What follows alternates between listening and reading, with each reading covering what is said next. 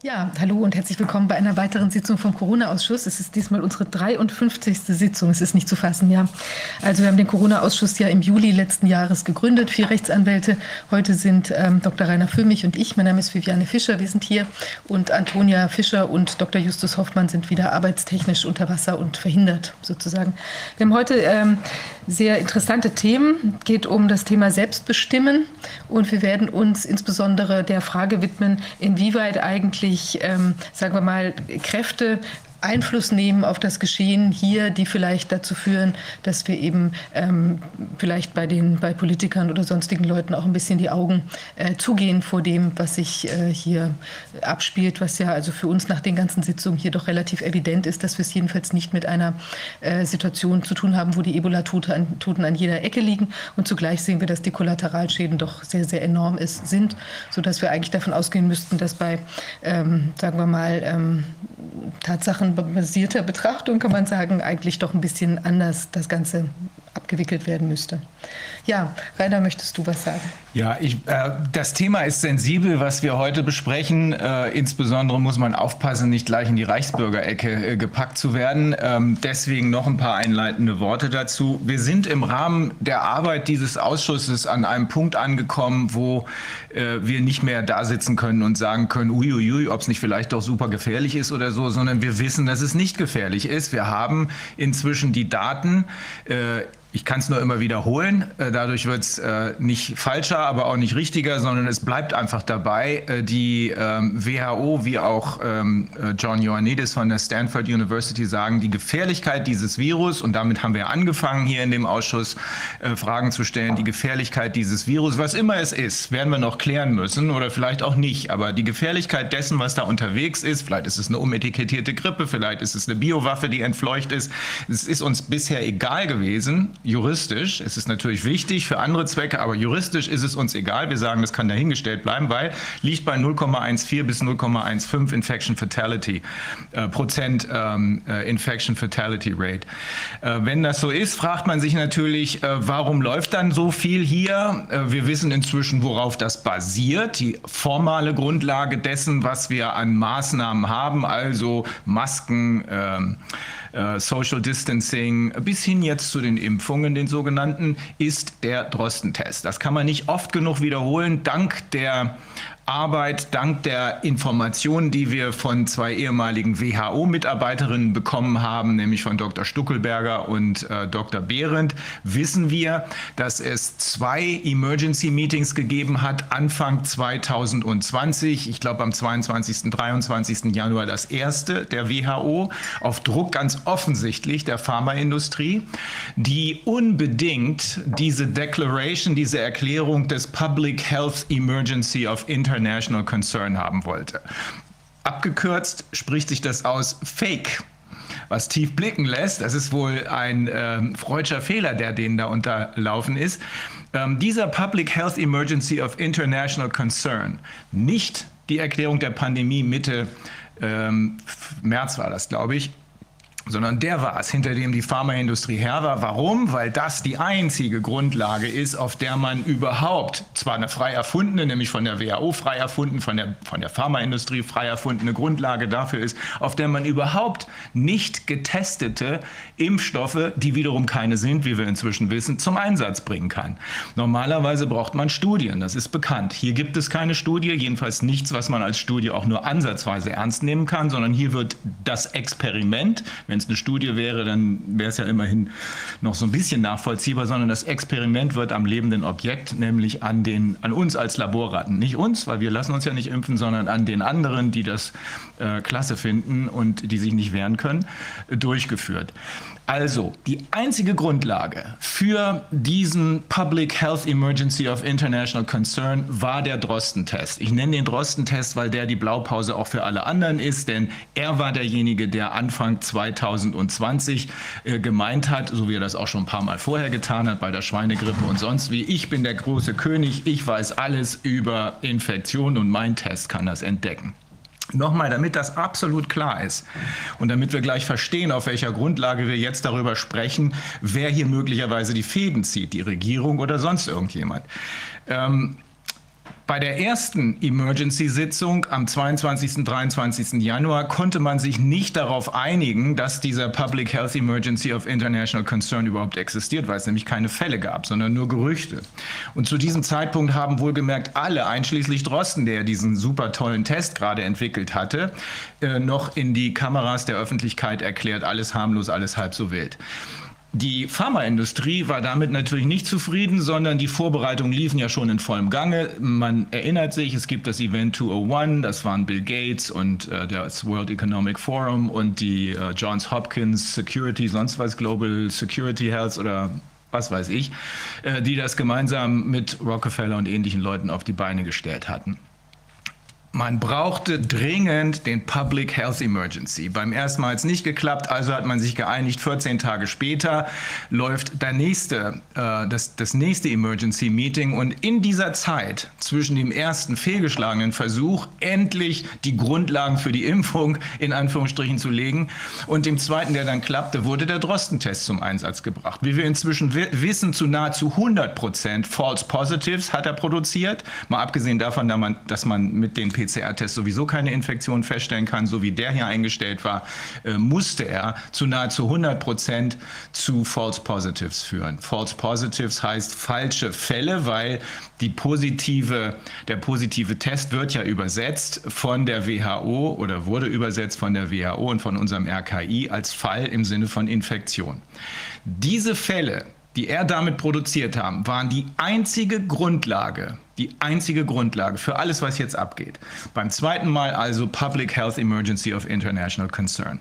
Inzwischen wissen wir, dass es ähm, äh, dass die Fälle fast alle gefaked sind. Wir wissen aus jetzt nachträglichen Berechnungen, dass in New York die angeblichen Covid-Toten zu 94 Prozent an völlig anderen Sachen gestorben sind. Dasselbe Ergebnis in Bergamo, ein ähnliches Ergebnis in Schweden, 85 Prozent an völlig anderen Ergebnissen. Und so kommt das jetzt Stück für Stück raus. Ähm, in den USA, in sehr vielen Staaten werden die Maßnahmen gerade abgeschafft. Darüber wird hier zwar nicht berichtet, weil das ja das System in Europa zum Einsturz bringen würde und hier die gleichen Konsequenzen haben könnte könnte, könnte wie da, denn da werden jetzt inzwischen Leute vor Gericht gestellt. Ähm, es fällt ihnen sozusagen das Narrativ zusammen. Die Scheidung von Bill Gates und Melinda Gates ist doch kein Fake, wie wir hören, sondern die ist echt, weil Melinda Gates das nicht so klasse fand, dass Bill Gates da mit diesem Kinderschänder Jeffrey Epstein gemeinsame Sache gemacht hat. Fauci gerät unter die Räder, wird gerade unter den Bus geschmissen. Also auch hier droht sowas. Und wenn wir vor diesem Hintergrund uns fragen, was geht hier eigentlich ab, wenn wir uns vor dem Hintergrund der Feststellung, die wir hier glauben treffen zu können, es geht jedenfalls nicht um Gesundheit und es ist auch nie um Gesundheit gegangen. Fragen, was geht hier eigentlich ab, dann muss man natürlich immer die Frage stellen, äh, wer profitiert, cui bono oder follow the money. Das ist die Pharma, die Tech und die Finanzindustrie, äh, die hier im Moment in großem Stil kassieren und all diejenigen, die sie geschmiert haben, ihre ganzen Helfershelfer. Ähm, es gibt inzwischen neuere Unterlagen, da wollen wir uns jetzt nicht rein vertiefen, wonach äh, die Frage der Notwendigkeit, der Wirksamkeit und der Sicherheit dieser äh, sogenannten Impfstoffe wie folgt beantwortet werden kann. Ich glaube, das können wir, können wir der Öffentlichkeit auch zur Verfügung stellen. Notwendig sowieso nicht, weil erstens, es fehlt ja an einer zu bekämpfenden Krankheit. Ähm, abgesehen davon gibt es für das, was hier zu bekämpfen ist, wenn es eine normale Grippe ist oder sowas ähnliches wie eine Grippe ist, äh, bewährte Behandlungsmethoden, die entweder gar nichts oder nur sehr wenig kosten und die auch funktionieren. Ähm, Wirksamkeit haben wir inzwischen festgestellt, Behauptung von BioNTech, das machen die mit einer Relative Risk relatives Risikobewertung 95 Prozent, wenn man aber die absoluten Risiken bewertet, also den konkreten Einzelfall versucht zu bewerten, wie ist denn da die Wirksamkeit, dann liegt das bei unter 1 Prozent. Sicherheit ist das Schlimmste von allem, weil wir inzwischen wissen, rund 20 Prozent der Geimpften hier in den Altenheimen in Deutschland sind innerhalb von wenigen Wochen gestorben. Ob nun an oder mit der Impfung, weiß man nicht so genau. Das wird man vielleicht aber feststellen, weil auch hier langsam mal Ermittlungen losgehen. Äh, in den anderen Ländern ist es ähnlich. In den USA hat, das haben wir schon darauf hingewiesen, hat äh, in den Mainstream-Medien inzwischen Tucker Carlson gesagt, 30 ähm, Menschen sterben pro Tag im Zusammenhang mit der Impfung, da aber nur nicht 10 Prozent, wie ich ursprünglich geglaubt habe, sondern 1 Prozent der echten Zahlen gemeldet werden, liegt die Zahl wohl eher bei 3000 am Tag. Da würde jede Studie normalerweise sofort beendet werden. So, und das bringt uns wieder zu der Frage, die wir heute äh, ein bisschen erörtern wollen. Was, wie kann das sein? Wie kann das sein, dass unsere Regierung, wie auch die Regierungen anderer Länder, hier offenbar nicht nur nichts dagegen unternimmt, dass diese Erkenntnisse ja vorhanden sind? Wir sind ja nicht die Einzigen, die das wissen, sondern im Internet berichtet praktisch jeder darüber, sondern dass sie offenbar diese andere Seite, die davon profitiert, unterstützt. Wir haben ja schon oft darüber gesprochen, dass äh, die äh, andere Seite wohl auf den ersten Blick prima facie aus der selbsternannten Politik und Corporate Elite, also hm, ja, der Konzernelite besteht, die sich vorrangig im Rahmen dieses Weltwirtschaftsforums regelmäßig trifft. Dahinter gibt es aber noch ganz andere Mächte. Ähm, und, und da wollen wir wissen, äh, wie sieht das eigentlich mit der Souveränität aus? Deutschlands, aber auch der anderen Länder. Einmal gibt es die formale Souveränität, das ist das, wo die Reichsbürger äh, manchmal abrutschen und sagen, das ist alles hier GmbH oder irgendwie sowas. Das ist mir persönlich vollkommen egal, weil die formale Souveränität mich nicht interessiert. Da vertraue ich schon darauf, dass das, was wir haben, nämlich zum Beispiel die äh, Verfassung, äh, irgendwann zu einer echten Verfassung, die nicht mehr abänderbar wird, äh, sein wird, äh, werden wird aber die faktische Souveränität, das ist vielleicht die entscheidende Frage, über die wollen wir auch sprechen.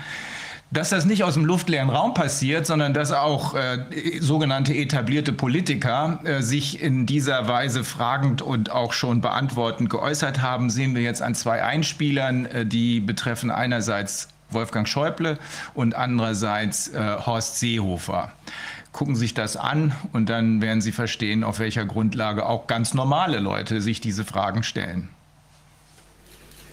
Die Kritiker, die meinen, man müsse eine Konkurrenz zwischen allen Politikbereichen haben, die gehen ja in Wahrheit von dem Regelungsmonopol des Nationalstaates aus. Das war die alte Ordnung, die dem Völkerrecht noch zugrunde liegt, mit dem Begriff der Souveränität, die in Europa längst ad absurdum geführt worden ist, spätestens in den zwei Weltkriegen der ersten Hälfte des vergangenen Jahrhunderts. Und wir in Deutschland sind seit dem 8. Mai 1945 zu keinem Zeitpunkt mehr voll souverän gewesen. Heute gibt er erstmals zu. Der Druck der Pharmalobby war zu groß. Ja, das ist so seit äh, 30 Jahren. Bis zur Stunde. Dass äh, sinnvolle strukturelle Veränderungen auch im Sinne von mehr sozialer Marktwirtschaft im deutschen Gesundheitswesen nicht möglich sind wegen des Widerstandes äh, der Lobbyverbände. ich kann Ihnen nur beschreiben, dass es so ist und dass es so abläuft, und zwar sehr wirksam. Aber es kann ja nicht sein, dass die, dass die Industrie stärker ist als die Politik. Also letzten Endes muss es doch heißen, die Politik muss sagen, nein, so geht's nicht. Ja, ich kann Ihnen nicht widersprechen. So, also aus diesen beiden Äußerungen dieser Politiker kann man entnehmen, dass die Fragen, denen wir hier nachgehen, in aller Vorsicht äh, durchaus eine Basis auch im Mainstream, sagen wir es mal so, haben.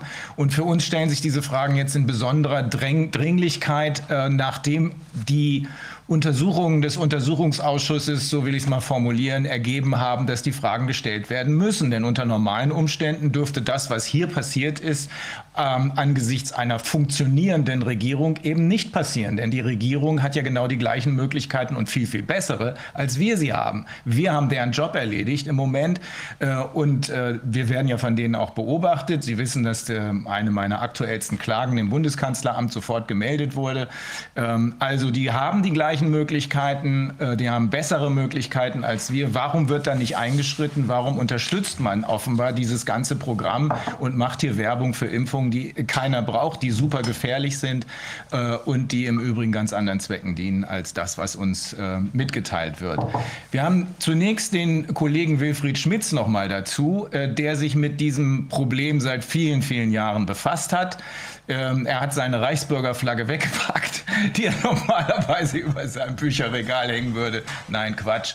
Äh, Wilfried Schmitz ist ein seriöser Anwalt, äh, der diesen Dingen als Anwalt und als einfach nur interessierter Mensch nachgegangen ist. Wir werden gleich noch einen früheren Politiker dazu hören, der hoch angesehen äh, war und ist nämlich einen äh, früheren Staatssekretär im Verteidigungsministerium und Minister, ähm, Alexander, äh, Entschuldigung, Andreas von Bülow. Aber wir fragen jetzt erstmal Wilfried Schmitz. Wilfried, was sagst du?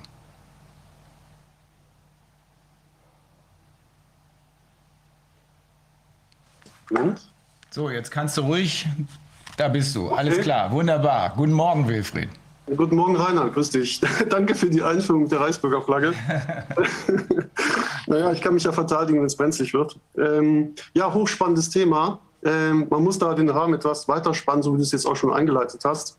Ähm, also wenn man sich die Frage stellt nach der Souveränität eines Landes, äh, muss man historische, wirtschaftliche und völker- und staatsrechtliche Aspekte äh, aufarbeiten.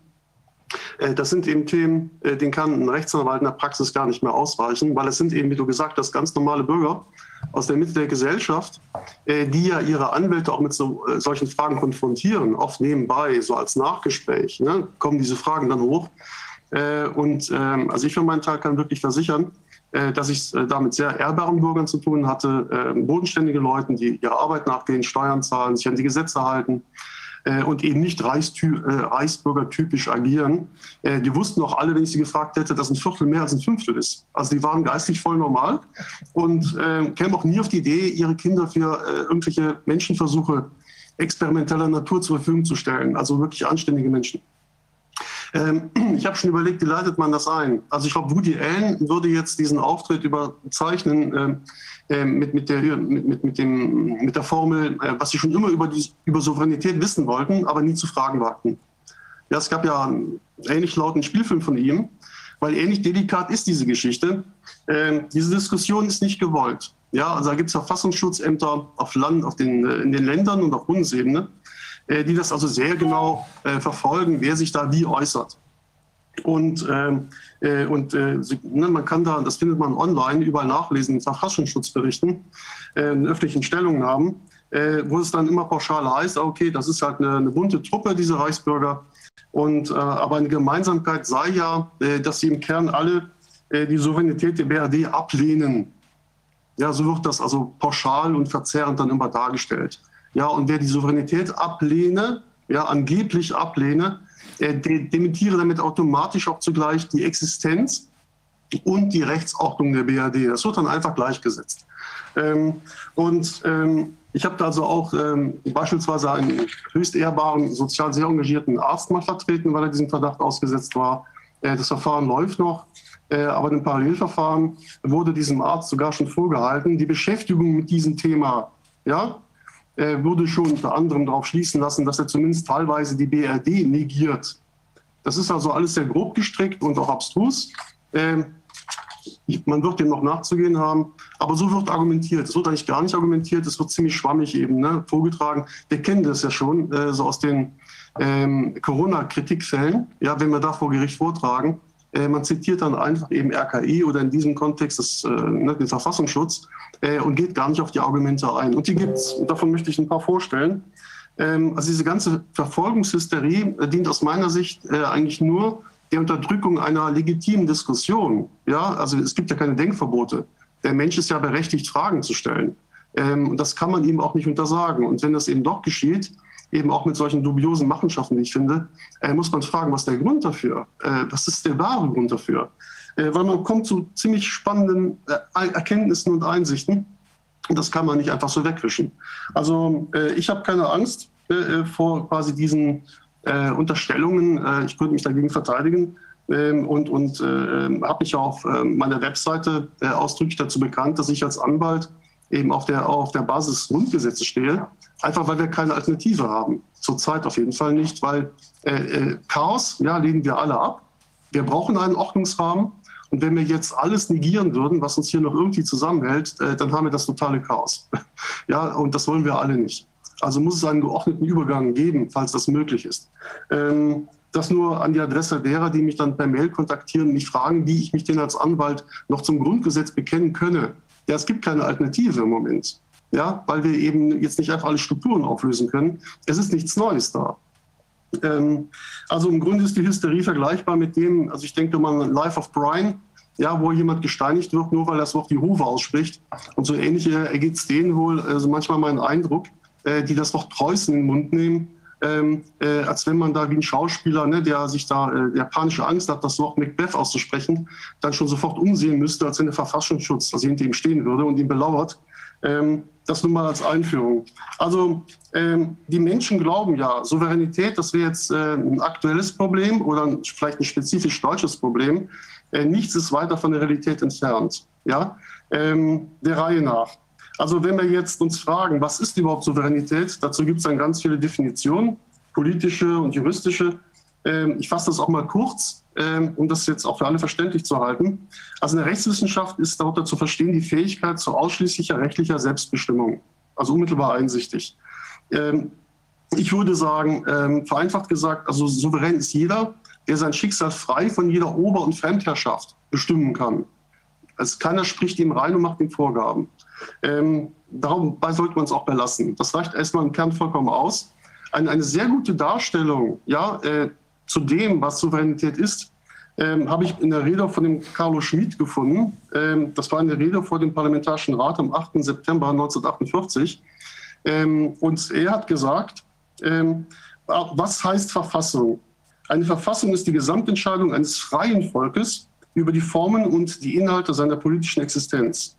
Bei einer Konstitution, er meint also die Verfassung, macht es einen Wesensunterschied, ob sie eigenständig geschehen ist oder ob sie der Ausfluss fremden Willens ist.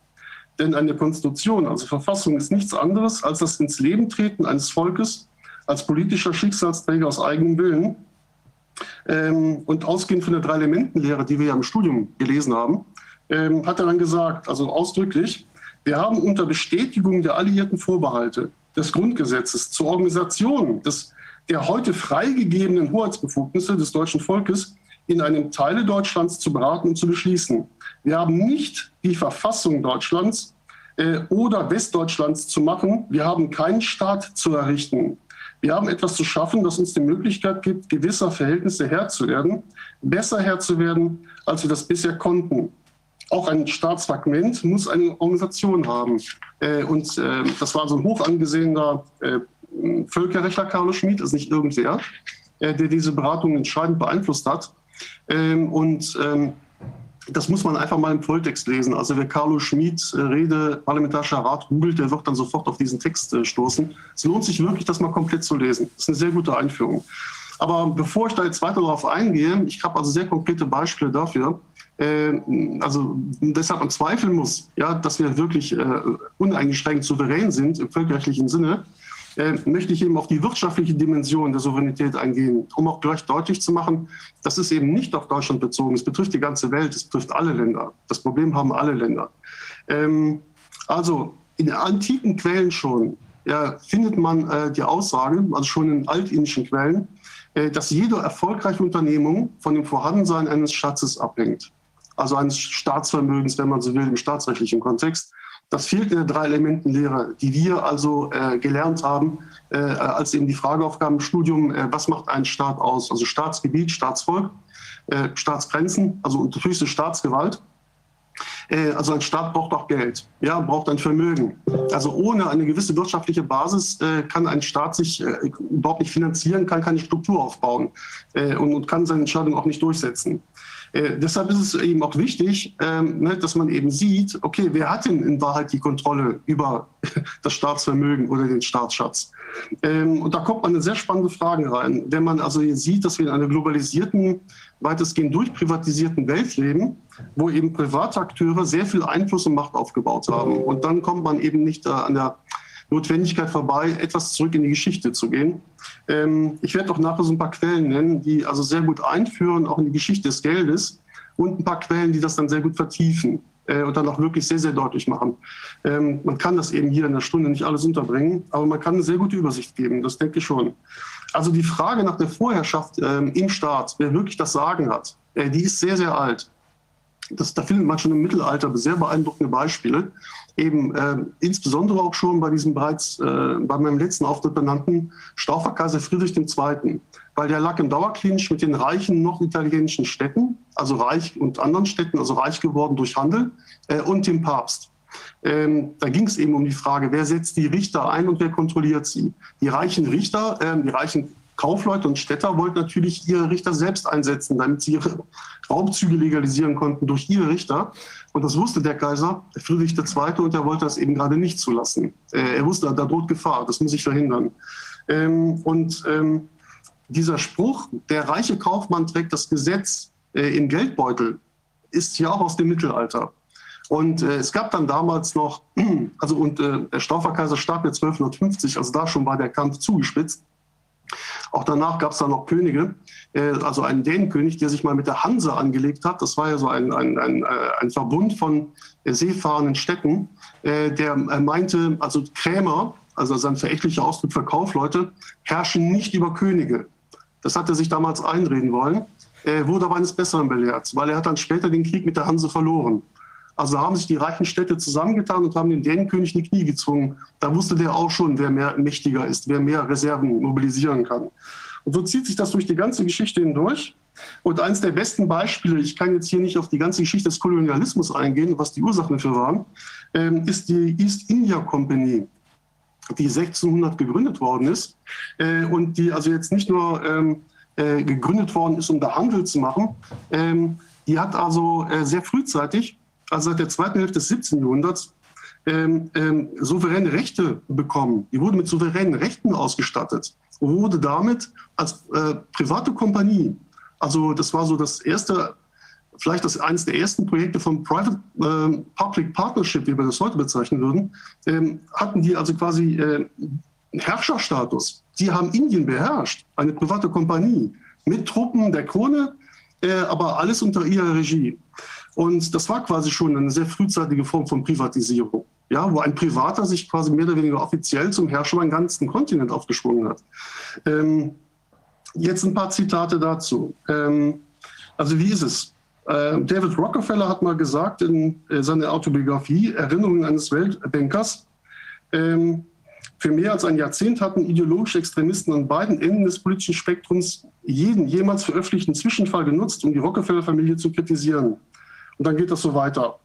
Ja, und ähm, ne, also er sagt dann auch, okay, wenn man mir vorwirft, ja, auf der ganzen Welt, äh, um eine neue, ganzheitliche, globale politische und wirtschaftliche Struktur aufzubauen, eine neue Welt, also wir würden sagen NWO, aufzubauen, ja, also wenn das der Vorwurf ist, wenn das die Anklage ist, sagt er, bekenne ich mich gerne schuldig und stolz darauf. Also da hat sich jemand ganz offiziell dazu bekannt, dass das der Plan ist. Wie hieß das denn? Ähm, Wilfried? Äh, das ist Erinnerungen eines Weltbankers von so. David Rockefeller. Mhm. Ähm, verstehst du, das sind ganz spannende Parallelen, ja. Äh, dass man auch sieht, ne, Thema kontrollierte Opposition, ähm, weil wenn die Antifa ne, äh, brüllt, äh, no ähm, nations, no borders, korrespondiert das eins zu eins mit dem, was sich diese Finanzelite ja wünscht. Nur, die wollen. Dass, nur, dass die nicht wissen, was sie sagen, ne? Ganz genau, weil die wollen keine souveränen Staaten. Ne? Also die, die weltweit äh, quasi als Global Player äh, zocken wollen und, und Geschäfte machen wollen, die wollen keine Zölle, die den einheimischen Markt schützen. Ja? Die wollen keine intakten Infrastrukturen, wie sie auch in Afrika mal vorhanden waren, bevor der IWF da alles kahl geschlagen hat. Ähm, die wollen das alles nicht, das muss weg. Das ist für die eine Bedrohung, also das, das hemmt ihr Geschäft. Äh, und da gibt es ganz viel noch, Thomas Jefferson schon, also da könnte man jetzt eine Stunde lang solche Zitate bringen, ich beschränke mich da auf noch zwei weitere. Er sagte, ähm, also einer der ähm, Initiatoren der amerikanischen Unabhängigkeitserklärung, ich glaube, die Bankinstitute, ich glaube, dass Bankinstitute eine größere Gefahr für unsere Freiheiten darstellen als stehende Heere. Äh, oder ein äh, Bankier aus dem 18., 19. Jahrhundert, auch ein sehr bekanntes Zitat, Gebt mir die Kontrolle über die Währung einer Nation und es ist mir gleichgültig, wer die Gesetze macht. Ähm, das sind also sehr konkrete Aussagen, alles historisch belegt. Also, ähm, Wilfried, also Wilfried, man kann es ähm, äh, zwischendurch mal so zusammenfassen, dass du sagst, das, was wir als Juristen im Studium über äh, souveräne Staaten gelernt haben, nämlich diese Staatsvolk, Staatsgebiet, Staatsgrenzen, Staatsmacht oder was das war, das reicht gar nicht aus, sondern das Entscheidende, über das ist nie geredet worden, nämlich die, die das Geld, die Staat, der Staatsschatz, den du eben angesprochen hast. Genau. Geld regiert die Welt letzten Endes, so kann man es zusammenfassen, ja? Ja, genau. Es gibt mhm. da auch, äh, weil wir ja hier eine Einführung machen und jetzt auch keinen überfordern wollen. Ich habe da mal geguckt, also was ist kostenlos an Quellen zugänglich. Eine sehr schöne Einführung ist zum Beispiel von Rubicon. Da gibt es den Artikel Die Weltherrschaft des Geldes von Aaron Rosenbaum. Ähm, höchst lesenswert. Das ist auch wirklich sehr äh, prägnant und kurz gefasst. Äh, wo er dann auf die Geschichte der Zentralbanken eingeht und auf die äh, Bank für internationalen Zahlungsausgleich. Mhm. Das sollte wirklich jeder mal gelesen haben, äh, weil er dafür auch nicht viel Zeit braucht.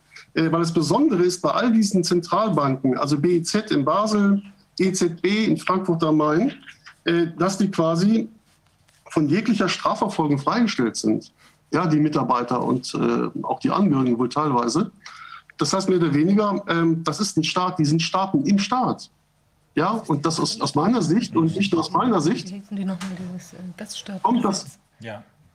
Ja, also das, das kommt ja im Grunde einem Staatsstreich gleich, ja. weil wir gehen ja als Juristen davon aus, jeder ist vor dem Gesetz gleich und eben auch verantwortlich. Äh, und das gilt für die gerade nicht. Ja, das war bei dem, diesem äh, Rettungsschirm, dem ESM, ja, war das auch so. Ähm, und das hat das Bundesverfassungsgericht alles abgewunken. Ja, ja und würden jetzt einen Aufschrei geben müssen, die hätten sagen müssen, Moment mal, äh, ihr seid ja lustig, ihr wollt von jeglicher Strafverfolgung freigestellt werden, egal was ihr macht, wo gibt es denn das? Ja, und das ist etwas, wenn das geduldet wird, also ESM, das ist, ist dieser europäische Staatsmechanismus, ähm, also Stabilitätsmechanismus, das, muss, das, das, das, das müssen die Menschen ablehnen. Also die, die, das wäre schon ein Grund gewesen, allein das schon wäre ein Grund gewesen, dass die Menschen damals auf die Straße gegangen wären äh, äh, und gesagt hätten, das wollen wir nicht, wir lehnen das ab.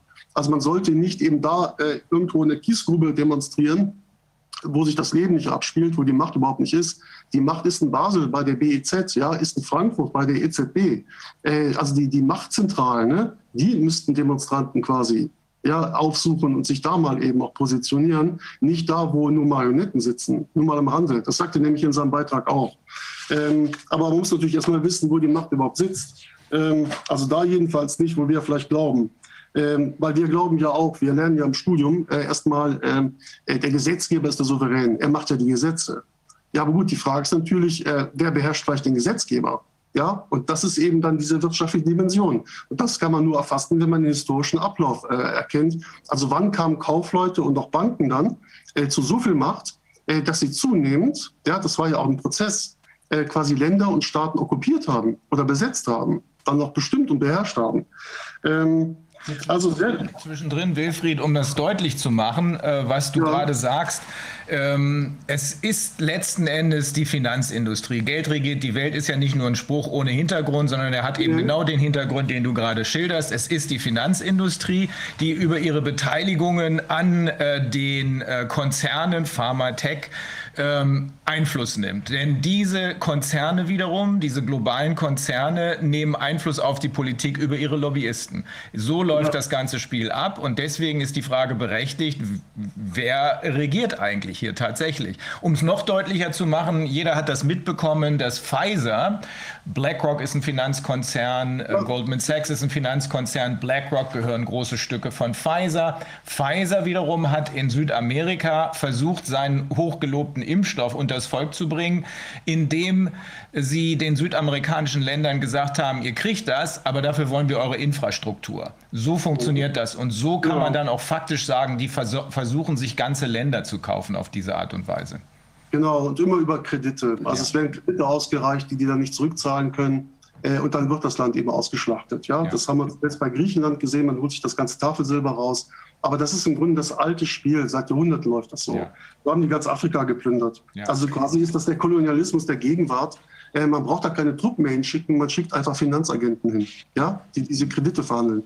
Ähm, Kann also ich kurz noch, ich, ich habe kurz ja. noch eine Frage. Diese, diese Company, die da in Indien. Die ist India Company. Wem gehörte die denn? Ist das also. Das waren quasi englische Kaufleute und Banken. Mhm. Die haben das forciert. Und äh, also ne, das hat ja auch alles eine Vorgeschichte. Erstmal gab es nur brutale Raubzüge. Francis Drake zum Beispiel, das war ja ein Raubritter, äh, so ein Pirat im Auftrag der Krone. Äh, was die Portugiesen in Spanien da angestellt haben, da haben die einfach mit brachialer Gewalt alles leergeräumt. Äh, und später hat man dann eben also, äh, ne, also zum Beispiel die Anse, die ich erwähnt habe, die waren ja jetzt nicht an sich bösartig, die haben Handel betrieben und haben dann irgendwann ihre Interessen über den König da behauptet, gegen den dänischen König. Äh, bei der East India Company war das schon etwas anders. Ähm, das war also jetzt nicht unbedingt ein fairer Handel. Es ging einfach darum, äh, abzuräumen, ja. Und äh, da werden in Indien auch einige von profitiert haben. Aber der Reibach, das haben die, die äh, Engländer, die haben das gemacht. Die Kaufleute. Die Niederländer haben da ja auch eine Company gegründet, die kamen dann später auch hinterher. Äh, also so gab es ganz viele Companies. Ne? Und, und, aber das ist so eine der bekanntesten, äh, zumal die ja eben auch große Macht erlangt hat, ganz offiziell. Ähm, und das ist immer dasselbe Spiel. Ja, äh, es gibt jetzt natürlich, ne, ist ähm, Indien nominell unabhängig. Ob das also faktisch tatsächlich so ist, auch in den afrikanischen Ländern, das möchte ich mal bezweifeln. Weil die Banken sind geblieben, die sind nicht abgezogen. Ja, und die, die Finanzspiele sind auch dieselben geblieben. Da hat sich überhaupt nichts geändert in den letzten 200, 300 Jahren. Ähm, ich, gibt, da gibt es auch bei YouTube eine sehr schöne ähm, Einführung von Ernst Wolf, die Geschichte des Geldes äh, kann ich nur empfehlen, wo er wirklich mal den Komplettabriss macht von der frühesten Vergangenheit äh, bis in die Gegenwart. Ähm, und und äh, äh, alles sehr verständlich darlegt. Also ich kann es wirklich empfehlen. Ähm, also er erläutert die, die Entstehung der Macht der Kaufleute, der Banken, der, der Zentralbanken, der FED. Äh, und, und damit hat man schon mal einen sehr guten Einstieg. Er sagt ja auch, dieses Grundverständnis ist wichtig. Äh, das müssen die Leute erfasst haben, damit sie auch eben erkennen können, wo das Problem eigentlich sitzt ja, damit man nicht an Symptomen herumdoktert. Ähm, ich meine, was wir ja auch gesehen haben oder was ich weiß von Leuten, die zum Beispiel im Justizministerium arbeiten, also man, man würde ja denken, die Gesetze werden da geschrieben beispielsweise. Das wäre jedenfalls meine naive Grundvorstellung gewesen früher. Aber von den Leuten weiß ich, dass es da also ganz viele gibt, die gar nicht mehr so schrecklich viel zu tun haben, beziehungsweise nur noch gegenlesen, äh, die, die äh, Gesetzesentwürfe, die dann beispielsweise aus, den, aus dem Finanzbereich, also von Anwaltskanzleien, die spezialisiert sind im Finanzbereich, ausgearbeitet, vorgelegt werden. Die sind genau. teilweise sogar da mit eingebunden. Ich glaube, die sitzen da quasi als Entsandte. Ja. Äh, teilweise und arbeiten mit den Justizministeriumsbeamten äh, an den Texten, weil das an, angeblich eine solch komplexe Materie ist, dass sie das gar nicht mehr verstehen können, die Leute. Was vielleicht auch sein kann, aber ich denke, man könnte es auch einfacher formulieren. Und so ist es halt auch vieles, ist ja dann auch, ähm, offenbart sich ja erst im Nachhinein, was es eigentlich heißt. Äh, dann pro Finanzindustrie beispielsweise, wenn es dann, weil es vielleicht teilweise so verklausuliert ist, dass man die Dimension gar nicht gut erkennen kann. Genau, also es gilt für EU-Behörden, ähm, äh, die haben ja einen großen Wasserkopf. Das gilt für die ganzen Ministerien, auch hier in Deutschland. Da müsste ja im Grunde sehr viel äh, Kompetenz sein, auf jeden Fall Kompetenz, die man eben auch einstellen könnte. Aber das wird dann out, out, outgesourced förmlich, ja. Also die, die Entwürfe zu den Gesetzen werden dann äh, von irgendwelchen Justiziaren äh, oder Kanzleien, die im Auftrag der Banken arbeiten, geschrieben. Ähm, und ich vermute, dass da ähm, gerade der Rainer da sehr viel erlebt hat, auch ähm, im Kontext mit der Deutschen Bank. Ja. Äh, es ist einfach so. Die formulieren quasi die Gesetze, die werden dann durch die Parlamente gejagt, äh, werden dann abgenickt und dann wird das Gesetz. Äh, das ist eben das. Ne? Der, der, Kaufmann trägt das Gesetz oder den Gesetzgeber im Geldbeutel. Das kommt der Realität sehr nahe. Das haben die damals schon erkannt. Ähm, es ist auch hochbrisant, weil ähm, die Ermordung von John F. Kennedy zum Beispiel wird ähm, von einigen Verschwörungstheoretikern, ja, äh, äh, also der, die wahre, der wahre Grund wird daran gesehen, dass er die Macht der FED brechen wollte irgendwann. Ja, und angefangen hat, staatliches Geld zu drucken. Und so eine der ersten Maßnahmen äh, nach seiner Ermordung von seinem Nachfolger war die Aufhebung dieses Acts, äh, mit dem die äh, Geldschöpfung ja, durch den Staat wieder rückgängig gemacht worden ist. Oder dazu, wir können dazu Wilfried ja seinen Neffen fragen. Äh, mhm. mit dem ich ja eng zusammenarbeite, ähm, sein, der, die Ermordung von John Kennedy und danach dann auch noch die Ermordung des Vaters von Robert Kennedy Jr. Äh, ja. hat wohl diesen Hintergrund zumindest mitgehabt. Ne? Es gab auch ja. andere Hintergründe, aber auch das ähm, kann berichtet werden. Da können wir ihn zu fragen. Das ist eine interessante Geschichte, die er ganz bestimmt gerne beantworten wird. Ja, mit Sicherheit. Es gibt ja auch eine sehr berühmte Rede von John F. Kennedy. Äh, am 27. April 1961 hat er ja in New York im Waldorf Astoria Hotel, ähm, eine, eine, also man findet die sofort, wenn man die googelt, äh, eine Rede gehalten eben vor amerikanischen Zeitungsverlegern und hat ja auch explizit von dieser Verschwörung gesprochen. Er hat gesagt, da gibt es mächtige Strukturen, äh, die sind nicht demokratisch legitimiert, aber die regeln ja alles. Äh, und dem wollte er den Kampf ansagen. Und das war wohl sein Verhängnis. Und die FED, das war halt ein relevanter Aspekt, ne? weil er gemerkt hat, ähm, das ist ja, äh, das sind hier die wahren Herren, ja, die bestimmen alles. Ähm, erst recht seit äh, Bretton Woods und seitdem man dann irgendwann die Kopplung der Währung, also der US-Leitwährung vom Dollar, dann 71, glaube ich, war es, auch aufgehoben hat. Ähm, und dadurch ist die FED ja quasi allmächtig geworden weltweit. Ne? Und war vorher schon sehr, sehr stark. Und man nicht vergessen, dass die Fed äh, privaten Banken gehört. Ne? Genau, ist ja ein Riesengeheimnis, ne, was darum gemacht, wem die Fett eigentlich gehört. Mhm. Aber man weiß, da gibt es auch Literatur dazu, äh, wie diese Kreatur ne, von Jekyll Island entstanden ist. Das wurde insgeheim ausgebüxt. Ähm, also Ernst Wolf ging in seinem Vortrag auf diese Geschichte kurz ein. Ähm, aber dazu gibt es auch Literatur. Ähm, ich habe also auch jetzt noch gesucht, ob ich da irgendwas Kostenloses finde. Aber Ron Paul zum Beispiel, ein US-amerikanischer Senator, hat dazu auch ein Buch geschrieben. Er befreit die Welt von der US-Notenbank. Ja, äh, und hat das nochmal dezidiert dargelegt. Ähm, also es ist wohl eine Krake, von der muss man sich befreien. Das haben die Amerikaner auch schon längst erkannt. Ähm, ähm, also ich wollte noch zu dem, äh, dieses Zitat, ich könnte es jetzt liefern, es ist, passt wie die Faust aufs Auge. Ich will es nur ganz kurz, einen ganz kleinen Ausschnitt bringen. Ja, denn rund um die Erde stehen wir einer monolithischen und skrupellosen Verschwörung gegenüber, die sich vorwiegend auf verdeckte Mittel stützt, um ihre Einflusssphäre auszudehnen auf Infiltration statt Invasion, auf Umsturz statt Wahlen, auf Einschüchterung statt Wahlfreiheit, auf Guerillas bei Nacht statt Armeen bei Tag. Es ist ein System, das unermessliche menschliche und materielle Ressourcen zwangsverpflichtet hat für den Aufbau einer dicht geknüpften, hocheffizienten Maschine, die militärische, diplomatische, geheimdienstliche, wirtschaftliche, wissenschaftliche und politische Unternehmungen verbindet. Ja, das ist eine Aussage von John F. Kennedy, die er damals gemacht hat. Und äh, als aktuelleres Beispiel, äh, Gaddafi ähm, ist ja auch gelyncht worden ne, damals. Ne? Und, äh, äh und äh, er hatte ja auch Pläne, zum Beispiel äh, Afrika vom, vom, vom US-Dollar abhängig, unabhängig zu machen. Also diese Bindung an die Leitwährung aufzuheben. Und er wollte den Golddinar einführen. und das hat dann gewissen Kreisen nicht gefallen. Der musste weg.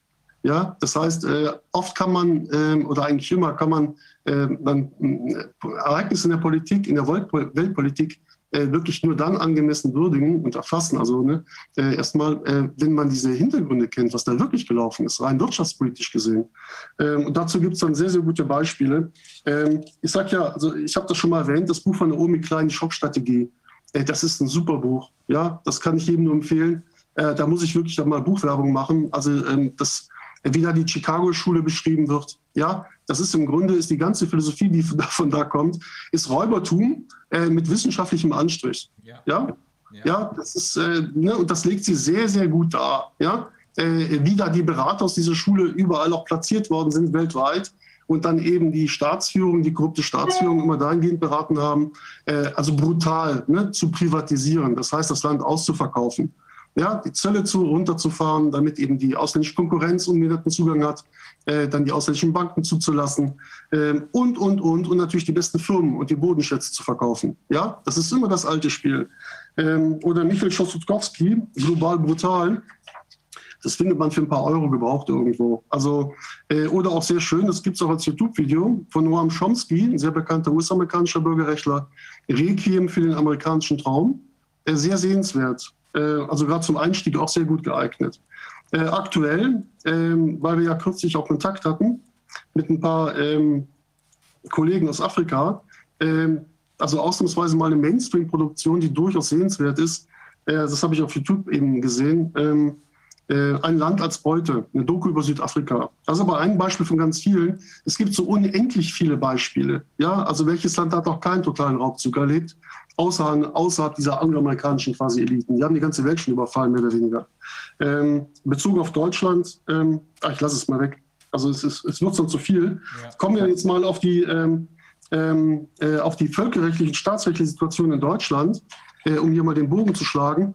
Ich wollte nur noch eins sagen, so als persönlichen Abschluss zu dem Thema. Äh, wo liegt die Lösung, äh, bevor ich jetzt auf das Völkerrecht eingehe? Ähm, ich habe hier mal ein sehr schönes Buch zum Beispiel über Handwerkskunst in Japan gelesen, wo ein namhafter Architekt im Vorwort sagt, äh, das ist die Zukunft der Menschheit. Das ist die Lösung. Regionale Märkte und Handwerk. Ja, weil das ja, ist das, ne, was diese Strukturen aufbrechen kann. Äh, ein sehr guter Freund von mir hat mal gesagt, im Handwerk drückt sich der Geist Gottes aus. Ja, ja und, und das glaube ich auch. Deshalb gibt es ja auch so viele Märchen, äh, die zauberhaft wirken, die diese alte Ordnung aus dem Mittelalter beschreiben, ja, wo es dann oft um Handwerker geht, ja, dass das Handwerk einen goldenen Boden hat.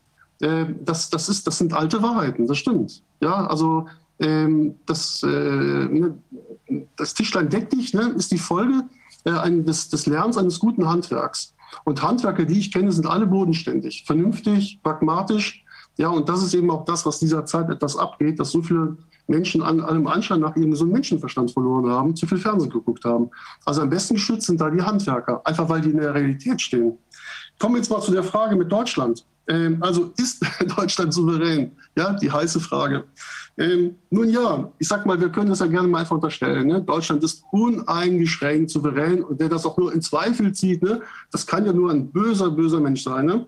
Aber gibt es vielleicht Anhaltspunkte dafür, ja, dass das eben äh, doch fraglich sein könnte, sage ich mal, etwas zurückhaltend. Äh, und wir als Juristen, ja, äh, wir müssen das sachlich neutral eben analysieren. Und als ich das immer wieder gefragt worden bin, habe ich mich damit eben auch mal befasst, ja, mit dieser Frage auch vertieft. Einfach weil ich das natürlich dann auch eben äh, mal beantworten wollte. Ähm, äh, und und äh, weil da eben viele kamen, die diese Frage hatten. Ähm, also, ich nenne jetzt mal äh, ein paar Beispiele. Da gibt es zum Beispiel die Sendung Die Anstalt ja, vom 26. Mai 2015. Äh, findet man bei YouTube, also beispielsweise auch unter dem Titel Ist Deutschland wirklich so souverän, wie es scheint? Es kann sein, dass es die Sendung auch unter anderen äh, Titeln gibt. Äh, ziemlich witzig, einfach angucken. Vor allem wird da der Satz, auf deutschem Boden gilt deutsches Recht, mal auch in den richtigen Kontext gestellt. Höchst sehenswert, auch sehr unterhaltsam. Also wenn sogar der Mainstream das Thema aufgegriffen hat, ja, dann pfeifen es ja die Spatzen längst von den Dächern. Ähm, oder jetzt neben dem bereits zitierten Carlo Schmidt, äh, ähm, Egon Bahr, ja, in der Zeit von Willy Brandt, äh, ein wichtiger Mann, ähm, der ähm, hat sich auch gefragt, ja, was, was gibt es denn eigentlich noch an, an, Besatzungsrecht? Was gilt denn jetzt eigentlich noch? Dazu gibt es ein Video. Und was ich gleich erwähnen werde, Wolfgang Schäuble äh, in 2011 ne, beim European Banking Congress hat er also vor Vertretern der Bankwirtschaft gesagt, und wir Deutschen sind seit dem 8. Mai 45 zu keinem Zeitpunkt mehr voll souverän gewesen. Theo Weigel hat auch mal irgendwo in einem Bierzelt eine Anrede gehalten, äh, wo er gesagt hat, das Deutsche Reich ist mit der Kapitulation der Wehrmacht 1945 nicht untergegangen. Gregor Gysi hat sich 2013 im Fernsehinterview die Frage gestellt, wieso gilt noch das Besatzungsstatut? Äh, und da gibt es diverse Videos äh, dazu, findet man, wenn man bei YouTube zum Beispiel mal eingibt, die in Anführungszeichen Reichsbürger, Schäuble, Gysi, Bahr, Weigel und Schmid. Das sind also ähm, sehr bekannte äh, Politikernamen. Jetzt kann man doch nicht sagen, das sind alles Reichsbürger. Ja, weil das, was sie sagen, wird ja auch durch Rechtsprechung des Bundesverfassungsgerichts bestätigt, also Rechtsprechung zum Grundlagenvertrag. Ähm, eben daraus ergibt sich, dass der Staatenbund Deutsches Reich als Institution des Völkerrechts äh, zu keinem Zeitpunkt untergegangen ist, also rein völkerrechtlich gesehen. Bundesverfassungsgericht 2, äh, BF, BVF 1 aus 73, also ein Urteil vom 31.07.1973. Ähm, aber jetzt mal weitere Beispiele. Machen wir es mal ganz einfach. Ähm, in Artikel 120 Absatz 1 Satz 1 Grundgesetz steht, ja, der Bund trägt die Aufwendungen für die Besatzungskosten. Nochmal. Ja, also es steht wortwörtlich drin, kann jeder sofort klären. Artikel 120 Absatz 1 Satz 1. Der Bund trägt die Aufwendungen für die Besatzungskosten. Also haben wir Besatzungskosten. Das ist ja ein Artikel, der eigentlich nach Beendigung der Besatzung hätte verschwinden können. Ist nicht passiert. Hat das genau. immer noch Konsequenzen heute? Ja, ich frage mich äh, jetzt mal ganz unabhängig davon, ob wir tatsächlich noch für die Besatzer aufkommen, ja? Also ähm, ähm, ob das noch aktuell ist. Was hat denn diese Aussage äh, in dem Grundgesetz eines äh, souveränen Staates zu suchen?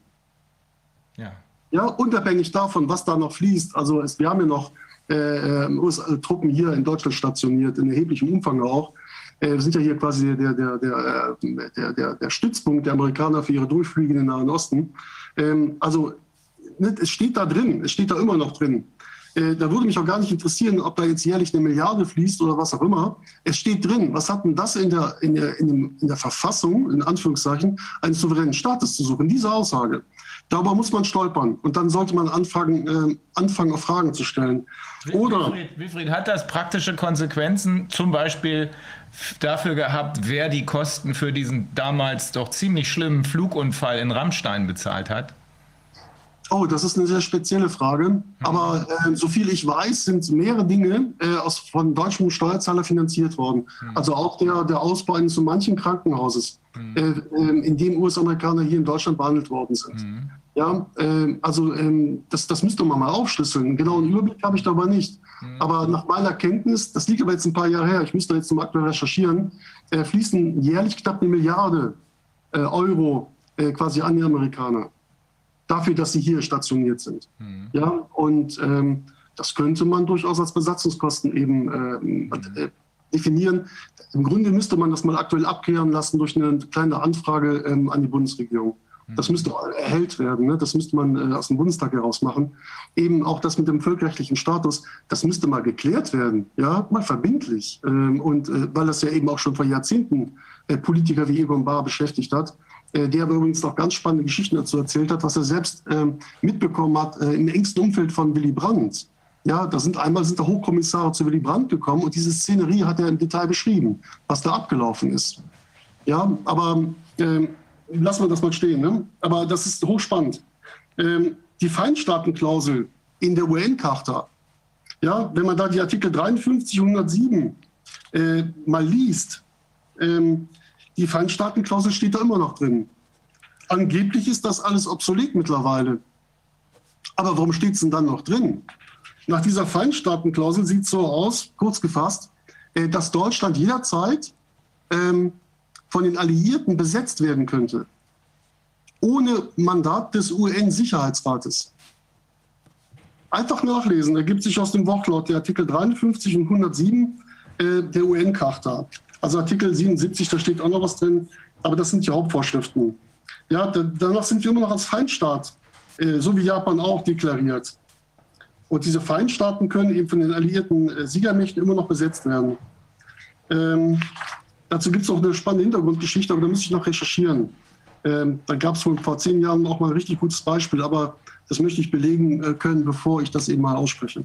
Ähm, oder äh, Artikel 146 Grundgesetz, von dir gerade erwähnt, ähm, da heißt es ja wortwörtlich, dieses Grundgesetz, das nach Vollendung der Einheit und Freiheit Deutschlands für das gesamte deutsche Volk gilt, verliert seine Gültigkeit an dem Tage, an dem eine Verfassung in Kraft tritt, die von dem deutschen Volk in freier Entscheidung beschlossen worden ist. Also im Grundgesetz selbst wird ja zwischen den Begriffen Grundgesetz, also Provisorium, und Verfassung differenziert.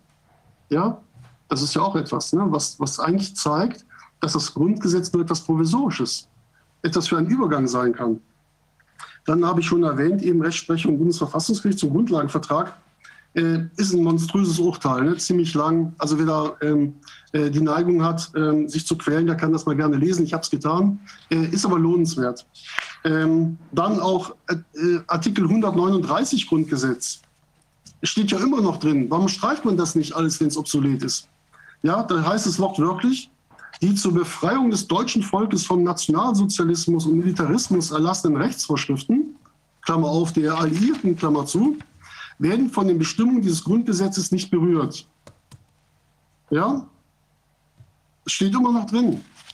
Und das waren halt diese Scheif-Gesetze und da gab es auch noch andere äh, Gesetze der Alliierten. Äh, ist das alles gemeint? Äh, weil das Bezeichnende ist, also alle die Artikel, die ich gerade erwähnt habe, also 120, 139, äh, die spielen ja im Studium überhaupt keine Rolle.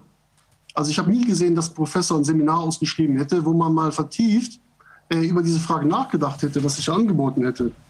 Äh, und es wird behauptet, dass der 2 plus 4 Vertrag, äh, dass der ja die, äh, endlich die Souveränität eben gebracht hätte. Aber wenn man diesen Vertrag über die abschließende Regelung in Bezug auf Deutschland mal nachliest, ähm, da findet man viele Auflagen, die uns Deutschland, äh, die uns äh, Deutschen damals gemacht worden sind. Also einem souveränen Staat werden keine Auflagen gemacht. Ja, das ist einfach so. Ähm, muss man mal nachlesen. Äh, da gibt es auch Quellen. Ähm, also, und dass dieser 2 plus 4 Vertrag keine endgültige Friedensregelung sein konnte äh, äh, und sollte, dazu gibt es auch Quellen. Die müsste ich aber verlinken. Das müsst ihr euch mal schicken. Da kann das jeder selbst nachlesen. Ähm, oder hier, auch hochspannend, äh, Schalk Golodkowski ist 1995 äh, verurteilt worden, nee, 96, äh, und das Landgericht Berlin äh, hat ihn verurteilt wegen Vergehen nach dem Militärregierungsgesetz Nummer 53. Was ist das denn? ja, alliiertes Recht. Ja, also wenn, äh, also Artikel 139 lässt ja ahnen, ne, dass alliiertes Recht dann also auch nach 45 noch lange Zeit fortgegolten hat. Ähm, und äh, tatsächlich hat man dann 96 noch einen äh, Devisenbeschaffer der DDR äh, verurteilt, gestützt auf alliiertes Recht. Wie geht denn das? Ich habe das übrigens nachgelesen. Der, und der große Senat für Strafsachen hat also 96 äh, auch nochmal bestätigt, ja, dass dieses Militärregierungsgesetz Nummer 53 äh, uneingeschränkt fortgelte, also als Zeitgesetz. Das heißt also, äh, Verstöße gegen dieses Gesetz äh, konnten auch 96 noch geahndet werden. Ja, weil mit der deutschen Einheit war das eigentlich nicht mehr möglich, gegen diese ähm, äh, Bestimmungen zu verstoßen, weil die waren bezogen auf diesen Interzonenhandel. Ja, ähm, also man muss das schon mal im Detail nachlesen. Ähm, jetzt nicht, dass jemand glaubt, also zum Beispiel, ich sage allen, also der gelbe Schein, das ist alles total uninteressant. Also ich glaube nicht daran, dass das ein Stück Papier schützen kann. Ähm, wir müssen einfach ähm, äh, uns eben die Realität erarbeiten. Ne? Und die sieht eben so aus, dass es ganz viele konkrete außerhalb der Realpolitik, ne, schon aus dem Grundgesetz heraus Hinweise dafür gibt, äh, dass Deutschland so souverän eigentlich gar nicht sein kann, dass die Souveränität immer noch eingeschränkt ist. Unabhängig von dem ganzen äh, völker- und staatsrechtlichen Kram äh, ist es eben so, dass äh, eben die Wirtschaft, ja, äh, die Monopole, äh, diese Investmentfonds und, und ähm, ja, diese Institutionen eben, ne, wie die BIZ, die Konzerne so mächtig geworden sind, äh, dass die äh, Länder, ja, deren Bruttosozialprodukt also weit unterhalb dessen äh, liegt, was zum Beispiel BlackRock an Vermögen verwaltet, ja überhaupt keine Chance mehr haben. Ja, die werden einfach, also die, die, die Staatsführung wird korrumpiert und gekauft. Und das ist ja dann eben auch in der Doku jetzt über Afrika äh, nochmal sehr schön vorgeführt worden, äh, was das, äh, wie das abläuft. Und die, die da nicht mitspielen wollen, also diese Spaßbremsen wie John F. Kennedy, müssten offenbar immer noch mit ernsthaften Konsequenzen rechnen. Ähm, das waren so eigentlich die wesentlichen Punkte. Ähm, und und äh, äh, das heißt, die Sicherheitsarchitektur, also auch das mit der Abschaffung des Bargeldes, ne, das scheint so eben das, das letzte Mosaik zu sein in der Errichtung auch dieser Weltherrschaft. Äh, und dafür braucht man ja eben auch die Infrastruktur, die technische Infrastruktur. Äh, ich kann das hier nicht vertiefen, aber möchte bei der Gelegenheit nochmal für diesen 5G-Untersuchungsausschuss werben. Ähm, da haben wir jetzt schon ähm, äh, unsere Konzepte gestrickt. Wir haben auch schon was aufgenommen. Es gibt dazu auch einen Telegram-Kanal, der heißt so.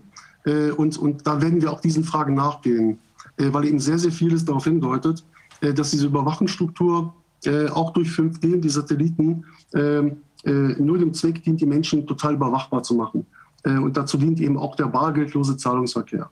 Ja, das, der Mensch wird quasi gechippt, mehr oder weniger kontrollierbar gemacht, so sieht es wohl aus, da gibt es konkrete Hinweise dafür.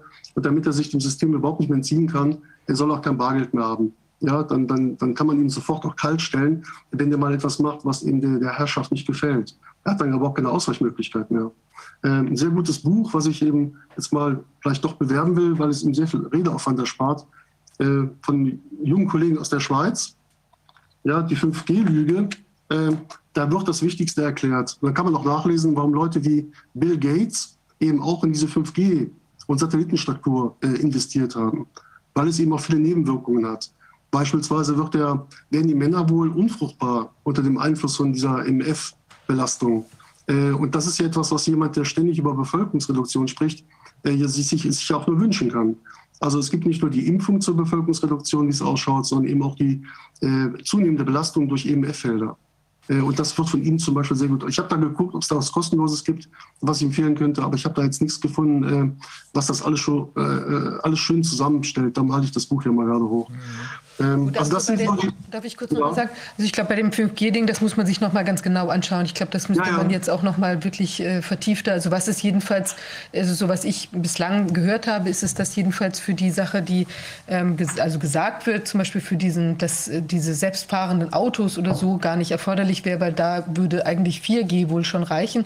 Und da fehlt eher noch eine Infrastruktur eben von entsprechenden ähm, kommunizierenden äh, Funkgeräten oder sowas sozusagen oder, oder wie heißt das, Satellitenmasten äh, oder sowas und dass das dafür jetzt nicht erforderlich ist und entweder ist es einfach nur eine weitere Geldschneiderei, dass man eben jetzt auf den nächsten Standard geht oder aber, was ich eben auch schon gehört habe, dass es eben an, etwas andere Frequenzen sind. Aber ich glaube, wir sollten das jetzt nicht so stehen lassen direkt, sondern das müsste man dann eben nochmal äh, genauer analysieren. Wobei ich auch weiß, dass es Leute gibt, die sich da ganz seriös und eben also mit auseinandersetzen. Aber das müsste man sich nochmal anschauen.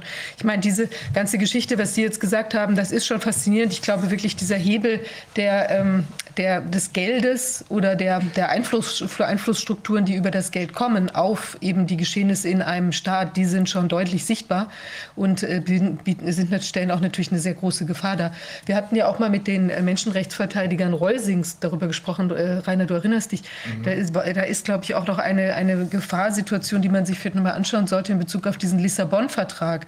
Ähm, mhm. Da gibt es nämlich eine, eine Insolvenzantragsmöglichkeit. Ich weiß nicht mehr genau, wer den die auslösen kann. Ja. Ähm, ich glaube, dass das auch zum Beispiel von, von ähm, sagen wir, von Gläubigern, vielleicht über Schuldverschreibungen oder sowas, ähm, auch, auch gezogen werden könnte, so eine Insolvenz. Ähm, eine Insolvenzbeantragung in Bezug auf einen Staat.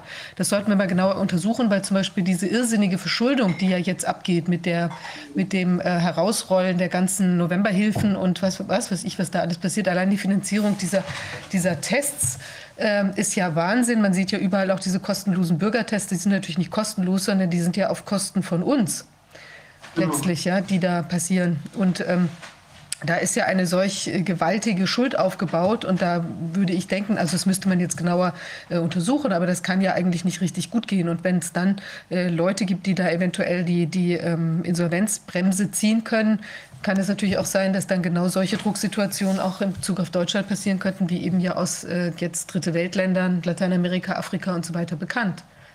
Da muss, genau. man, da muss man ergänzen, glaube ich, äh, und das kann man anknüpfen an eine ehemalige stellvertretende Ministerin äh, der USA, die wir hier mal gehört haben. Das war Catherine Austin Fitz.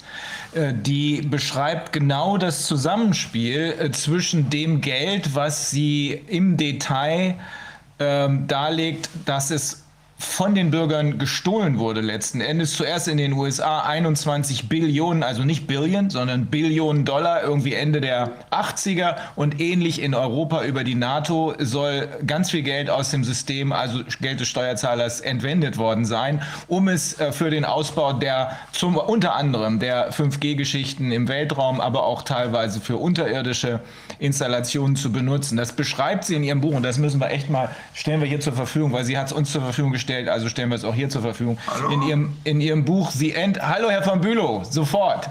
Hallo. Äh, das beschreibt sie in ihrem Buch The End of Currencies und das stellen wir hier aus. Äh, da wird auch äh, unter anderem, da wird, da wird der Gesamtzusammenhang geschildert, Wilfried, unter anderem auch die Rolle von 5G bei der Einführung digitaler Währungen, die genauso wie du sagst, dazu dienen sollen, den Bürger vollständig zu kontrollieren, wenn er sich so verhält, wie es die Mächtigen, und das sind dann nicht die Regierungen, sondern die, die die Regierung gekauft haben, wie es die Mächtigen wollen, dann kriegt er eben seine, äh, was weiß ich, 1000 oder 2000 Euro. Wenn er es nicht macht, kriegt er es eben nicht. Das steckt dahinter. Deswegen ist dein Ansatz, den du jetzt insbesondere was den wirtschaftlichen Teil angeht, äh, sehr schön geschildert hast, nämlich Geld regiert die Welt. Wer hat den Staatsschatz? Ähm, der ist kom komplett korrekt. Es macht immer mehr Sinn. Glücklicherweise sind wir jetzt nicht mehr in den 60er Jahren, wo dann solche Aktionen wie die gegen äh, John F. Kennedy äh, noch durchgeführt werden konnten, sondern jetzt zeigt sich für alle Welt, auch für die, die bisher auf Regierungslinie waren, die aber doch immer kritischer werden. Jetzt zeigt sich für alle Welt, dass hier was nicht stimmt und dass in der Tat ganz andere Interessen als die, von denen wir geglaubt haben, äh, dass sie hier die Rolle spielen, nämlich die die Gesundheit der Bevölkerung, dass hier völlig andere Interessen im Spiel sind. Genau, also die Menschen müssen wirklich erfassen, dass diese Institutionen, äh, von denen sie vielleicht glauben, dass das irgendwie etwas Staats, äh, Staatliches ist äh, oder etwas Öffentlich-Rechtliches ist, dass das private Kartelle sind, so wie diese Zentralbanken. Ja. Kaufleute und Banken, Geschäftsbanken ähm, haben die Zentralbanken in England geschaffen und dann auch in, in, in den USA. Äh, das ist nichts äh, Öffentliches, ja, das, das sind private ja. Akteure. Die ähm, mächtige Kartelle geschaffen haben und, ähm, und dann über die Kartelle darauf hingewirkt haben, dass ihnen immer mehr Macht zugeschoben worden ist. Eben durch die Deregulierung. Ja, äh, dadurch, dass man irgendwann dieses Spielgeld dann eben, ne, äh, Fiat-Geld, ne, äh, eben quasi verwenden konnte. Äh, und das ist alles eben eine lange Geschichte. Es ist nicht so, äh, dass die Banken irgendwann die Welt erschaffen haben und das Leben, äh, sondern äh, also in der Bibel ist von, von den Banken zum Beispiel noch nicht die Rede. Ja? Äh, es ist eher so, dass, dass diese Kräfte in den letzten Jahrhunderten eben ähm, äh, sich etabliert haben und eine Macht sich angeeignet haben, äh, die ihnen nicht zukommt. Ja. Die wahren Mächtigen, die kennen wir nicht. Was wir sehen, das sind irgendwelche Sitzfiguren, äh, die halt dann die Drecksarbeit erledigen. Aber wer wirklich die Entscheidungen trifft im Hintergrund, äh, die können wir noch gar nicht sehen. Nee, die äh, werden das, wir aber sehen. Also das ist, das, das ist, du hast eben auch den entscheidenden Hinweis, weil du eben gesagt hast, wir müssen hier sowas wie ein positives Ending haben, bevor wir jetzt zu äh, Herrn von Bülow überwechseln. Hast ja. du den entscheidenden Hinweis im, mit deinem, mit dem Buch, was du kurz hochgehalten hast, das japanische Handwerk ähm, gegeben. Wenn wir uns diesen Strukturen und diesen Kontrollen entziehen wollen, dann müssen wir zurück das hat auch Wolfgang Wodak übrigens von Anfang an gesagt, in die regionalen Strukturen gehen. Wir brauchen äh, regionale Unternehmen, die miteinander vernetzt sind, auch Landwirte, die miteinander vernetzt sind, sodass wir uns abkoppeln können von diesen von oben gesteuerten Konzernstrukturen. Das ist entscheidend und dass sich diese Erkenntnis durchsetzt, die ist entscheidend. Ich weiß, dass es das schon gibt in verschiedenen Ländern in immer größerem Maße. Bei uns in Deutschland gibt es auch Bemühungen und hinter den Kulissen Kulissen werden auch entsprechende Gespräche mit Fachleuten geführt, aber auch schon mit Unternehmern und hoffentlich dann demnächst auch bald mit Landwirten. Das ist die einzige Möglichkeit, äh, im Grunde zurück, back to the roots, zurück zu dem, äh, wo wir hergekommen sind, da, wo wir in der Lage waren, souverän wir selbst souverän über uns zu bestimmen, nämlich in der Region, in der Kommune, in der Familie, aber nicht äh, indem irgendwelche Leute, die wir nicht kennen, die irgendwo aus dem Hintergrund ausschließlich für ihre eigenen Interessen arbeiten, Pharma, Tech, Finanzindustrie, indem wir denen zugestehen, über private Unternehmungen wie die WHO, wie den äh, WMF und so weiter, uns Gesetze zu geben, die von oben herab one size fits all sowieso nicht passen und bei genauerer Betrachtung ausschließlich deren Interessen dienen. Da passt auch wieder rein äh, dein Hinweis auf die äh, Gesetzgebungsmechanismen. Du hast es ja eben auch aufgegriffen. Wir wissen ja definitiv, dass die Finanzindustrie jahrelang, vielleicht auch immer noch, eigene Mitarbeiter ins Finanzministerium kostenlos entsendet, kostenloser Rat, ne, dass die sich selbstverständlich ihre eigenen Gesetze schreiben und deshalb äh, Banken sozusagen faktisch über dem Gesetz stehen in Deutschland. Das wird jetzt erst klar. Ja. Gut. Ich möchte ganz kurz noch eine Sache ja. sagen, weil ich mich auch angesprochen bin, äh, angesprochen fühle als Handwerkerin, ja sozusagen, weil ich ja, wie viele wissen, auch noch dazu Hutmacherin bin, ja. Und ich finde das ganz toll, dass das eben auch früher schon so gesehen wurde, was ich ja auch immer so gefunden habe, dass Handwerk etwas, etwas äh, unglaublich bereicherndes und Schönes ist. Und tatsächlich ist auch die äh, Zufriedenheit, die man erlebt, wenn man eben etwas handwerklich geschaffenes, äh, handwerkliches geschaffen hat, die ist also nicht zu vergleichen damit, wie wenn man zum Beispiel einen tollen Schriftsatz zimmert. Das ist zwar auch toll und tatsächlich tatsächlich ist das beim, bei, beim Juristischen ist es ja in gewisser Weise auch ein, ein, wie will man sagen, man baut eine soziale Skulptur in seinem Schriftsatz, ja, indem man eben bestimmte Sachen auch vielleicht auslässt oder eben mhm. gestaltet. Ja. Aber trotzdem ist das eben doch, wenn man so etwas Skulpturales jetzt erschafft, wie bei, bei Hüte machen, ist eben ein wirklich sehr meditativer Prozess, äh, der wirklich, ähm, ja, der unheimlich ähm, zufriedenstellend ist. Und ich glaube, dass wir gucken sollten, dass wir diese, diese Gestaltungskraft auch ausdehnen, nämlich auf die Gesellschaft, die wir vielleicht hoffentlich oder wovon ich schwer ausgehe, nach dieser, nach Beendigung, wenn der Spuk vorbei ist, auch bauen können gemeinsam, dass wir da eben wirklich auch eine schöne soziale Skulptur machen, in der äh, wir gut leben können. Und eine letzte Bemerkung wollte ich noch machen zu der Thematik, ob jetzt das Grundgesetz, ob das jetzt unsere Verfassung ist oder nicht. Also wenn es jetzt so wäre, dass es das nicht ist, dann bin ich der Meinung, also ich bin ein großer Fan vom Grundgesetz, weil ich denke, das ist, also man sieht es ja, wir haben es immer wieder besprochen, ein einzigartig, ähm, wirklich auch in, im europäischen Vergleich und möglicherweise auch weltweit, weil es eben die Menschenwürde in in seinem Zentrum hat und ähm, uns deshalb eigentlich auch äh, schützen sollte vor ganz vielem, was hier geschieht. Und ich denke, wenn wir eine Wahl haben hätten, nochmal, ich würde sagen, wir müssen das Grundgesetz, so wie es ist, zu unserer Verfassung erheben und im weiteren mit Verlauf... Des Artikel 120 natürlich. Äh, mit Außenpflicht von 120 und vielleicht im weiteren Verlauf es befreien äh, von den Dingen, die seinen eigentlichen Kern versuchen äh, zu zerstören oder teilweise zerstört haben, eben irgendwie dieser ganze Privatisierungskram, Staatstrojaner und sowas, so müsste, was müsste man im weiteren Verlauf wieder entfernen. Aber ich glaube, in, als solches finde ich es fantastisch und es ist das, was wir eigentlich auch, ähm, was für uns gelten gilt und auch weiter gelten sollte. Und wenn wir es erheben müssten, dann wäre ich dafür, das zu tun. Ja. Klar. Ich dann zu einen Satz sagen. Ja. Jetzt einen Satz noch. Also die, das Handwerk ist wirklich die Grundlage von allem. Ja. Weil irgendwann wird ja Handwerk auch zum Kunsthandwerk. Äh, und äh, das, was zum Beispiel ein Rembrandt auf die Leinwand äh, gebracht hat, äh, das wird ein Drucker nie schaffen. Ja, und ähm, wenn wir das Handwerk verlieren, verlieren wir auch die Künste und alle Kultur. Ja. Ähm, und äh, das ist das eben die Bedrohung, die ich sehe, äh, dass mit dem Mittelstand und mit dem Handwerk, ja, nur der Freie kann Kunst machen.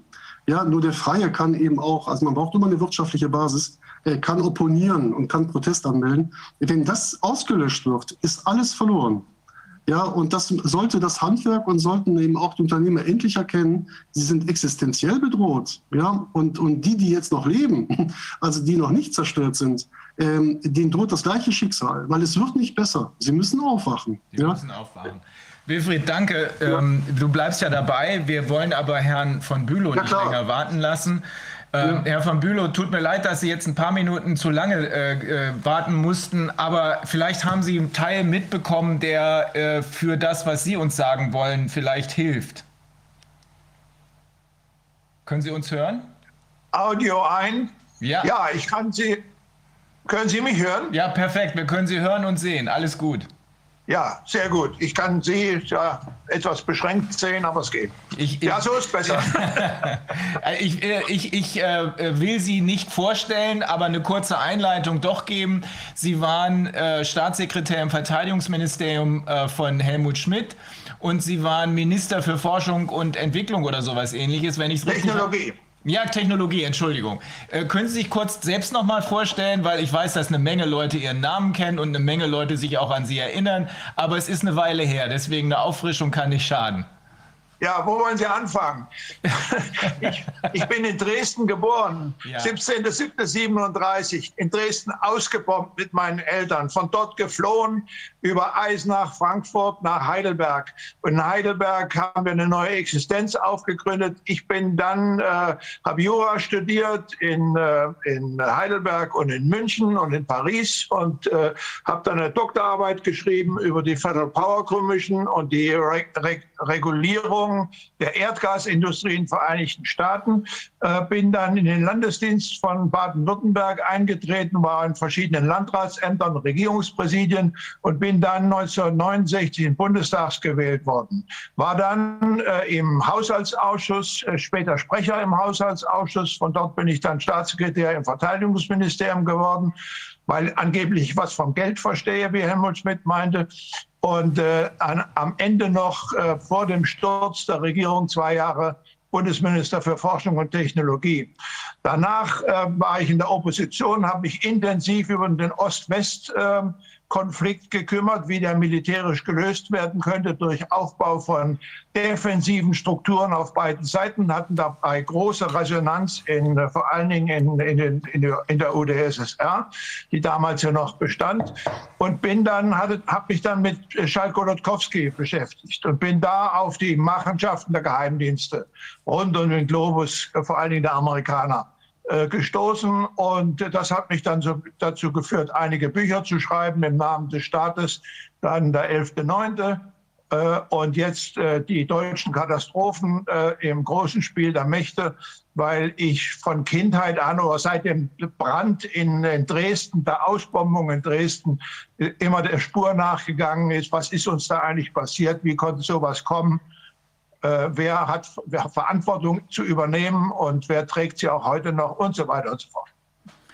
Diese Spur, der Sie nachgegangen sind, Schalk Golodkowski, den Namen hat eben auch schon äh, der Kollege Wilfried Schmidt erwähnt. Äh, was haben Sie dabei festgestellt? Nein, man, äh, man, äh, erstes Mal war die deutsche Seite in großen Teilen nicht bereit, die Akten rauszugeben. Beziehungsweise wir bekamen dann immer äh, seitenweise weiße Blätter mit dem Aufdruck, äh, es handelt sich um Erkenntnisse von befreundeten Diensten, äh, die wir nicht freigeben können. Wir bemühen uns aber über die Freigabe. Nicht ein einziges Mal haben wir äh, diese, von diesen Akten äh, die, die, den Ausdruck bekommen. Dann war unendlich viel geschwärzt. Äh, und, ähm, ja, und vor allen Dingen das Entscheidende war, dass ich sowohl beim Waffenhandel als auch beim Hightech-Handel auf äh, Spuren Richtung Amerika gestoßen bin. Und den bin ich dann in, in den Vereinigten Staaten nachgegangen. Äh, das war dann insofern hochinteressant. Das war die äh, die Zeit der Aufarbeitung des Vietnamkonfliktes, wo die ähm, amerikanischen Geheimdienste tief in Faschist geraten waren und es populär war für die Ausschüsse des Kongresses, sich dieser Thematik in der Vergangenheit anzunehmen. Und dann kann man, man kann sich gar nicht vorstellen, was alles möglich ist, was Geheimdienste machen. Und, äh, und das war insofern äh, sehr interessant, weil ähm, ich äh, auf den Hill gegangen bin, also auf, zum Kongress, wo ich ja früher schon gearbeitet hatte über die Federal Power Commission. Und äh, dort äh, gibt es eine Niederlassung des Government Printing Office. Und da kriegen Sie die ganzen Wortprotokolle dessen, was, was äh, sowohl die Drug Enforcement Agency, was die CIA, was äh, die Federal Reserve gemacht hat im, im, Laufe von vielen Jahren in diesen ganzen Konflikten.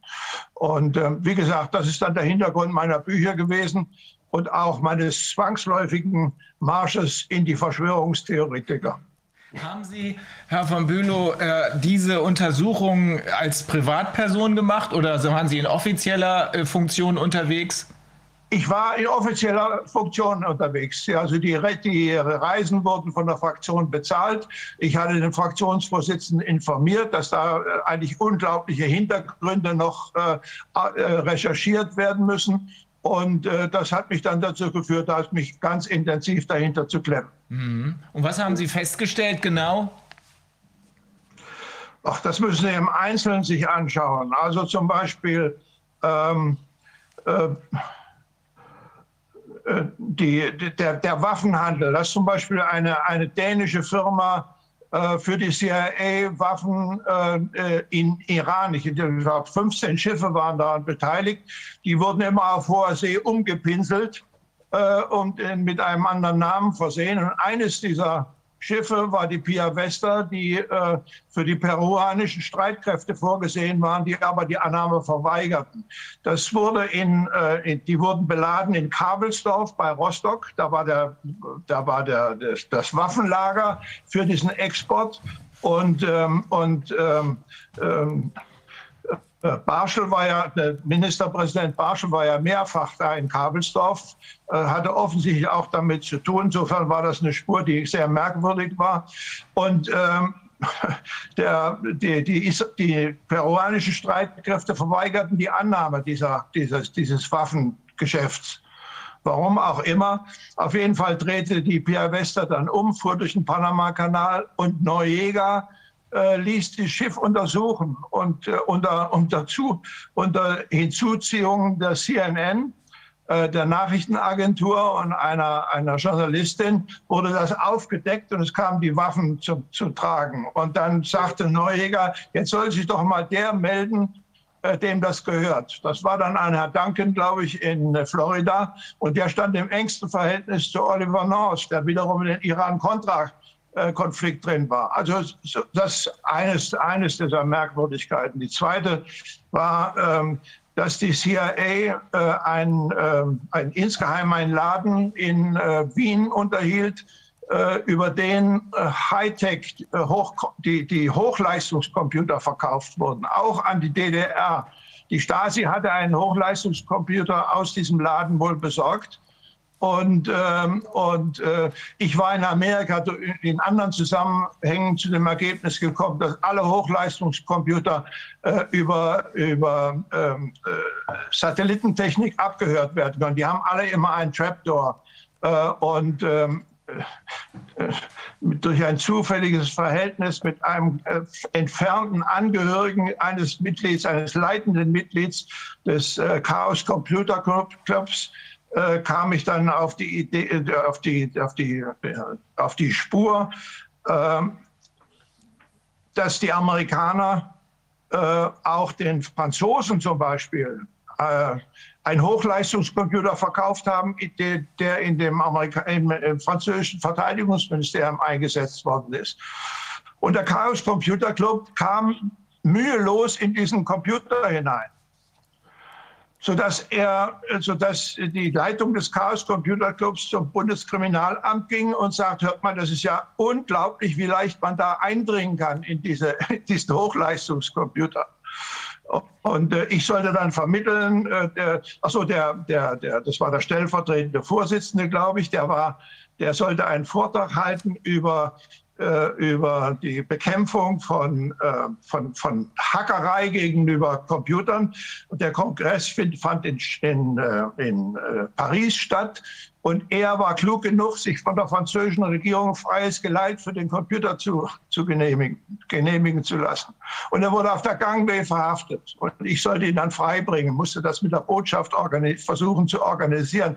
Auf jeden Fall merkte man, dass bei, ob das nun die Erkenntnis in Amerika war oder bei Schalk-Golodkowski mit den Stasi und äh, russischen Computern und, ähm, und diesem Computer, dass da ganz systematisch äh, die Technik eingebaut war, äh, abzuhören. Und das muss man natürlich dann verallgemeinern. Das heißt, man kann davon ausgehen, dass in jedem Groß Großcomputer äh, in der Bundesrepublik oder in England oder in Frankreich oder in China, wenn sie nicht, wenn sie nicht das Sonderregelung haben, äh, eingedrungen werden kann.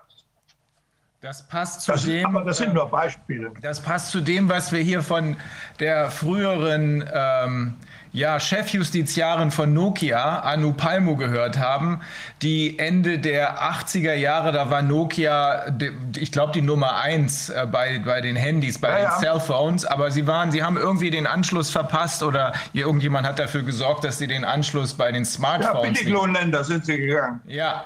Aber sie haben, sie waren dann trotzdem so groß und so bedeutend, dass sie äh, geladen wurden, nicht nur Nokia, sondern auch andere, aber Nokia zuvorderst, weil das die Nummer eins war.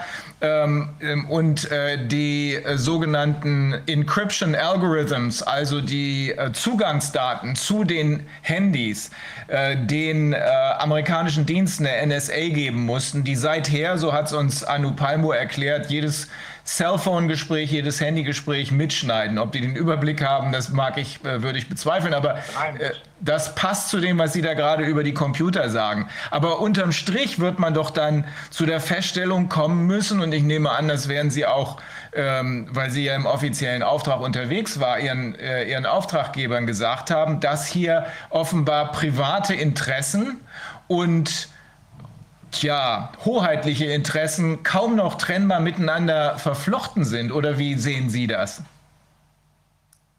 Natürlich, das ist ja, das ist, äh, äh, also man, man muss ja davon ausgehen, dass Amerika im Grunde genommen die bestimmte Macht der Welt sein will und das auch behalten will. Mhm. Und äh, gegen jede Herausforderung vorgeht, äh, die das unterbinden kann. Und vor allen Dingen aber auch die ganzen Informationen haben, muss und haben will, die es ihnen ermöglicht, auch äh, außerhalb jeder öffentlich deklarierten Politik Einfluss zu nehmen Leute auszuhören. Ähm, äh, ich gehe davon aus, dass man, dass man über jeden Menschen, der irgendeine bedeutende Position beginnt zu erlangen oder auf einer Leiter beginnt aufzusteigen, dass für, gegen den, für den ein Dossier angelegt werden kann von seinen ganzen äh, äh, Äußerungen über, das, über, das, über die, die Telefonabhörerei und äh, von daher ein unendliches Erpressungspotenzial möglich ist.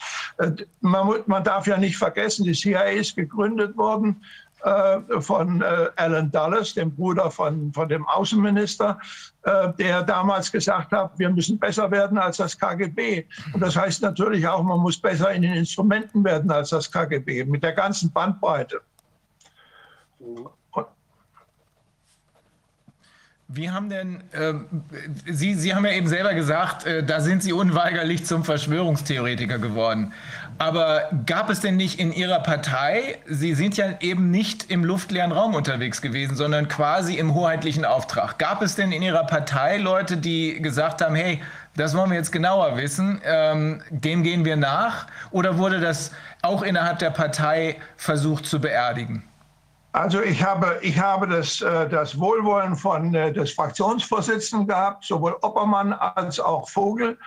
Ähm, aber ich habe dann sozusagen im, im Gremium derer, die Außenpolitik äh, erörtern, also im Außenpolitischen Ausschuss, ähm, da bin ich angehört worden, aber im Grunde genommen nur auf Zweifel und auf Kopfschütteln gestoßen. Hm. Ich hätte, man, man, hätte natürlich daraus eine, eine größere Operation machen müssen, aber das wäre dann äh, in eine Konfrontation mit den Vereinigten Staaten äh, äh hineingelaufen. Und ähm, also ich zum Beispiel war Pausen sehr häufig in Moskau und habe äh, mit vier Sterne-Generalen sind sie mir nach Hause gekommen, Pensionierte und wollten mit mir meine Ideen durchsprechen, haben dann äh, in Moskau dafür geworben. Aber in, in Bonn im, im, im Ausschuss, ob es Verteidigungspolitik oder ob es, ob es Außenpolitik war, waren die NATO-Heinis dann immer, immer diejenigen, die, die gesagt haben, Gottes Willen nicht in diese Richtung gehen. Und wir, das können wir den, den, den Russen gar nicht zumuten, was du da vorschlägst und was du behauptest, dass die Russen bereit sind anzunehmen. Leider Gottes, ich hätte, ich hätte mit heutiger Kenntnis hätte ich fast nicht gewagt, so weit äh, äh, den Russen das alles vorzuschlagen. Die haben teilweise haben die gedacht, das ist im Grunde genommen die Lösung. Defensive Verteidigung auf beiden Seiten. Wir hören mit der Konfrontation auf. Äh, und ähm, äh, aber im Grunde genommen, die Wiedervereinigung ist möglich geworden, weil die, die, die, die Russland äh, einen neuen Anfang beginnen wollte, die ganze Ost-West-Konfrontation einreißen wollte, den, das Glacis, was sie 1945 mit unendlichen Blutopfern erobert hat, das wollte sie zurückgeben. Die einzige Bedingung war eigentlich, äh, dass die NATO nicht nach vorne rückt. Das haben sie den Amerikanern äh, abgerungen, das ist mündlich versprochen worden, ist aber dann beim nächsten Präsidenten Kennedy sofort wieder gegenstandslos gemacht worden. Und seitdem hatten wir diese Konfrontation bis hin in die, in die Aktion der Ukraine, wo ja mit fünf Milliarden äh, Dollar äh, interveniert worden ist, bis man die Regierung am Ruder hatte, die dann von dem russischen Teil der Bevölkerung der Ukraine radikal abgelehnt worden ist. Und deswegen kam es dann zu dieser Entwicklung, die wir heute allgemein bedauern. Ähm, aber es war nicht Kennedy, sondern welcher Präsident war, war das, der nicht damit Clinton. ein. Clinton, Clinton. War, Clinton war das, okay. Ja. Mhm. Äh, äh, Baker, Baker als Außenminister hatte ja. das zugesagt. Der, der amerikanische äh, Botschafter in Moskau hatte das bestätigt. Ähm, es war völlig unstreitig. Es war allerdings nicht schriftlich niedergelegt, was die Russen gerne gehabt hätten. Aber Clinton hat sich sofort darüber hinweggesetzt. Mhm. Warum? Seitdem haben wir wieder die neuen Feinde. Wo, wa, warum? Deswegen brauchen wir auch ein Besatzungsstatut. Ja. Wa warum hat er sich darüber hinweggesetzt oder wer hat ihn dazu veranlasst, sich darüber hinwegzusetzen? Ach, das sind ja immer, äh, wenn Sie sich den Krieg gegen den Terror anschauen, dann ist das ja, findet der in der Regel statt äh, in Gebieten, wo Gas und äh, Erdöl vorkam, vor, vorkommen sind oder wo Pipeline äh, kontrolliert werden müssen. Äh, und ähm, äh, das hat alles äh, massive wirtschaftliche Hintergründe und das sind im Grunde genommen die Großvermögen Vereinigten Staaten, die dahinter stehen. Die, die finanzieren die Thinktanks und aus den Thinktanks kommen die Leute, die denken sich neue Konflikte aus und die, diese Leute äh, wandern dann in die Regierung hinein, in die Ämter und bestimmen dann die Politik von dort aus. Das ist also ein Lobbyismus über die Thinktanks. Die großen Vermögen, die natürlich alle beteiligt sind, investiert, investiert haben in die, in die Finanz in die, und über die Finanzindustrie in die Tech auch jetzt in die Pharmaindustrie, haben so viel lobbyistische Macht, dass sie über die Thinktanks auch die Politik zumindest, zumindest beeinflussen. Ja, es ist ja nicht nur die Thinktanks. Wenn Sie, wenn Sie eine Milliarde brauchen, um in Amerika Präsident zu werden, und wenn Sie Hunderte, äh, wahrscheinlich auch einige zig Millionen brauchen, um Senator zu werden, oder einige hunderttausend, um, um Repräsentant zu werden, dann wissen Sie genau, dass davon, davon im Grunde oder von den Geldgebern äh, die sozusagen die Einflussnahme organisiert wird über diese Geldströme. Und äh, das Schlimme in Amerika ist eben, dass Sie über diese Privatfernsehen zum Beispiel äh, negative Werbung kaufen können. Also wenn Sie zum Beispiel einen, einen, ganz unabhängigen Kandidaten in Amerika haben, der sozusagen die amerikanische Politik wieder äh, sozusagen auf die Verfassungsgrundlage stellen will, und der sich entsprechend äußert gegen die, gegen die, die, die tatsächliche Machtausübung, dann kriegt der ähm, äh, über negative Fernsehwerbung, die bis in die, in die in die, in die privaten Bereiche hineingeht, mit wem er fremd geht und was er alles gemacht hat und was er gesagt hat. Und Sie können dagegen, wenn Sie, wenn, wenn Sie ein solcher Kandidat sind, dann kriegen Sie kein Geld, um, um, um die Gegenpropaganda zu organisieren. Das heißt, Sie können sich überhaupt nicht wehren. Und deswegen gibt es so, so wenig unabhängige Leute. Oh Mann.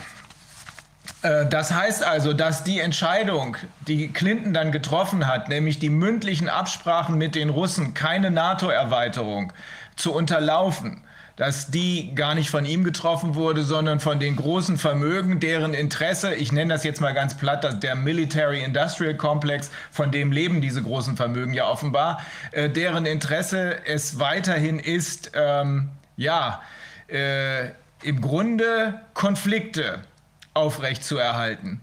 Diese Vermögen haben also dazu geführt oder deren Interessen haben dazu geführt, dass die mündlichen Absprachen mit den Russen nicht eingehalten wurden. Natürlich, klar, sie brauchen einen Feind. Das war ja das große Problem. Da, da spielte Chini äh, eine große Rolle. Ja. Äh, Project New American Century, die sagten, um Gottes Willen, ähm, äh, die, die, die Amerikaner dürfen nicht eingelullt werden, dass es jetzt eine Friedensdividende geben könnte nach dem Zusammenbruch der Sowjetunion. Äh, wir brauchen äh, möglichst sogar ein neues Pearl Harbor, äh, das uns sozusagen die Leute wieder in, in Angst und Schrecken versetzt, sodass wir dann wieder eine noch stärkere Rüstung organisieren müssen, um diese Weltstellung zu behalten, die wir bisher haben und die wir nach, nach dem Zusammenbruch der Sowjetunion ausbauen müssen mhm. und wollen. Könnten Sie kurz noch mal erklären, was das Pearl Harbor, das ursprüngliche war? Das Pearl Harbor war äh, der Überfall angeblich der Japaner, äh, der, der, tatsächliche Überfall der Amerikaner auf die amerikanische Flotte in Pearl Harbor. Äh, da war es aber so, dass die dass es ähm, erstens mal eine, ein, eine äh, vorlaufende Politik unter Präsident Roosevelt gegeben hat, äh, der, unter, der die Frage gestellt hat an seine, äh, seine Berater, vor allem die Marine, Marineleute, ähm, äh, wie kriegen wir äh, Japan dazu, den ersten Schuss zu, äh, zu durchzuführen. Äh, denn Amerika war in der Krise, kam ja 29 aus der Weltwirtschaftskrise heraus. Und äh, da kam sie auf die Idee, den Japanern die Zufuhr mit Erdöl und allem anderen Möglichen abzudrehen. Und das haben sie auch gemacht. Und daraufhin haben die Japaner reagiert und haben Pearl Harbor überfallen. Und in Pearl Harbor lag die Flotte nur deshalb, da wollte die Marine überhaupt ihre Flotte nicht hinlegen. Das war ein politischer Befehl. Da lag es in der Nähe der, der, der, des japanischen Zuges. Zugriffs. Und unter dem Vorwand, und dann ist das, ist das niedergebombt worden und das war ein erschütterndes Erlebnis für Amerika, dass Amerika in den Jap Krieg gegen Japan und letztlich auch in Deutschland gebracht hat. Mhm. Das ist eine ganz trickreiche Geschichte. Die Amerikaner haben alles abgehört, die wussten ganz genau Bescheid. Die haben da, ähm, drei, ich glaube, 3000 äh, Soldaten mehr oder weniger geopfert für diese PR-Aktion, die notwendig war, um die Vereinigten Staaten in Kriegsmodus zu bringen. Ähm, Das sind, äh, wir sind jetzt ja mitten im Bereich der berüchtigten Verschwörungstheorien, aber ich kann Ihnen dazu ergänzend sagen, dafür, darüber wissen Sie auch was. Ähm, ich habe im Zuge der Arbeit des Corona-Ausschusses Kontakt mit einer Gruppe amerikanischer Anwälte, die im Rahmen einer Stiftung äh, an der Aufklärung des 11. September arbeiten. Ja. Ähm, und die sagen mir Ähnliches äh, über den 11. September, nämlich dass es Hinweise darauf gibt, dass die Dienste Bescheid wussten und faktisch im Sinne eines, Sie haben es eben gesagt, wir brauchen ein neues Pearl Harbor, wir brauchen in Anführungsstrichen eine Existenzberechtigung für unsere ja, Kriegsmaschinerie äh, faktisch dabei zugeguckt haben, wie die beiden Türme in Schutt und Asche versenkt wurden. Da gibt es noch ganz andere Anhaltspunkte. Ich habe das immer für absoluten Blödsinn gehalten. Inzwischen nach Corona und in, nach allem dem, was wir jetzt gerade auch heute wieder gehört haben, halte ich fast nichts mehr für unmöglich. Haben Sie dazu auch eine eigene Verschwörungstheorie, was da? Ja, hab ich, dazu ja. habe ich ein Buch geschrieben, eines der ersten mhm. und eines der ersten, die in, in Ämtern gewesen ist. Dazu kommt, glaube ich, noch ein, ein englischer Minister für Erziehung, der auch darüber geschrieben hat. Wir beide sind der Meinung, dass das äh, äh, herbeimanipuliert worden ist, wie auch immer. Mhm. Ähm, ich wollte noch zu dem Pearl Harbor sagen. Ähm, ähm, es, oder, oder, den Zusammenbruch der Sowjetunion. Es ist der ganz große Jammer, äh, dass das Zusammenbruch der Sowjetunion nicht genutzt worden ist, von den Vereinigten Staaten aus ihrer kriegerischen Rolle rauszukommen, ihrer weltbestimmenden Rolle durch Rüstung und, und durch kontinuierlichen Kriege und äh, Zerstörung von, von äh, kleineren Ländern, die ihnen nicht Widerstand bieten können. Ähm, der, militärisch-industrielle Komplex ist äh, einschließlich der ganzen Beratungsfirmen dazu verschlingt äh, so viel äh, geistige Kapazität, die dringend fehlt für die Umsteuerung des Landes.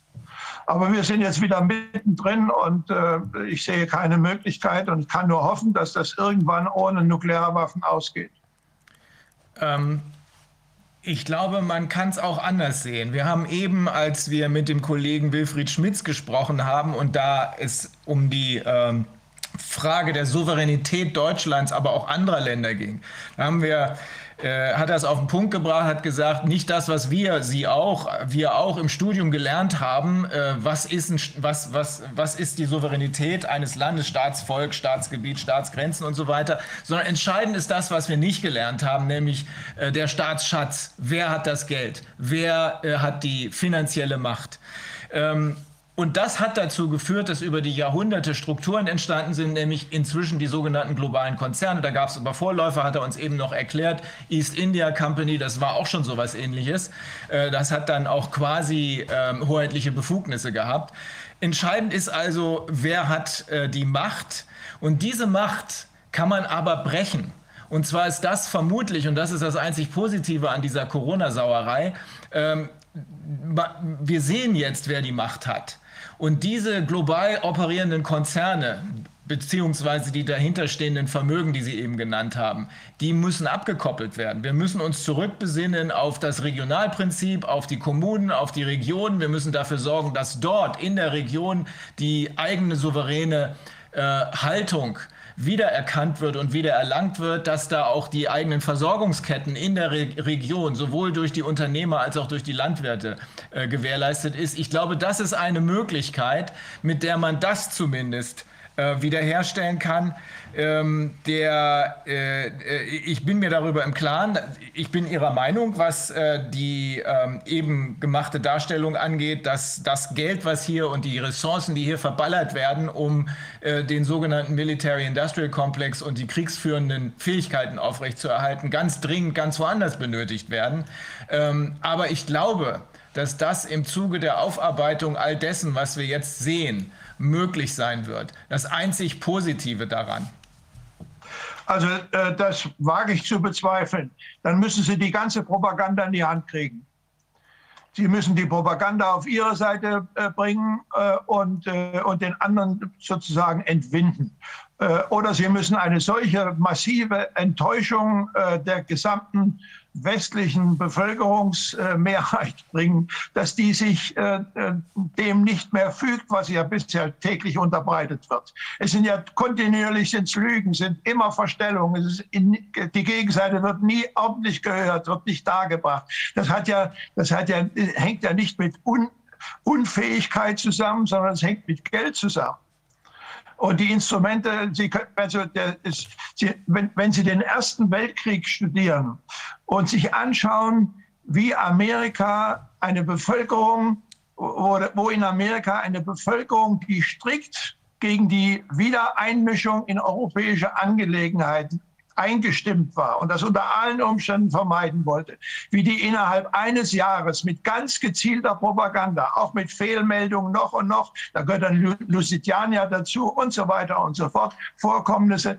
Ähm, äh, Sie können sich als Einzelner gegenüber diesen meistens auch ja heute auch unglaublich optisch starken ähm, ähm, äh, Darstellungen können sie sich fast nicht wehren, genauso wie die Bevölkerung sich jetzt gegen Corona nicht wehren kann, gegen die Hysterie. Das ist ja, das da, da stecken ja mass, mass, massive Gelder dahinter von denen, die da letztlich davon profitieren. Und äh, wenn sie das nicht in die Hand kriegen, und demokratisch kriegen sie das nicht in die Hand, das ist, da, ich verzweifle allmählich an der Demokratie, weil, weil da, daran scheitert das. Und, und, die, und, die, und, die, und die, äh, die Leute, die diese Konzerne betreiben, die, die werden ja über ihr Boni ähm, sozusagen noch zum, zum, zum Fähnchenträger dieser ganzen Entwicklung gemacht. Und, die, die, die, die, und diejenigen, die da, sich dagegen wehren können, werden die Aktionäre. Die kriegen dann die, die kriegen einigermaßen Geld, aber im Grunde genommen, die Boni äh, gehen an die, an die Strategen dieser ganzen Entwicklung. Und ähm, also ähm, es ist, ein, es ist eine, eine Sisyphus-Aufgabe, von, der ich nicht wage zu sagen, nach meinen ganzen 83-jährigen Erfahrungen, dass das gelingen wird.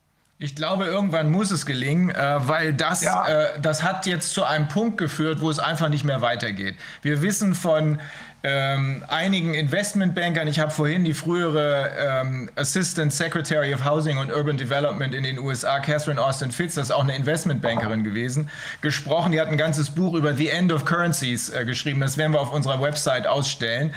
Ähm, sie sagt auch, es geht einfach nicht mehr weiter. Eine andere Investmentbankerin, Leslie Menukian, haben wir gehört, die sagt, hier in Europa, in den USA werden ja die Maßnahmen gerade zurückgefahren, aber hier in Europa wird der Druck deshalb aufrechterhalten, weil Europa restlos pleite ist. Die EZB ist pleite, die Renten, die Pensionsfonds sind pleite, hier geht gar nichts mehr. Und um zu verhindern, dass die Öffentlichkeit das mitkriegt, sie sprachen nämlich eben von zwei Wegen, entweder die Propaganda in die Hand kriegen oder aber die Propaganda dadurch entmachten, betrachten, dass eine Riesen, Sie haben das so formuliert, eine Riesenenttäuschung in der Bevölkerung äh, zu erkennen ist. Da sind wir auf dem besten Weg, denn in dem Moment, wo die Bevölkerung merkt, dass nichts mehr ist mit Renten oder so, äh, glaube ich schon, dass die auch erkennen werden, dass alles andere vielleicht äh, in Anführungsstrichen Verarschung gewesen ist und dass sie vor allem diejenigen erkennen werden, die dafür die Verantwortung tragen, nämlich eben die von uns eben angesprochenen Eliten, selbsternannten wohlgemerkt, Eliten teilweise ohne, ohne alles, ohne ohne Berufsausbildung mit gefakten Biografien, Eliten in der, äh, in der Konzern und in der Politik. Ich glaube schon, ja. dass es da eine Möglichkeit gibt. Nur wir müssen sie jetzt nutzen. Ja. Wenn Sie Herrn Merz von, von BlackRock bisher umpolen können, dann sehe ich eine Chance. ja, Sie sprechen es an. Über BlackRock läuft sehr viel. Das ist einer der Finanzkonzerne, über den in die äh, Industrien, in die anderen Konzerne reinregiert wird und über deren Lobbyisten dann am Ende Politik gemacht wird. Ja. Ich sehe das nicht so hoffnungslos, weil es ist, es ist einfach okay. zu weit gegangen. Ne? Es, es kommt einfach alles ans Licht, äh, sonst würden wir uns hier auch gar nicht so besprechen können mit Ihnen, weil solange keiner zuhören will, macht es keinen Sinn zu reden. Jetzt hören aber Leute zu und zwar ganz schön viele und nicht nur bei uns, sondern weltweit. Ich glaube okay. schon, dass das was bringt. Hopefully. Ja. Okay. Ja, Herr van Bülow, hast du noch eine Frage? Ähm, ich glaube nicht. Erstmal, es war sehr aufschlussreich. Sehr aufschlussreich. Herr van Bülow, lassen Sie uns in Kontakt bleiben, denn es tut sich noch viel, viel mehr. Jetzt auch gerade in den nächsten paar Wochen und Monaten. Insbesondere Gut. auch auf juristischer Ebene. Eine Frage habe ich noch.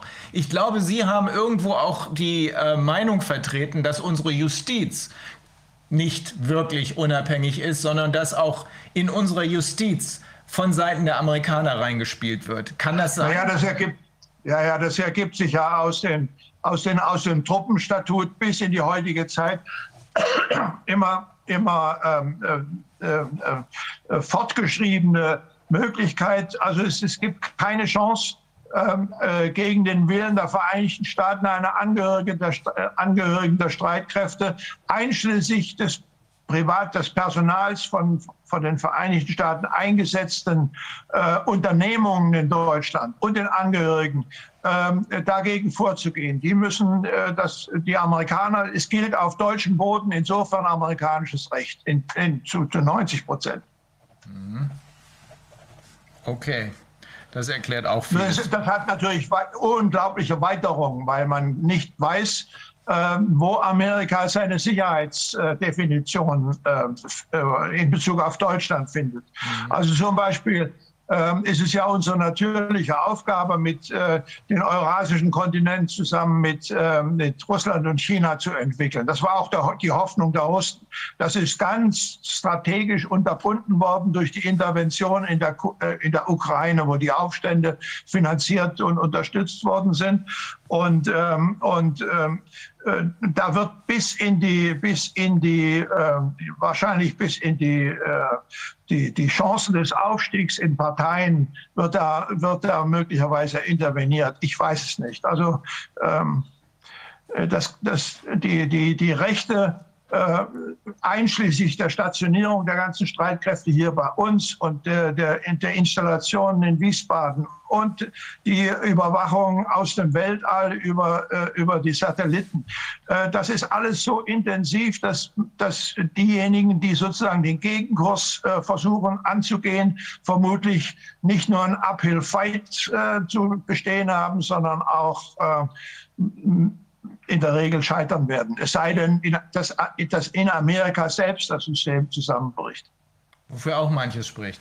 Aber in der Tat, das ist uns klar, dass hier die Interessen auf der anderen Seite mächtig sind. Das sieht man ja schon daran, dass sie so weit gekommen sind. Denn wer hätte vor anderthalb Jahren gedacht, dass hier auf der ganzen Welt Leute mit Kaffeefiltern vorm Gesicht rumlaufen würden und, und äh, auf der ganzen Welt äh, Menschen Und sich das auf dem Fahrrad. und auch auf dem Fahrrad und und äh, dass Menschen sich mit einem mit einer Gentherapie äh, injizieren lassen würden, die noch nicht mal auch nur ansatzweise den allergeringsten Anforderungen an eine medizinische Studie genügen würde. Also wir sind uns darüber im Klaren, aber wir sehen auch gleichzeitig, ich finde das cool, diese diese Formulierung, die Sie hatten, ähm, dass wir hier eine äh, Riesenenttäuschung bei der Bevölkerung brauchen.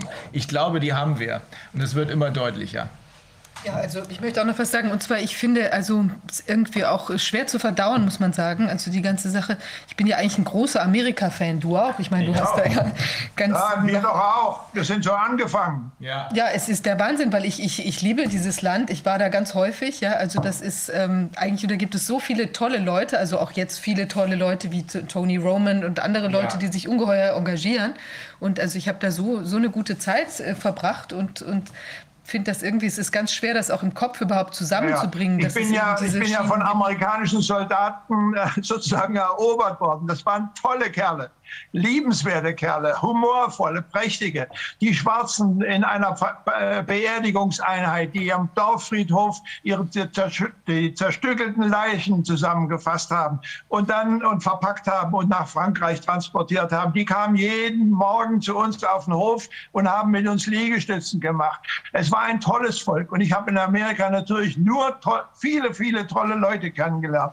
Aber es gibt eben äh, Leute, die sind so hinter dem Geld her ja. äh, und hinter den Machtstrukturen her und hinter den hohen Bezahlungen her. Denn wo wird denn die hohen Löhne bezahlt? Die werden im Indust äh, militärisch-industriellen Komplex bezahlt. Ja. Und deswegen strömt da, strömt da die, ganze, die ganze Intelligenz hin und wird dann irgendwo, ja, und die, diejenigen, die gegen den Strom äh, schwimmen, die gibt es, aber das sind immer die Minderheiten. Und äh, ja, ich, ich bin verzweifelt darüber. Wir haben viele Freunde in Amerika. Wir sind auch regelmäßig hingefahren. Jetzt mache ich es nicht mehr. Äh, aber ähm, ich, es war das, das Land, was an sich der Traumpartner war nach dem Hitlerreich. Und, ähm, und äh, ja, aber nach und nach, mer ich merkte schon, als ich in Amerika war und über die Federal Power Commission meine Doktorarbeit geschrieben habe, äh, las ich jeden Tag das Wall Street Journal und die New York Times. Und da kam dann raus, dass zum Beispiel Ho Chi Minh dem Truman, ich glaube, acht Briefe geschrieben hatte. Er wollte sich mit Amerika verbünden. Sie wollten ihr Land nach, Amerik nach amerikanischen Muster organisieren. Sie wollten die amerikanische Verfassung kopieren. Und was ist daraus geworden? Im Grunde genommen das Niedermachen der ganzen äh, Entkolonialisierungsbewegung. Die ganzen, äh, äh die ganzen ähm, äh, Führer der, der Entkolonialisierungsbewegung sind äh, entweder erschossen, äh, umgebracht worden oder sie sind ersetzt worden durch korrupte Regime. Und das ist ein Gang, der, der, ich glaube, der Kennedy wollte letztlich das, das beenden und daran ist er gescheitert. Äh, dazu aber, dass ich gebe Ihnen absolut recht in jedem einzelnen Punkt. Als ich zur Schule gegangen bin in den 70ern, in Michigan war das, Vorort von Detroit, sehr reicher Vorort. Die ganzen Executives von den äh, großen vier, also von den großen Autoherstellern äh, waren da. Äh, da war das Land noch scheinbar in Ordnung, zumindest aus meiner Sicht. Ähm, als ich dann studiert habe in den 80ern, da merkte man, äh, dass dieser Film, glaube ich, Wall Street war das mit Michael Douglas in der Hauptrolle, immer mehr Realität wurde, wo er dann Greed propagierte. Ähm, ich habe einen Bruder, einen Ami-Bruder, der, der heißt Michael, der ist Banker oder war Banker. Ähm, der hat mit meinem Vater zusammen nach dem Job äh, an seinem Haus gearbeitet, hat ein schönes Haus, ist immer noch im selben Haus in, in, in in North Carolina und hat dann ähm, mit viel Mühe so einen riesigen Steingarten angelegt mit riesigen Felsen. Und dann hat er meinem Vater, der das nicht richtig verstanden hat, was erzählt. Ich habe dann hinterher telefoniert mit ihm und habe gesagt, sag mal, Michael, was, was hast du ihm da erzählt? Er hat gesagt, weißt du, als Banker habe ich die Schnauze bis hierhin voll. Das war in den 2000, das war um 2005, 2006. Ich habe die Schnauze bis hierhin voll. Ich verkaufe Produkte, an die ich selbst nicht glaube. Das waren damals die berüchtigten Caps and Swaps. Und ich verkaufe ja. das an Konzernchefs beziehungsweise an deren CFOs, also die Chief Financial Officers. Ich sehe genau, dass sie gar nicht verstehen, was sie kaufen. Und ich sehe genau, dass sie nur deshalb nicht fragen, damit ich nicht merke, dass sie es nicht verstehen. Dabei haben wir das so gestrickt, dass es keiner versteht. Dass keiner versteht, dass wir denen einen Haufen Scheiße verkaufen. Hat er gesagt. Und dann sagt er, und deswegen mache ich hier nicht mehr mit. Inzwischen hat er wirklich aufgehört, arbeitet nicht mehr für eine Bank. Und das, und jedes Mal, wenn ich nach Hause komme und hier handwerklich mich betätige, das ist ein sehr guter Handwerker, dann merke ich, das ist das Einzige, was mich wirklich ausfüllt. Also es gibt Hoffnung, so ist es nicht. Ja, okay. Gut. Vielen Dank, Herr von Bülow, für Ihre Zeit. Tschüss. Tschüss, ein schönes Wochenende. Danke gleichfalls. Danke. Das ist harte Kost. Krass. Harte Kost, mein lieber Mann. Äh, Wilfried, bist du noch da? Wilfried? Ich glaube, er hat sich ausgeklinkt.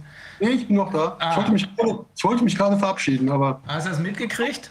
Ja, komplett, ja. Also, ähm, ich kann verstehen, dass er frustriert ist.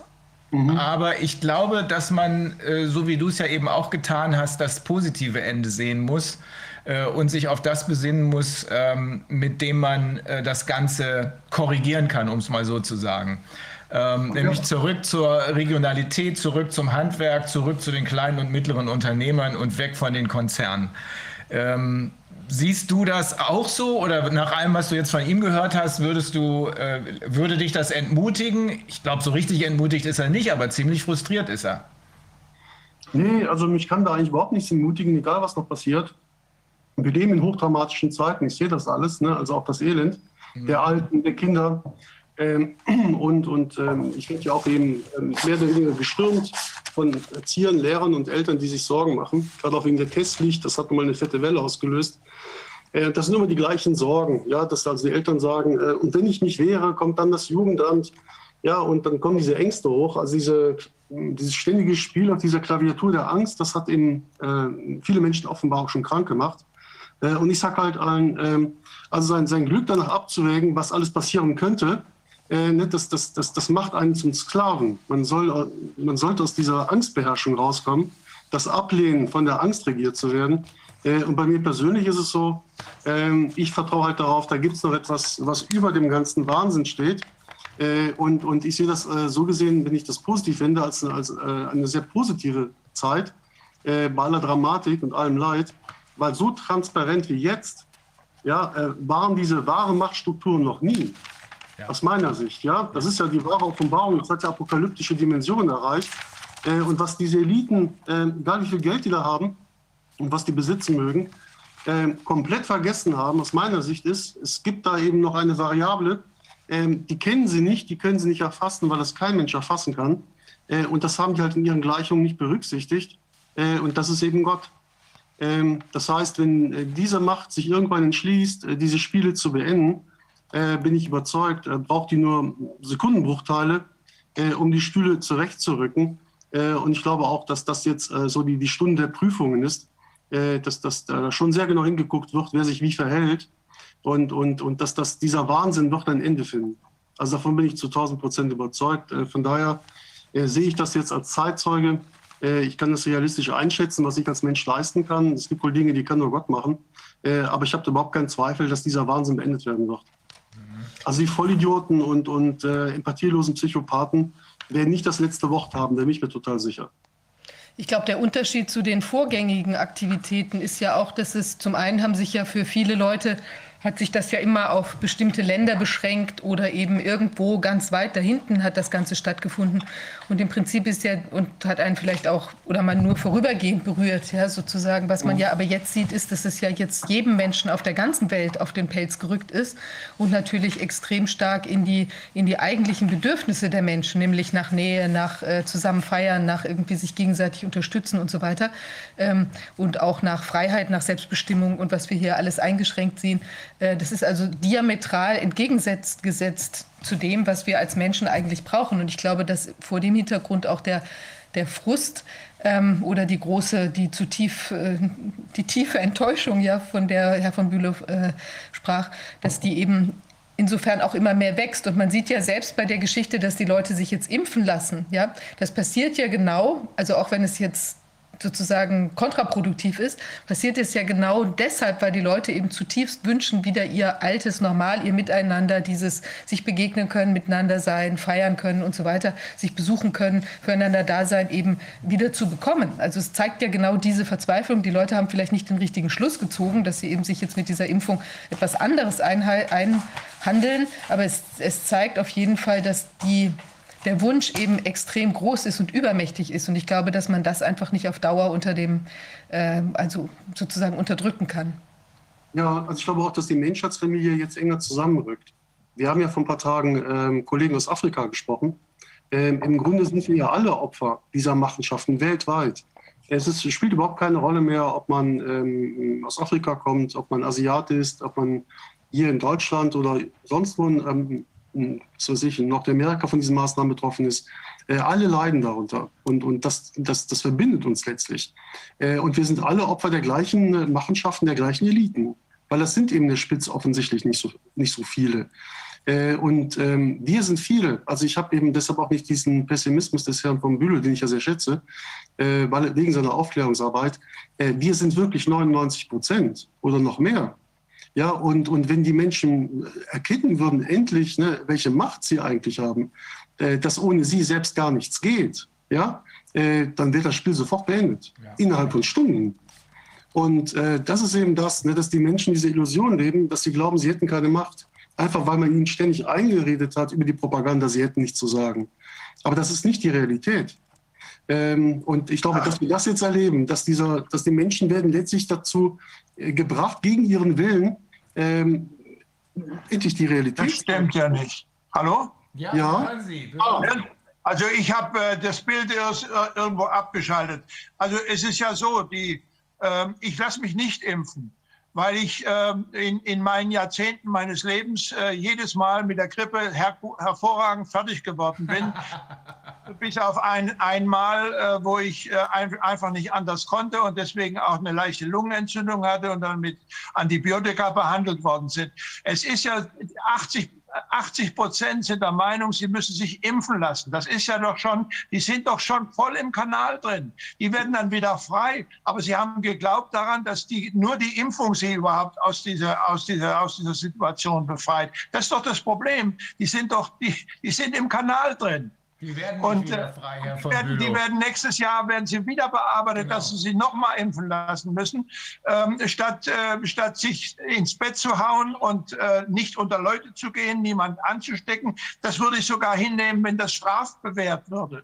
Aber dass, dass wir sozusagen als Gesellschaft so gegroundet werden, dass wir, dass wir, äh, das ist doch, das ist immer ein Freigehege mit, mit Ummauerung, das Ganze. Entsetzlich einfach. Aber da sind wir doch alle einer Meinung. Das, Wir- ja, also wir sind uns alle einer Meinung. Nur die Mehrheit folgt dieser Linie und sie wird der nächsten Angstlinie, fürchte ich. Ich bin ja, ich bin, ich bin immer ein Optimist gewesen und habe deshalb auch immer geschrieben. Aber äh, die Mehrheit sagt, das kann nicht so sein. Ein Staat darf nicht so sein, wie du ihn beschreibst. Der kann das nicht machen.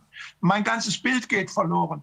Und die halten sich eisern daran, dass das, dass das nicht wahr sein kann. Deswegen der Verschwörungstheoretiker. Da gibt es doch diese Professoren, die jagen schon diese Aluhut-Leute äh, oder meinen, sie äh, äh, äh, jagen zu müssen. Also äh, wir, es ist ein, eine, eine Hydra, die, die, die eigentlich nur dazu führt, dass man, dass man wieder sein, sein Vertrauen in die eigene Gesundheit und vor allem die, die eigene Regulationskraft seiner eigenen Gesundheit wieder verlangt. Wir sind ja, wir sind ja, wir sind ja nur dann gesund, wenn wir getestet sind. Ja. Aber Herr von Bülow, das Ja. ist, Ja, also wenn ich da was zu erwidern darf, aber es gibt halt Grenzen. Wenn der Mensch seine Angst überwindet, äh, dann ist er nicht mehr kontrollierbar. Also auf jeden Fall Richtig. nicht über die Angst. Ja Und, ich bin äh, ja auch nicht kontrollierbar, aber ich darf, ich darf, ich muss, ich muss nach Holland. Wenn ich nach Holland fahre, muss ich zurück und muss mich und muss mich ähm, ähm, äh, einer Quarantäne unterwerfen, obwohl ich kerngesund bin, nichts ausstrahle, gar nichts habe. Dann gibt es die Leute, die wieder sagen, ja, du kannst sogar ausstrahlen, wenn du gar nicht weißt, dass du krank bist. Das aber hat sich aber völlig falsch erwiesen. Es, wir, wir haben ja, wir sind ja mit, mit, ich weiß nicht, zig Lügen, hunderte von Lügen umgeben, die täglich erneuert werden aber wenn die das von dieser Gemeinde von hysterischen, hysterisierten ähm, ähm, äh, ständig neu aufgenommen wird. Man kriegt ja Krach mit jedem, dem man darüber redet, der auf der anderen Seite ist. Das ist schlimm. Die, die, wir müssen Gräben überwinden, die sind so tief, das ist wahnsinnig. Aber, den ja. Menschen, aber dem Menschen soll ja jetzt alles genommen werden. Und wenn der Mensch alles materiell verloren hat, dann hat er ja nur sein Leben. Ähm, und wenn es dahin kommt, ist, da gibt es ja schon Landstriche in der Ja, Welt, ja. wo Jugendliche sagen, sie glauben nicht mehr an ein Leben vor dem Tod. Ja? Ja, ja. Naja, das ist auch die Hysterie. Nein, Aber, nein, äh, nee, nee, das, das ist für viele Palästinenser, glaube ich, ist das ziemlich real. Äh, für Menschen, die also unter Verhältnissen leben, äh, also unter denen sie nicht glücklich werden können, äh, das ist ein Potenzial. Ja? Also Menschen, die noch ein Vertrauen haben an, an, an Gott oder Menschen, die alles verloren haben, äh, die können sie nicht kontrollieren. Und wenn dieser Great Reset bewirken soll, dass wir alle vermögenslos werden sollen, also dann, dann schaffen die selbst die Voraussetzung für ihre eigene Zerstörung. Das glaube ich. Ich habe mir sehr genau angeschaut, äh, wie der Nationalsozialismus zustande kam. Das war die Verzweiflung nach 1918, die ungerechte Behandlung und dann die große Inflation und danach noch die Weltwirtschaftskrise.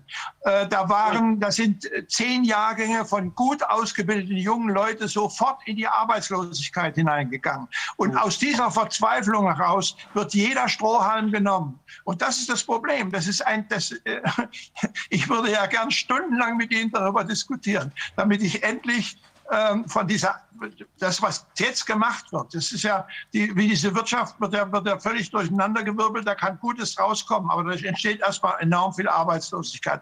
Aber ich muss mich verabschieden. Meine Frau ruft unten nach, nach Mittagessen. Gut. Äh, äh, äh, guten Appetit, Herr von Bülow. Danke. Okay. Tschüss. Tschüss. Tschüss. Ja. Wilfried, ähm, ich glaube, was er nicht auf dem Schirm hat, ist, ähm, dass dieses Potenzial, dieses Panikpotenzial, äh, ja nicht bei allen existiert, sondern nur in Anführungsstrichen bei vielleicht 70, vielleicht auch 80 Prozent. Wir haben darüber ja oft mit äh, Professor ähm, äh, Georg Lind gesprochen. Ähm, die 20 Prozent, die dieses Panikpotenzial nicht äh, sich entfalten lassen, also wir, wir sind doch diejenigen, die am Ende das Ruder rumreißen werden. Die anderen 80 Prozent, selbst wenn es so viel ist, wir hoffen ja noch etliche davon retten zu können, in Anführungsstrichen, aber die anderen 80 Prozent sind weder für uns noch für die andere Seite der entscheidende Faktor. Die andere Seite ist in menschenverachtender Weise der Meinung, dass man die zu Laborratten machen kann, um zu testen, wie man deren DNA verändern kann, solange bis es endlich die volle Kontrolle gibt. Und wir sind der Auffassung, dass es zwar Sinn macht, äh, denjenigen zu helfen, die sich nicht mehr helfen können, weil sie zu alt sind oder noch nicht, weil sie Kinder sind. Aber dass es keinen Sinn macht, die Energie darauf zu verschwenden, sich mit denen zu streiten, die unbedingt geimpft werden wollen. Insofern spielen die nicht die entscheidende Rolle, sondern wir spielen die entscheidende Rolle. Das glaube ich auch. Also die, viele haben einfach Angst vor der Veränderung. Was passiert, ja. wenn ich mich auflehne?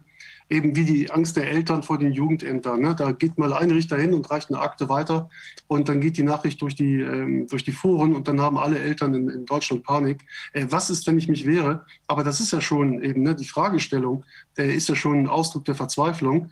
Äh, das muss man sich mal vorstellen. Ne? Was passiert, wenn ich mich wehre? Was ist denn das für eine Aussage? Ja. ja, ein Mensch hat Rechte, ja, naturgegebene, gottgegebene Rechte. Äh, natürlich hat jeder Mensch das Recht, sich zu wehren. Und wenn er eben das System nicht ändern kann, so wie Gunnar Kaiser das er jetzt wohl auch begründet hat, öffentlich, äh, dann hat er jetzt die Entscheidung getroffen, dann gehe ich da raus. Also mhm. ähm, eben weil er weiß, das einzig Konstante ist die Veränderung, hat seinen Dienst quittiert, glaube ich, ja, und, ja. und hat das auch begründet, weil er kann das nicht mehr mittragen. Und das ist letztlich die Konsequenz, so wie bei Edward Snowden ja auch. Ja. Der konnte das irgendwann nicht mehr mittragen, äh, für sich behalten, das musste raus, das betraf uns alle hier auf der Welt und hat dann auch das Opfer gebracht. Also das Opfer bringen, äh, die Bereitschaft muss schon da sein. Ne? Mhm. Ähm, ansonsten äh, müssen wir wirklich eben zusehen, wie es noch dramatischer wird äh, bis dann eben gewisse Prozesse sich so entwickeln, ne, dass es eine Eigendynamik hat, die dann eben auch keine Elite mehr aufhalten kann. Also ähm, wir wissen ja auch nicht genau, was kommt, aber ich bin mir absolut sicher, äh, der, dieser Wahnsinn, den wir jetzt erleben, ist nicht das letzte Wort. Der gesunde Menschenverstand wird sich durchsetzen.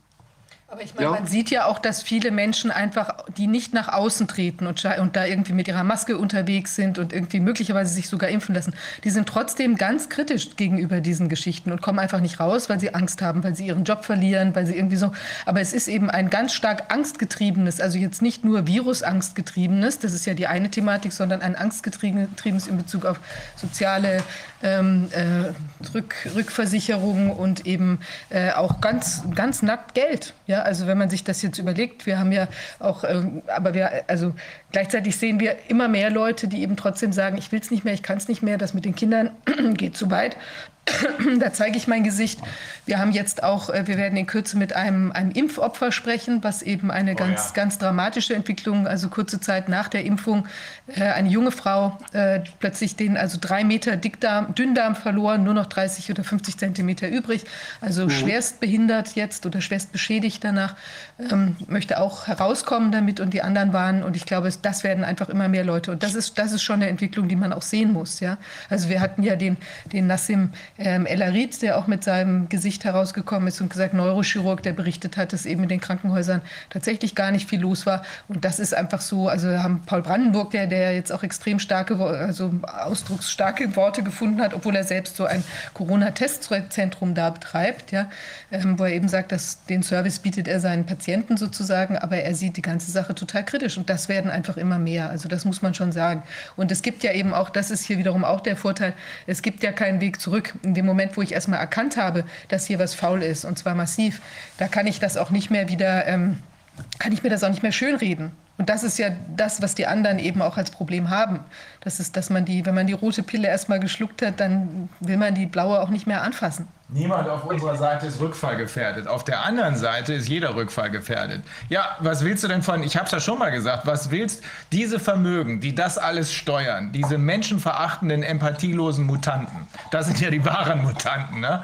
Äh, die können sich doch nicht darauf verlassen, dass sie zuverlässige Alliierte in den Typen haben, die sie schmieren, äh, betrügen, täuschen oder unter Druck setzen. Irgendwann werden solche Alliierten abfallen. Also ich habe schon mal gesagt, wenn, ich, wenn das alles wäre, was ich hinter mir hätte, dann würde ich, würd ich nur noch äh, mit einem kreiselnden Kopf rumlaufen, weil ich denken würde, oh shit, wann packt mich einer von denen an? Das Problem habe ich nicht, weil wir diese Form von Alliierten gar nicht kennen. Genau, weil ähm, was, was die vergessen haben, ist, was wirklich Wert äh, hat im Leben. Äh, dazu mal ein Zitat, ja. Und weil, wenn Eltern diese äh, Realität einfach erkannt, anerkannt haben, ja, was wirklich Wert hat im Leben, dann sind die Entscheidungen, die sich daraus ergeben, im Grunde auch ganz leicht zu finden. Ähm, also es gibt von Dante Alighieri so ein schönes Zitat: Drei Dinge sind uns aus dem Paradies geblieben: die Sterne der Nacht, die Blumen des Tages und die Augen der Kinder. Ja, äh, das ist auch das, was ich glaube. Und äh, jetzt sich, äh, was, was, was ist da zu entscheiden, ne? äh, wenn man jetzt die Kinder schützen soll? Ja, das, da, da ist doch nichts zu diskutieren und da ist auch kein Raum für Angst. Ja, die Kinder müssen verteidigt werden, egal was die Konsequenzen sind, weil die Eltern sind doch im Recht. Ja, und sollen sich da auch nicht beirren lassen. Also nicht nur im Recht, weil es irgendwo im Grundgesetz steht, dass eben die Eltern, ja, Artikel 6, ne, natürlich das Recht äh, zur äh, Pflicht, aber auch das Recht zur Erziehung der Kinder haben, da ist keiner berechtigt, da reinzufuschen und, und äh, vorzuschreiben, dass die Kinder gequält werden müssen. Natürlich dann auch noch grundlos. Ja, ähm, egal was der Bundesgesetzgeber da gemacht hat und wie jetzt auch die Verwaltung da reagieren, weil alle Kinder, die sich dem verweigern, weil die Eltern das untersagen, werden ja jetzt systematisch ausgeschlossen. Das ist, läuft ja jetzt. Ne? Da kommt dann sofort der Bescheid, Kind wird vom Unterricht ausgeschlossen. Und einen Ersatz gibt es dann regelmäßig nicht. Aber egal was die Konsequenzen sind, und das erlebe ich zum Glück jetzt immer häufiger, gibt es eben äh, Eltern, die sagen, ist mir alles egal, ich lasse meine Kinder nicht quälen. Äh, und zu dieser Entscheidung, Grundentscheidung, gibt es keine Alternative. Ja, die Konsequenzen, damit muss man sich befassen, wenn die sich einstellen. Aber jetzt zu sagen, ich mache nichts, weil es könnte ja das passieren, es könnte das passieren, äh, das muss man überwinden, das muss aufhören. Weil mit dieser Angst werden wir ständig in der Dauerschleife festgehalten. Ne? Äh, das ist das Grundproblem dieser Zeit. Also diese Angstpropaganda wirkt immer noch. Ja, wobei es eigentlich ganz einfach ist. Also ich habe für mich, ich glaube ihr auch, wir haben alle unsere Grundentscheidungen getroffen. Ich werde mich niemals impfen lassen, weil ich bin ein Mensch, ich bin auch kein Versuchstier. Ja, und, und äh, das ist im Grunde ganz einfach. Da kann doch keine staatliche Gewalt was dran ändern. Weil keiner Recht an meinem Körper hat. Was bildet der sich denn ein? Ja, und schon, schon mal gar kein Konzern, ne, der irgendwie von der Hochfinanz gelenkt ist. Also ähm, ich habe vor diesen Kreisen keine Angst, weil ich eben weiß, dass das, worauf die sich stützen, das ist die Lüge. Ja, und dass sie letztlich keine Zukunft haben. Davon gehe ich mal aus. Ja, also von daher ist es eigentlich ganz einfach. Wir können nur so weitermachen wie bisher, aufklären, informieren und ähm, wie das in der Welt wirken wird, wenn wir erreichen können, wer nicht, das ist eben Gottes Spiel. Ja, vielleicht eben für die, die etwas esoterischer veranlagt sind, ist es auch Karma. Ja, wer die Wahrheit hören will und in ihr leben will, der wird sich um, um die Wahrheit bemühen, ne? der wird suchen. Ja, und aktuell ist es mit dem Internet nicht so schwierig, uns zu finden. Ja, äh, also in den 30er Jahren war das bestimmt schwieriger, die Wahrheit zu finden. Ja. Wir können uns mit der ganzen Welt vernetzen. Also äh, es war noch nie so leicht, sich zu informieren. Noch, wir haben ja noch das Internet. Ähm, von daher scheint es eben doch eine Frage des persönlichen Mutes zu sein, ob man bereit ist, eben auch dann Nachteile in Kauf zu nehmen. Das ist die Situation jetzt. Ne? Aber ich glaube, es geht auch nicht immer nur um, um Nachteil. Ich glaube, man muss das auch sehen. Es ist ja wirklich so, schließt sich eine Tür, öffnet sich eine andere. Also davon bin ich felsenfest überzeugt und das hat sich in meinem Leben auch immer so dargestellt. Und man muss nicht verharren in, in schrecklichen Konstellationen und die einfach hinnehmen, sondern man kann auch sagen, ich gehe da jetzt raus und da werden sich ganz andere Möglichkeiten finden. Wir wissen zum Beispiel, dass sich jetzt auch schon, äh, sagen wir mal, Schulkonstellationen oder Betreuungskonstellationen ergeben außerhalb von diesen bestehenden Verhältnissen. Ja, und ähm, da ist auch auch Möglichkeit, Geld zu verdienen. Und äh, ich weiß nicht eben, was wir vorhin gesagt haben, auch irgendwelche regionalen Verbindungen, wo man vielleicht auch als Bauer sagen kann, okay, dann gucke ich, ob ich eine solidarische Landwirtschaft aufsetzen kann, wo eben Leute mir das, die Produkte auch direkt abnehmen. Also es gibt ganz, ganz viele Möglichkeiten. Ich glaube, in dem Moment, wo man anfängt, sich da mal zu lösen aus dieser Angstsperre, dass man, wenn man jetzt diesen Job nicht mehr hat, dass dann gar nichts mehr geht, das glaube ich, das ist überhaupt gar nicht der Fall. Und auch in Bezug auf die Kinder wollte ich noch mal von diesem äh, Projekt, was wir jetzt machen mit der 2020 News äh, UG, äh, eine Gesellschaft, die jetzt eben, ähm, wir beginnen oder haben begonnen, die, die äh, ganzen Schüler und ähm, auch Schulklassen äh, sozusagen in Bezug auf diese Möglichkeit der Prüfung Kindswohlgefährdung nach äh, Paragraph 1666 BGB, ähm, mhm. das von unserer Seite jetzt massenhaft zu machen, wenn man daran teilnehmen möchte. Man kann individuelle Kinder melden ähm, oder eben auch Schulklassen. Dann kann man sich, wir machen das in, in, ähm, für die Ver Verifizierung sozusagen in Kooperation mit den ähm, Niederlassungen der Partei Die Basis. da kann man hingehen wir werden dazu noch mal einen Post jetzt bei uns in den Telegram-Kanal stellen und auch noch mal an anderer Stelle irgendwie das publik machen, ähm, wo man sich melden kann und dann die Sache sozusagen auf uns äh, abwälzen, dass wir diese Meldungen machen und dann gibt es nähere Informationen zu dem ganzen Geschehensablauf, ähm, kommt man da. Aber es ist wichtig, dass wir das jetzt noch mal in, in äh, ganz breiter Weise verteilen. Und noch eine kleine Restanmerkung, da ging ja jetzt durch die Presse ähm, schon wenige Stunden nach der Pressemitteilung von dem Oberlandesgericht in Jena, dass das jetzt alles gekippt sei, das Urteil gekippt und so weiter. Also das stimmt inhaltlich überhaupt nicht. Das war eine Rechtswegsentscheidung äh, oder eine, naja, also un, eine unzutreffende Rechtswegsentscheidung, wo eben jetzt gesagt wird, nein, das liegt nicht in der Zuständigkeit des Familienrichters, hier zu entscheiden über die Maßnahmen. Äh, wir denken, sehr wohl liegt es in der Zuständigkeit und das kann eigentlich in Bezug auf die ganzen kindesschutzgesetzlichen Regelungen, die es da gibt, gar nicht anders gesehen werden. Und es gibt genauso gut entgegenstehende Entscheidungen, zum Beispiel vom ähm, wo war das Oberlandesgericht in Karlsruhe. Karlsruhe und noch eine weitere auch vom Verwaltungsgericht, wo sie das zurückgewiesen haben. Und das ist sozusagen, äh, würde ich, im Moment ist das eigentlich ein Streit unter Juristen, ob es jetzt in die oder in die andere Richtung gehen kann. Aber das wird durchaus ambivalent gesehen und es ist keineswegs so, dass dieses, ge, ge, ähm, ge, also dies, diese Entscheidung jetzt gekippt ist, ja, wie es da irgendwie kolportiert wird. Und inhaltlich, inhaltlich ist sie sozusagen überhaupt null angegriffen worden. Eine reine formale Rechtswegsthematik. Und ich denke, die wird sich irgendwann dann in Luft auflösen, weil sie überhaupt nicht haltbar ist. Es ist eine, offensichtlich eine rein politische Entscheidung. Hier ist politischer Druck ausgeübt worden, denn das, was man mit einem Richter, der einfach nur seinen Job macht, hier angestellt hat, das kann man nur unjuristisch als äh, absolut miese Sauerei bezeichnen. Aber auch diese Leute werden dafür teuer, teuer, teuer bezahlen müssen. In den USA bahnt sich das schon an, das sollte man nicht übersehen. Fast alles, was in den USA entstanden ist, ist irgendwann zu uns rübergeschwappt. Inzwischen bricht da das gesamte Kartenhaus Stück für Stück zusammen. Ich habe auch nicht mehr das Gefühl, dass in Kalifornien der Gouverneur das Ganze in seiner Amtszeit überstehen wird. Äh, mhm. Fauci äh, wird gerade unter den Bus geworfen, so wie es hier Herrn Drosten, Herrn Wieler und den anderen äh, äh, äh, passieren wird.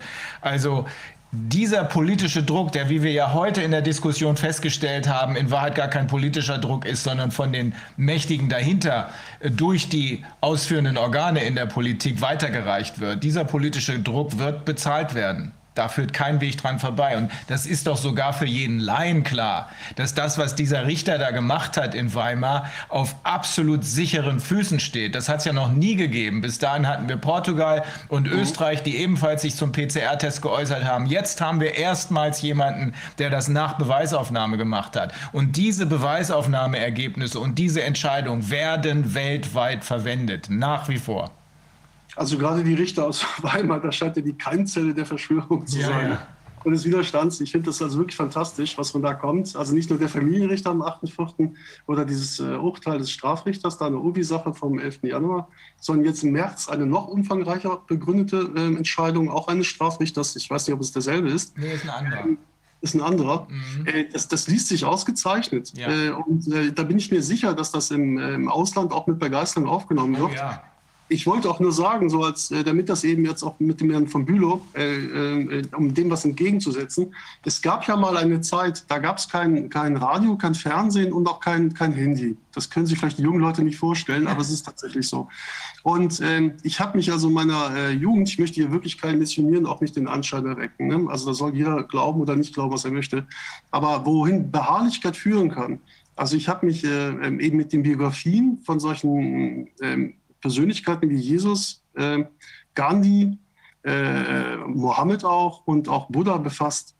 Und äh, was alle ausgezeichnet hat, war diese Beharrlichkeit. Ja, die hatten ihren Auftrag und haben das durchgezogen. Äh, und, äh, und das gewaltfrei. Und die hatten auch keine Medien hinten dran, ja, auch keine Propaganda, äh, auch kein Geld oft, ne? Also einfachste Verhältnisse, aber wohl eine Überzeugungskraft, eine Persönlichkeit und sie haben in der Wahrheit gelebt und damit die Menschen angezogen. Das heißt, gerade, ich denke, diese historischen hm, Vorbilder sind für uns auch ein Beispiel insofern, dass es sich wirklich lohnt, an der Wahrheit festzuhalten äh, und unbeirrt seinen Weg zu gehen. Das ist dann nicht so, dass sofort ja das Paradies sich öffnet und alles ist wunderschön und äh, äh, ne, und da stehen Kinder am Straßenrand und werfen Blümchen und, und alle freuen sich, dass man die Wahrheit sagt. Man wird ja abgelehnt, ja, vielleicht auch angefeindet. Aber irgendwann, nach langem Kampf vielleicht auch, ja, geistigem Kampf, äh, setzt sich die Wahrheit dann doch durch. Einfach weil man nicht aufhört und nicht nachgibt. Äh, das heißt, die Qualität, die die nur quasi spielen können mit sehr viel Geld hinten dran, eben mit irgendwelchen Hanseln, die sie kaufen müssen, äh, die aber letztlich keinen überzeugen können. Also der Spahn könnte mich, die würde ich keinen, keinen Staubsauger abkaufen, ne? also dem würde ich gar nichts abnehmen. Oder den Drosten. Also das sind für mich Witzfiguren. Wie kann man denn auf die reinfallen? Wenn ich das ja mal sagen darf. Ne? Das ist ja meine persönliche Einschätzung. Ähm, das heißt, äh, wenn man dem einfach gesunden Menschenverstand und die Wahrheit und Beharrlichkeit entgegensetzt, ist für mich überhaupt keine Frage, wer sich am Ende durchsetzen wird, weil er zunehmend immer mehr Zuhörer bekommen wird. Ja, ja? also das, das wird sich durchsetzen, tausendprozentig. Der, der Meinung sind wir auch. Deswegen machen wir das und deswegen setzen wir das fort. Das sind eben alle drei Ebenen, die bespielt werden müssen. Die Aufklärung muss weitergehen, damit man ja. möglichst viele noch sozusagen retten kann. Auch für uns ist diese Aufklärung äh, innerhalb unserer, sagen wir mal, 20, 30 Prozent wichtig, weil das mhm. Bild wird immer klarer. Äh, die rechtliche Auseinandersetzung muss weitergehen. Wir gehen davon aus, dass es eben noch mehr Richter gibt, wie die beiden in Weimar oder in Weilheim. Da ist ja auch noch eine Richterin und es gibt noch ein paar andere Gerichte, die inzwischen ähm, sich rühren. Und äh, diese spirituelle Ebene, die du eben angesprochen hast, die wird wahrscheinlich am Ende entscheidend sein, aber ohne die wird es eben auch nicht gehen. Hätte ich auch nicht gedacht, dass ich sowas äh, sagen würde mal, weil man denkt normalerweise als Jurist nur rational, aber es ist eben so. Und das ist auch gut so. Gut, Wilfried, das war schon mal eine, äh, ich glaube, das ist sogar im Sinne auch von Herrn von Bülow. Der ist einfach nur wütend darüber, äh, dass er äh, diesen Mist in Anführungsstrichen mitmachen muss. Das hat man überdeutlich gehört. Er hat ja recht. Er hat ja recht im Ergebnis. Ne? Die Wut ist berechtigt. Aber es gibt einen Ausweg und den gehen wir jetzt gerade. Eben, das Einzige, was die Menschen machen müssen, ist sich informieren. Das Wissen schützt sie. Das ja. ist der beste Schutz. Ja. Und ich weiß ja nicht, was ihr noch für ein Programm habt, aber ich glaube, hochspannend. Ähm, ich habe ja nicht alles gesehen, ihr macht eine super Arbeit, aber ich habe nicht die Zeit gehabt, mir alles anzusehen. So die Geschichte der Medizin im 20. Jahrhundert. Ja, gerade in den USA. Das ist hochspannend. Äh, ich glaube, wenn man das mal aufschlüsselt, äh, dann wissen die Menschen auch, ne, wie es dahin kommen konnte, wo wir jetzt stehen. Ja. Ähm, ich weiß jetzt nicht, welche Experten sich da anbieten, aber da gibt es Experten, bin ich mir ganz sicher. Ja, das ist auch gut. Ja. Gut, wir werden auf jeden Fall diese Experten auch noch hören. Wilfried, danke. Ne? Wir, wir setzen das fort. Ja, alles Gute euch. Ja, danke okay, dir auch. Schönes Wochenende. tschüss. Tschüss. tschüss. Ciao. Ciao. Ja, Jetzt haben wir mit etwas Verzögerung. Mit etwas Verzögerung. Sie hatten auch einen Zug verpasst, oder? Na, der kam nicht. Also Ach, der ist ausgefallen und oh. musste ich halt eine Stunde warten haben. Habe oh. ich halt zu knapp geplant. Ich habe gedacht, das mit den Zügen klappt ein bisschen zuverlässiger, aber man muss wahrscheinlich immer einplanen. Nimm einen Zug früher, falls der ausfällt, dass du dann doch immer noch pünktlich bist. Wir hätten es ja auch per Zoom noch machen können, notfalls. Genau, ne? aber dann wäre ich jetzt unterwegs gewesen am Leipziger Bahnhof mit dem Handy. Ich glaube, das wäre findet eher kontraproduktiv. Ja, ganz toll, dass Sie kommen konnten, sogar persönlich. Ja, das ist ja immer wieder schön.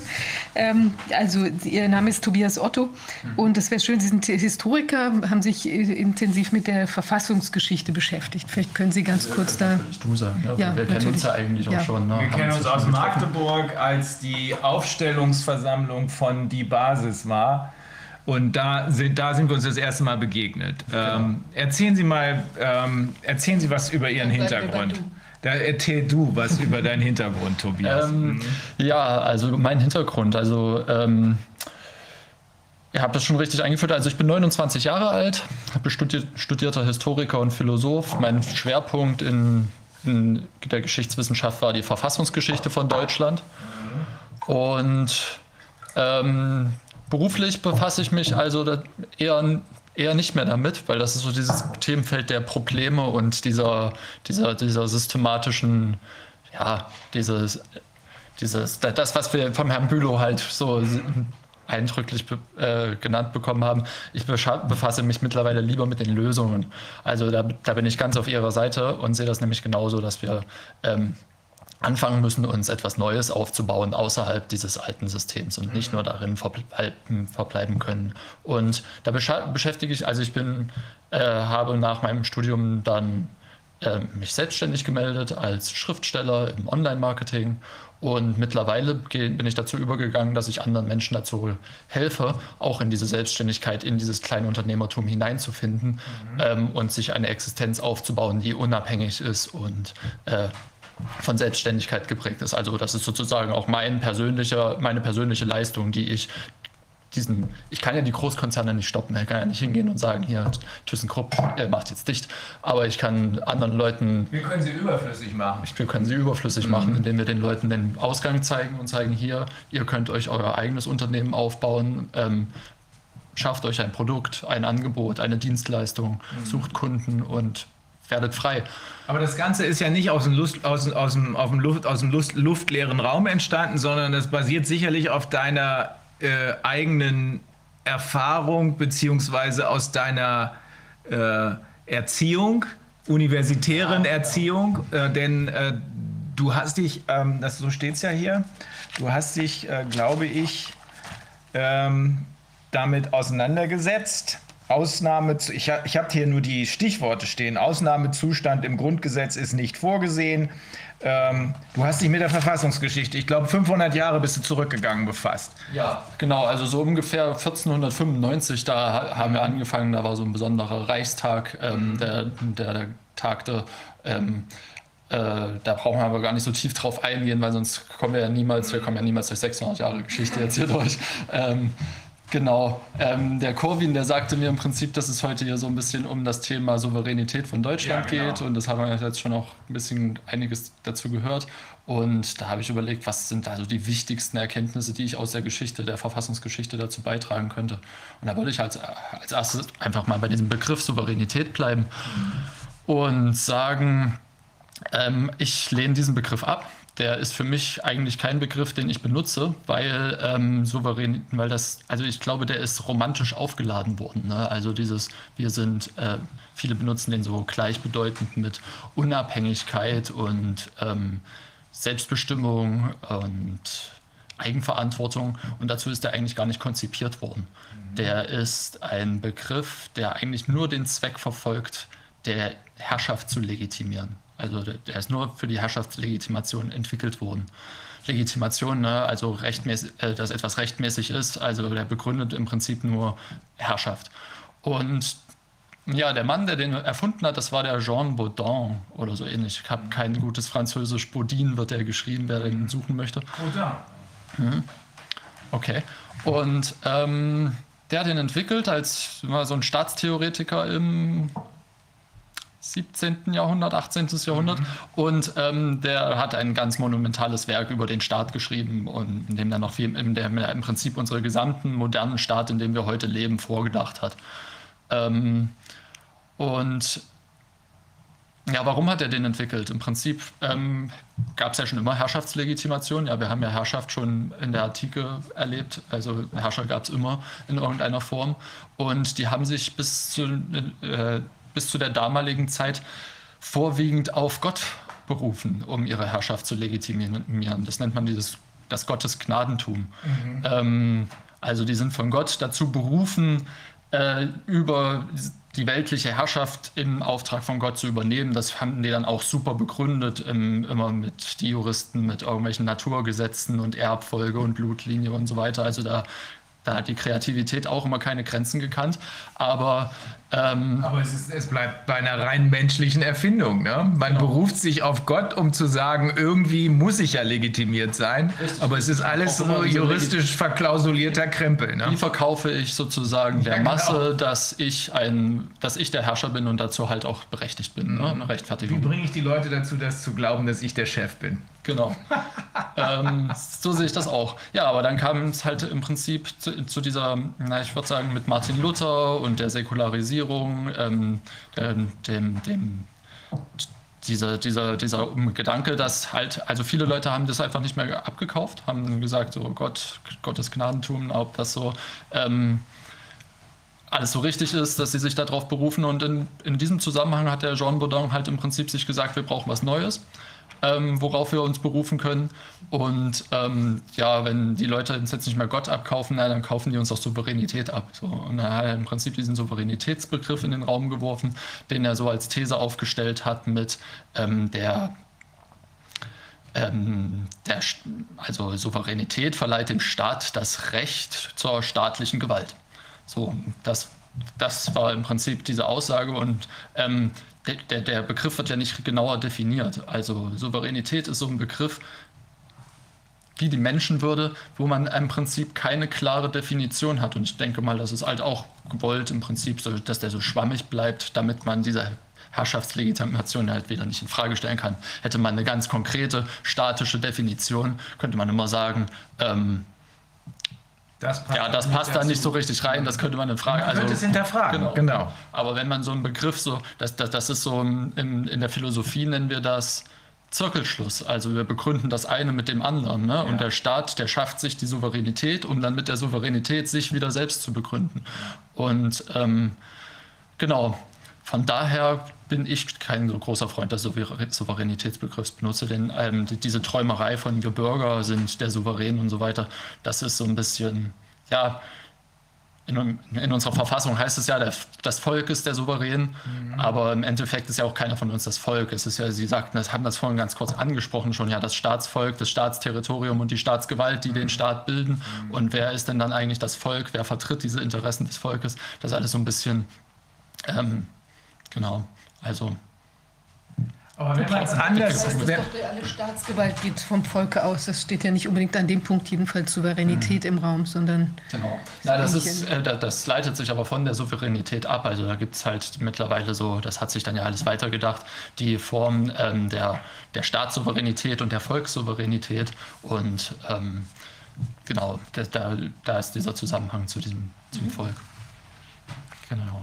Also, ja. Aber du lehnst es ab, weil du sagst, damit wird eigentlich nur externe obrigkeitsmäßige Herrschaft legitimiert. Genau, das brauchen wir sozusagen als Volk, brauchen, brauchen das gar nicht. Also ja. wir als Menschen miteinander in unseren Gemeinschaften. Ich bin der Meinung, also ähm, der Staat, wie in dem wir heute in seiner äh, Form leben, dieser Institut institutionalisierte Flächenstaat, die Nationalstaaten, der ist eine Erfindung des 18. Jahrhunderts, des 19., andernorts auch erst des 19. Jahrhunderts. Hier in Deutschland war ja sehr, entwickelte sich das Ganze ja sehr spät. Und die Menschheit hat schon viele tausend Jahre zuvor, 4000 Jahre zuvor geschafft, ohne Staaten zu leben, in mehr oder weniger unterschiedlich geordneten Gemeinschaften. Und ähm, das gehört mit zu diesem Herrschaftsbereich, den ich für mich nicht brauche. Also ich bin da ein Mensch, der da eher auf die, den Weg der Freiheit setzt und der, der, der Nächstenliebe miteinander und dass wir da äh, auch andere Gesellschaftsformen miteinander entwickeln können, die gut funktionieren können, ohne dass wir da eine na, es ist ja eine Monopolstellung, eine Monopolstellung auf, das, auf, auf Gewalt. Mhm. Im, Im, Prinzip in der Wirtschaft und so weiter setzen wir überall Monopolstellungen in Frage. Die werden sogar sanktioniert, indem Strafen gezahlt werden, wenn äh, jemand ein Monopol hat. Aber hier in dem Bereich darf dann plötzlich irgendjemand oder etwas ein Gewaltmonopol besitzen, um damit alle anderen zu unterdrücken. Mhm. Also, also sind wir eigentlich auch jetzt bei dir? Bei dem Punkt angelangt, wo du sagst, also ich lehne das ab, weil es eigentlich nichts anderes ist als eine Erfindung, genauso wie vorher das Gottesgnadentum, eine Erfindung, um Macht zu legitimieren. Macht genau. anderer über uns. Aber was du durchaus äh, akzeptierst, ist, dass wir selber uns ähm, ja als freie Bürger sozusagen in unserer Familie, in unserer Kommune, in unseren genau. Regionen genau. eigene das, Regeln das geben. Das ist diese Lösung. Also sind wir alle auf einer Linie letzten Endes. Ich genauso sehe, dass wir im Prinzip dezentrale Strukturen brauchen. Ja. Wir müssen uns halt ähm, von dem Ganzen entkoppeln, Selbstversorger werden. Also die Landwirtschaft ist ja maßgeblich bedroht. Also das war im Prinzip mein erster Aufwach. Moment, als ich damals so aus der Schule rauskam, ähm, war das erste Thema Monsanto, mit dem ich mich beschäftigt habe. Und das ist ja ein, ein, ein, auch ein entsetzliches Thema gewesen. Und äh, ja. nicht nur die Landwirtschaft und Selbstversorgung, es geht natürlich auch um Energieversorgung und so weiter, weil wenn wir das irgendwelchen Großkonzernen überlassen, haben die immer die Möglichkeit, Druck auszuüben und zu sagen, wir stellen euch jetzt den Strom ab, wenn ihr nicht unsere Forderungen erfüllt. Ja, genau. Und im Prinzip nach diesem Motto versuche ich halt auch ein bisschen zu leben. Also mhm. ich habe mich selbstständig gemacht und versuche jetzt anderen da auch zu helfen, ihre Existenzen aufzubauen. Interessant. Also es, ich hatte das vorhin ja angesprochen. Wir wissen, dass es diese, dieses Bedürfnis schon länger gibt. Ähm, wir haben das ja auch schon unter uns. Ihr habt ja sowas ähnliches ne? mit eurer Ranch da. Ja, wir machen eine kleine Ranch, wo, die, wo eben ich, wir züchten ja diese sehr seltene Schafrasse, die ganz, die Schaf, Schaf ganz stark vom Aussterben bedroht sind. Und da gibt es ja überhaupt nur, ich glaube, als ich angefangen habe, gab es, glaube ich, 100 Tiere überhaupt nur noch, also quasi ähm, weltweit, ja, eine sehr seltene Rasse. Und, die, ähm, und inzwischen aber haben wir selber, ich glaube, 138 Tiere.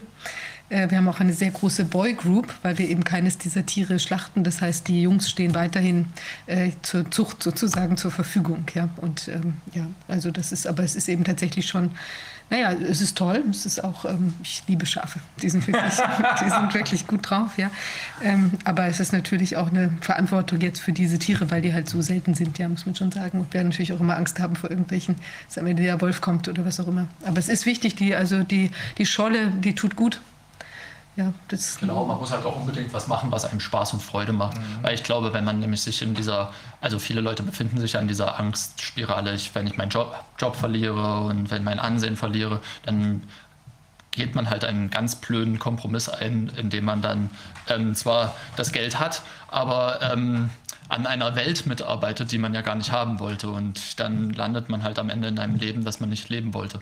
Ähm, das zeigt sich dann bei vielen auch immer gesundheitlich, nur wenn ich sehe die Rückenschmerzen und so, die die ja. Leute bekommen und am Kreuz, ähm, am Rückgrat sozusagen da die Probleme entstehen. Ja, ähm, Genau, da muss man halt sich im Prinzip suchen, was einem Spaß macht. Und ich sage, man kann eigentlich von allem leben. Also es gibt das, man muss einfach seine Träume erfüllen und immer der Hoffnung bleiben, dass es da einen Weg gibt. Und ähm, ja, aber wir wollten ja im Prinzip eigentlich ein bisschen mehr über die Verfassungsgeschichte reden, als ja. über, über ähm, die, also vielleicht kommen wir, ja am, können wir ja am Ende noch mal ein bisschen auf die Lösungen zu sprechen kommen. Ja, aber wenn die Lösung dahin führt, die wir eben schon mit äh, Wilfried kurz erörtert haben und äh, danach auch mit Herrn von Bülow, ähm, und das war auch immer der Ansatz, den zum Beispiel Dr. Wodak hier von Anfang an äh, versucht hat, in Anführungsstrichen zu predigen. Wir müssen zurück zur Regionalität. Ich habe am Anfang äh, noch nicht ganz erkannt, warum das äh, wichtig ist, aber inzwischen ist völlig klar, dass es gar keinen anderen Weg geben kann. Es gibt keinen anderen Weg, denn die Macht der Konzerne und ihrer Hintermänner muss gebrochen werden. Und es geht nur, indem wir uns einfach entziehen. Und das ja. geht am besten so. Genau. Ne? Wobei man natürlich jetzt sagen muss, äh, wir haben also, äh, also das, ich denke, man wird das schon ein bisschen weiter denken müssen als jetzt nur die rein regionale oder lokale Geschichte, weil wir natürlich das Problem haben, dass wir im Moment Strukturen haben, die ja durch lauter viele getrickste Gesetze und ich weiß nicht was für Sachen natürlich auch in solche Strukturen reingreifen können. Und wenn wir irgendwelche riesigen geopolitischen Aktivitäten da irgendwie haben, dann äh, dringen die natürlich irgendwann auch in unser kleines Dorf ein, wo wir irgendwas äh, da machen. Also das muss man schon, also gerade vor dem Hintergrund, glaube ich, ist wirklich nochmal. So, deswegen ist meine Lösung auch momentan eher, wir setzen halt viel auf das Internet. Dieses, das Internet gibt uns halt die Freiheit vom Staat, überstaatlich agieren zu können. Und ich hätte jetzt sozusagen mittlerweile die Möglichkeit, jederzeit mich, auch wenn die, die Situation hergeben würde, ich könnte jetzt halt morgen aufbrechen und könnte mein Leben auch trotzdem so weiterführen. Mhm. Kann, äh, breche ich alle Zelte ab und bin halt von diesem Staat abgekoppelt. Und das ist halt mir auch immer wichtig gewesen, dann so eine Ortsunabhängigkeit auch auszuleben. Mhm. Ähm, und da gibt das Internet uns halt auch viele Chancen. Ja? Also im Prinzip ist der, hat, haben wir den Staat an der kurzen Leine und nicht er uns, weil wir können immer noch entscheiden, ich, ich, zahle, ich zahle Steuern, ich lebe hier in Deutschland, aber ich könnte damit auch jederzeit aufhören. Mhm. Und dann bin ich auch nicht mehr steuerpflichtig hier und muss, muss keinen Kriegs, Kriegsapparat mehr mitfinanzieren, sozusagen. Ähm, ja, Mache ich jetzt beispielsweise nicht, weil ich habe auch eine Tochter, die möchte ich schon eigentlich nicht aus ihrem sozialen Umfeld reißen und ähm, die geht in die Schule und der gefällt es ja hier auch und da weiß ich nicht so mit Privatlehrer irgendwo auf den in Bahrain oder in Thailand. Ich weiß nicht, ob ihr das da so gefallen würde. Ähm, da bin ich lieber auch so, dass ich äh, hier drauf setze und hier bleibe, solange es geht. Ich meine, es gibt ja bei, den, bei der staatsrechtlichen ähm, Geschichte gibt es ja immer so auch die Ansage, dass wenn man, also wer den Ausnahmezustand definieren kann, der ist letztlich derjenige, der irgendwie alles im Griff hat. Ja, der Ausnahmezustand, das, da müssen wir auf jeden Fall mal drauf eingehen, weil deswegen bin ich eigentlich heute hierher gekommen. Ja. Das war so mein Hauptanliegen, ähm, darüber zu sprechen. Ähm, ich fange mich da an. Ähm, fangen wir erstmal damit an, dass es das ist eine, beim, beim Begriff der Verfassung. Also wir haben einmal den, den wir haben einen Begriff, der, der Begriff ist doppelt besetzt. Also es gibt eine Verfassung und es gibt eine Verfassung. Einmal verstehen wir darunter dieses, dieses schriftliche Dokument, unser Grundgesetz momentan. Mhm. Ähm, und auf der anderen Seite ähm, ist natürlich auch die Verfassung im Prinzip alles, was institutionell ähm, im Zusammenhang steht, also der Zustand, in dem sich die Gesellschaft befindet. Das ist ja auch unsere Verfassung. Ja. Und ähm, wenn es nur diese Verfassung, das Grundgesetz gäbe, dann wäre mein Studium ja, hätte nicht im 1495 anfangen können, weil ähm, die ersten schriftliche Verfassungen hier im deutschen Raum, die sind auch erst ähm, wieder im 19. Jahrhundert entstanden. Und ähm, die verfassungsmäßige Ordnung sozusagen, die gab es ja natürlich aber hingegen schon immer. Ähm, und wird es halt auch irgendwie immer geben. Die befindet sich in einem permanenten Wandel. Warum ich das eigentlich erwähne gerade, ist sozusagen, ähm, wir reden immer so viel vom Verfassungsbruch. Aber wir können ja auch im Prinzip vom Verfassungswandel reden, weil ähm, eine Verfassung nichts statisch, nichts komplett statisches ist, sondern sich halt ja auch immer weiter verändern wird, je nachdem, ähm, in welche Richtung wir uns als Gesellschaft entwickeln. Und ähm, möchte sozusagen ein bisschen an dieser Stelle sozusagen mal sagen, wir müssen auch immer mal bremsen. Wir reden immer ganz schnell mal vom da der Verfassungsbruch und das ist verfassungswidrig, dass wir da auch ein bisschen äh, nicht zu hysterisch werden und auch manchmal manche Kleinigkeiten auch mal als im großen Kontext sehen und sagen, manche Veränderungen, die sind halt auch einfach so, wie sie sind und man kann auch mal, äh, da kann sich auch mal was verändern. Aber auf der anderen Seite haben wir halt unser äh, Grundgesetz, das ähm, als Verfassung ähm, unsere Grundlage hier in, in, Deutschland bildet. Und das sehe ich momentan auch als ähm, extrem, wie soll ich sagen, in einem schlechten Zustand. Ähm, das hat sich im Prinzip Dort fand ja im Prinzip auch schon durch die gesamte BRD-Geschichte hinweg äh, Verfassungsbrüche statt oder Verfassungsänderungen. Und ähm, das hat sich aber in letzter Zeit auch irgendwo beschleunigt. Also ich glaube, so seit den 1990er Jahren mit der Wende und diesem ähm, dem, dem Verfassungsbruch. Das Euro zum Beispiel. Ja, ja. Mhm. Ähm, ich bin aber eher im Kopf bei der Wiedervereinigung und dem Gedanken, dass sich das deutsche Volk in seiner Gemeinschaft hätte äh, ähm, eine Verfassung geben sollen. Ähm, so war es vom Grundgesetz vorgesehen. Und ähm, man das halt einfach übergangen hat und sich gesagt hat, ne, ähm, ja, ich weiß es nicht aus welchen Gründen genau, das ist, das ist so eine Mutmaßung, äh, ich bin ja kein Zeitzeuge gewesen, da nicht aktiv wie Herr Bülow, der jetzt ähm, Insiderwissen besitzen würde. Ähm, warum das denn übergangen wurde, da gibt es mehrere Spekulationen und Thesen und Theorien zu. Ähm, und wir sehen das halt im, im, weiteren Verlauf durch die 90er Jahre bis heute so durchgehend. Der Euro, den du gerade angesprochen hast, und jetzt Corona im, im ähm, mit der Anwendung. Bemühen, jetzt das Bemühen, die äh, von dir nicht akzeptierte und so wie du es jetzt gerade beschrieben hast, würde ich es auch nicht akzeptieren, Souveränität Deutschlands endgültig äh, der EU zu überantworten. Ne? Das sind ja diese Pläne da unterwegs, ausgerechnet jemand, der in allem, was er bisher gemacht hat, gescheitert ist. Frau von der Leyen soll jetzt als äh, EU-Kommissionspräsidentin so eine Art Mini-Weltregierung anführen unter dem Deckmantel dieses, wie heißt das Ding, HERA, Health Emergency genau, Response Agency. Ne? Da bin ich eigentlich immer auch immer drauf am Warten, wann es da, wann, wann da der Startschuss richtig schaffen. kommt. Das wird sie nicht schaffen. Ähm, Dafür sind all diese Figuren viel zu schwach inzwischen. Die werden ja jeden Tag schwächer. Okay, na gut, weil ich habe es nämlich auch mal manchmal so mir überlegt, warum scheitern die denn äh, hier so auf nationaler Ebene so extrem? Die CDU, die fällt ja momentan im Steilflug. Ähm, ist das Absicht. Ist das Absicht, um mhm. genau diesem europäischen äh, zu sagen, ja, schaut, die Nationalstaaten sind gescheitert, wir brauchen jetzt die gemeinsame europäische Lösung mhm. und ähm, machen, setzen jetzt einen Notstand Hera auf dieser ähm, mhm. europäischen Ebene durch. Also darauf warte ich ja sozusagen fast noch ein bisschen. Das können wir mal im Herbst mal schauen, ob, wir, äh, ob da sowas kommt. Wenn, wenn dann die Zahlen wieder steigen und die haben nicht den Ausgang gefunden, ähm, aus, dieser, aus diesem Zahlenspielen. Ähm, sie schaffen ja jetzt schon die Testzahlen runter, indem Geimpfte weniger getestet werden. Ja, man will ja jetzt erstmal demonstrieren, dass die Impfungen genau. erfolgreich waren und deswegen gehen die Zahlen runter. Dass die Zahlen alle manipuliert sind, haben wir hier rauf und runter gehört.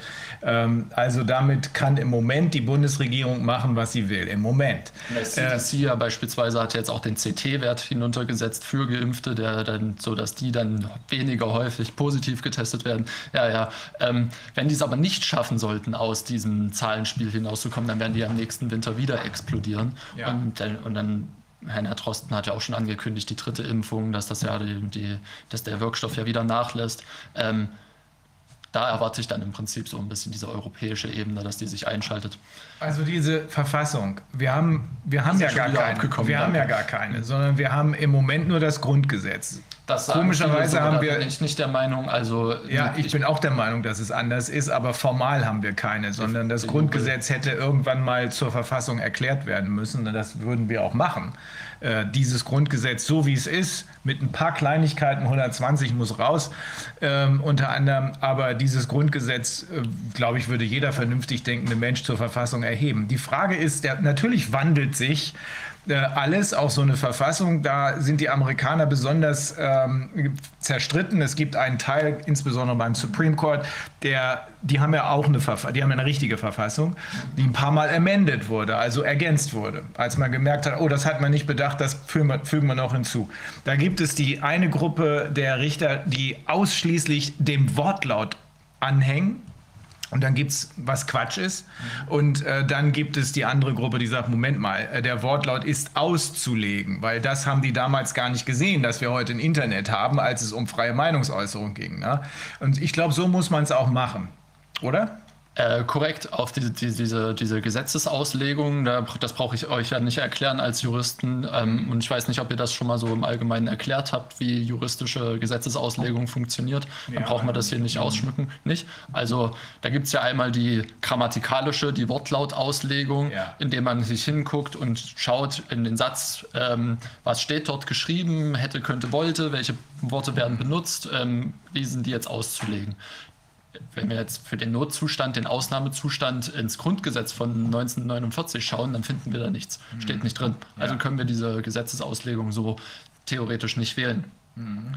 Dann gibt es die systematische Auslegung, indem man sich andere Gesetzestexte anschaut ringsherum. Mhm. Ähm, wie, ähm, wie, passt mein Gesetz in die, ähm, Gesamt, den Gesamtgesetzeskontext? Und da haben wir auch nicht viel zu bieten. Also da ähm, gab's, haben wir auch keine ähm, keine Auslegungssache in der Hinsicht. Mhm. Ähm, dann ist die dritte jedoch ähm, die historische Auslegung. Also mhm. was hat der Gesetzgeber sich gedacht bei mhm. einer ähm, Sache? Und da müssen wir sagen, die, der Parlamentarische Rat von 1949, der hat nicht einfach den Ausnahmezustand vergessen, sondern die haben den mit Absicht abgelehnt, gezielt ähm, abgelehnt. Also der war, wurde auch vorbereitet in solchen Vorausschüssen, ähm, haben die ähm, ähm, wurde dem, dem Parlamentarischen Rat das schon vorgearbeitet. Es gab den Gesetzestext zur, für, für, eine, ähm, für einen Ausnahmezustand, für einen Notstand, in dem die Exekutive ermächtigt werden sollte,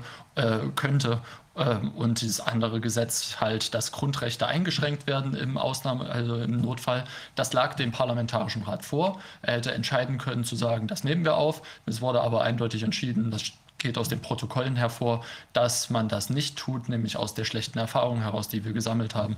Denn die Weimarer Republik hingegen, die kannte den Ausnahmezustand und ist mittlerweile gut bekannt, aber man kann es ja hier an der Stelle auch ruhig nochmal sagen, ähm, hat uns das im Prinzip am Ende ins Dritte Reich geführt, in dem 1933 zum Reichstagsbrand ähm, die Verfassung, ähm, ja, in dem dort die, der Ausnahmezustand ausgerufen wurde. Ähm, und also das Ereignis ähm, ist euch bestimmt auch sicherlich schon gut bekannt. Ne? Also ihr habt ja schon mit so vielen Ermächtigungsgesetzen, deswegen bezeichne ich ja auch das, was hier in diesem äh, Paragraphen 28 gemacht wurde, als Ermächtigungsgesetz. Dort, ne? dort ist halt wieder genau dieses selbe Prinzip ähm, am Laufen gewesen. Ähm, der Reichstagsbrand war wieder so ein medienwirksames Ereignis ähm, das die Leute in einen Schockzustand versetzt hat. Und ähm, spricht viel dafür, dass es inszeniert war. Ne? Das ist ungeklärt, da kann man nichts, äh, das kann man bis heute nicht so genau sagen. Da gibt es viele, die sagen, ja, das hat die NSDAP selbst inszeniert, um sich mhm. da zu ermächtigen. Die anderen, die wiederum sagen, nee, die haben, die haben das nur ausgenutzt. Denn das spielt ja dann im Endeffekt, was halt dann herausgekommen ist, ja auch keine Rolle mehr. Ja. Sie wussten es für sich zu nutzen, indem sie dann am selben Tag sozusagen, ähm, beziehungsweise einen Tag danach schon den Gesetzesentwurf einbrachten und dieser nannte sich ähm, das Gesetz zum Schutz von Volk und Staat. Ich finde das ja absolut wahnsinnig, ja. Also, dass das Gesetz heute Bevölkerungsschutzgesetz heißt und damals Gesetz zum Schutz von Volk und Staat. Da, da sieht man eigentlich, wie für Geschichts-, also ich kann mir das nur so vorstellen, dass die Leute so geschichtsvergessen sind, die dort diese, die ja. jetzt dieses Bevölkerungsschutzgesetz entwickeln, dass die solche Sachen gar nicht wissen. Weil das machst du ja nicht mit Absicht. Das, ja, das grenzt ja schon an Verherrlichung des, des, des, des Dritten Reichs, diese Bezeichnung. Und ähm, ja, da würde ich jetzt eben keine Böswilligkeit unterstellen wollen, aber. Nein, Dummheit. Ja, Dummheit, könnte man sagen. Ähm, hm. Und ähm, also, also wenn du die historische oder teleologische aus, also die Ziel, was haben die damals verfolgt als Ziel, teleologische historische Auslegung nimmst, dann kommst du zu dem Ergebnis, die haben das nicht vergessen, sondern die haben ganz bewusst genau. keinen Ausnahmezustand ins Gesetz, Deswegen. in die Verfassung reinschreiben ja. wollen. Also ich bin der Meinung, diese Protokolle ähm, der, des Parlamentarischen Rates, die haben für mich aus meiner Perspektive Verfassungsrang. Also die sind mit dem Grundgesetz, die, die, die gehören zum Grundgesetz dazu, ja. ähm, weil wir das Grundgesetz nur auf der Basis dessen verstehen können, was die sich halt auch dabei gedacht, was der Gesetzgeber sich dabei gedacht hat. Und ähm, diese Protokolle können nicht einfach ignoriert werden. Ja. Ähm, und das wurden sie halt allerdings. Und das, ich meine, das ist dann, dann ja die 68er Jahre. Mhm. Und die großen Protestbewegungen, die Demonstrationen außerparlamentarischer Opposition, das kennt man ja alles, die, die basieren ja alle auf diesen Notstandsgesetzen, die dort verabschiedet wurden. Unter dem Bundeskanzler, wie nennt Vorname, Kurt Georg Kiesinger. Der ist ja, ja heute ein bisschen eher ver vergessen. Allerdings, ähm, das ist ja, also das, ich, ich hoffe, ich bringe das irgendwie auf den Punkt, weil der, der, das ist ein, ein Riesenskandal, der da eigentlich, äh, den, aus meiner Sicht. Ähm, unter ihm wurde, wurden die Notstandsgesetze erlassen und man muss mal gucken, wer er war. Ähm, er, er, kam aus der, er war NSDAP-Mitglied, stellvertretender Propagand, Propagandaleiter ähm, oder ah, Rundfunk, in der Rundfunkabteilung, stellvertretender Leiter in der Rundfunkabteilung und ähm, auch im Auswärtigen Amt tätig und hat halt ähm, also schon wichtigere Positionen auch, also oder sagen wir Positionen und Ämter in der NSDAP begleitet.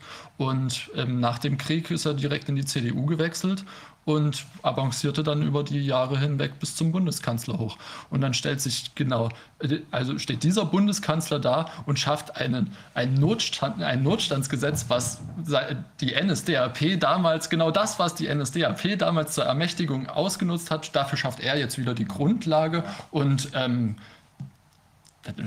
das, das, ist eigentlich ein, ein, eine Unglaublichkeit der Geschichte, finde ich, dass ja, das, ich, äh, kann mich echt, ich kann mich daran erinnern, dass es damals wohl zu ähm, Protesten gekommen ist, aber nicht wirklich. Also da die Studenten und so weiter, ja, die sind auch aufmarschiert und haben ihm sich da entgegengestellt und sie Keil gerufen mit dem Arm ja. hoch und so weiter, weil also da war die, die Geschichtsvergessenheit noch nicht so groß, war ja noch nicht so lange her, so 20 ja. Jahre, ja. Da ähm, war das noch deutlich präsenter. Und ähm, ja, aber das ist ein bisschen Versandet. mehr oder weniger, ja, das hat sich im Prinzip ja bis in die Rote Armee-Fraktion hochgesteigert. Ja, also ich sehe das als den Anlasspunkt. Also dann starb irgendwann der Benno Ohnesorg, der Rudi Dutschke wurde erschossen und so weiter. Das hat sich dann hochgeschaukelt bis in diesen bewaffneten Kampf, äh, den die RAF dort geführt hat, weil die im Prinzip sagten, diese Notstandsgesetzgebung, die können wir nicht zulassen. Ja. Also Damit waren sie ja gleich wieder Kommunisten. Erschossen, ja. erschossen wurde er nicht, er wurde angeschossen und ist später an den Folgen gestorben. Aber ja. Benno Ohnesorg wurde erschossen von einem ehemaligen ähm, äh, ja, soll man, wie soll man das nennen? Wie hieß er? Kurras, Heinz Kurras. Das war ein ehemaliger DDR-Agent, glaube ich, mhm. ähm, der dann hier in Westdeutschland als Polizist unterwegs war und den Benno Ohnesorg erschossen hat.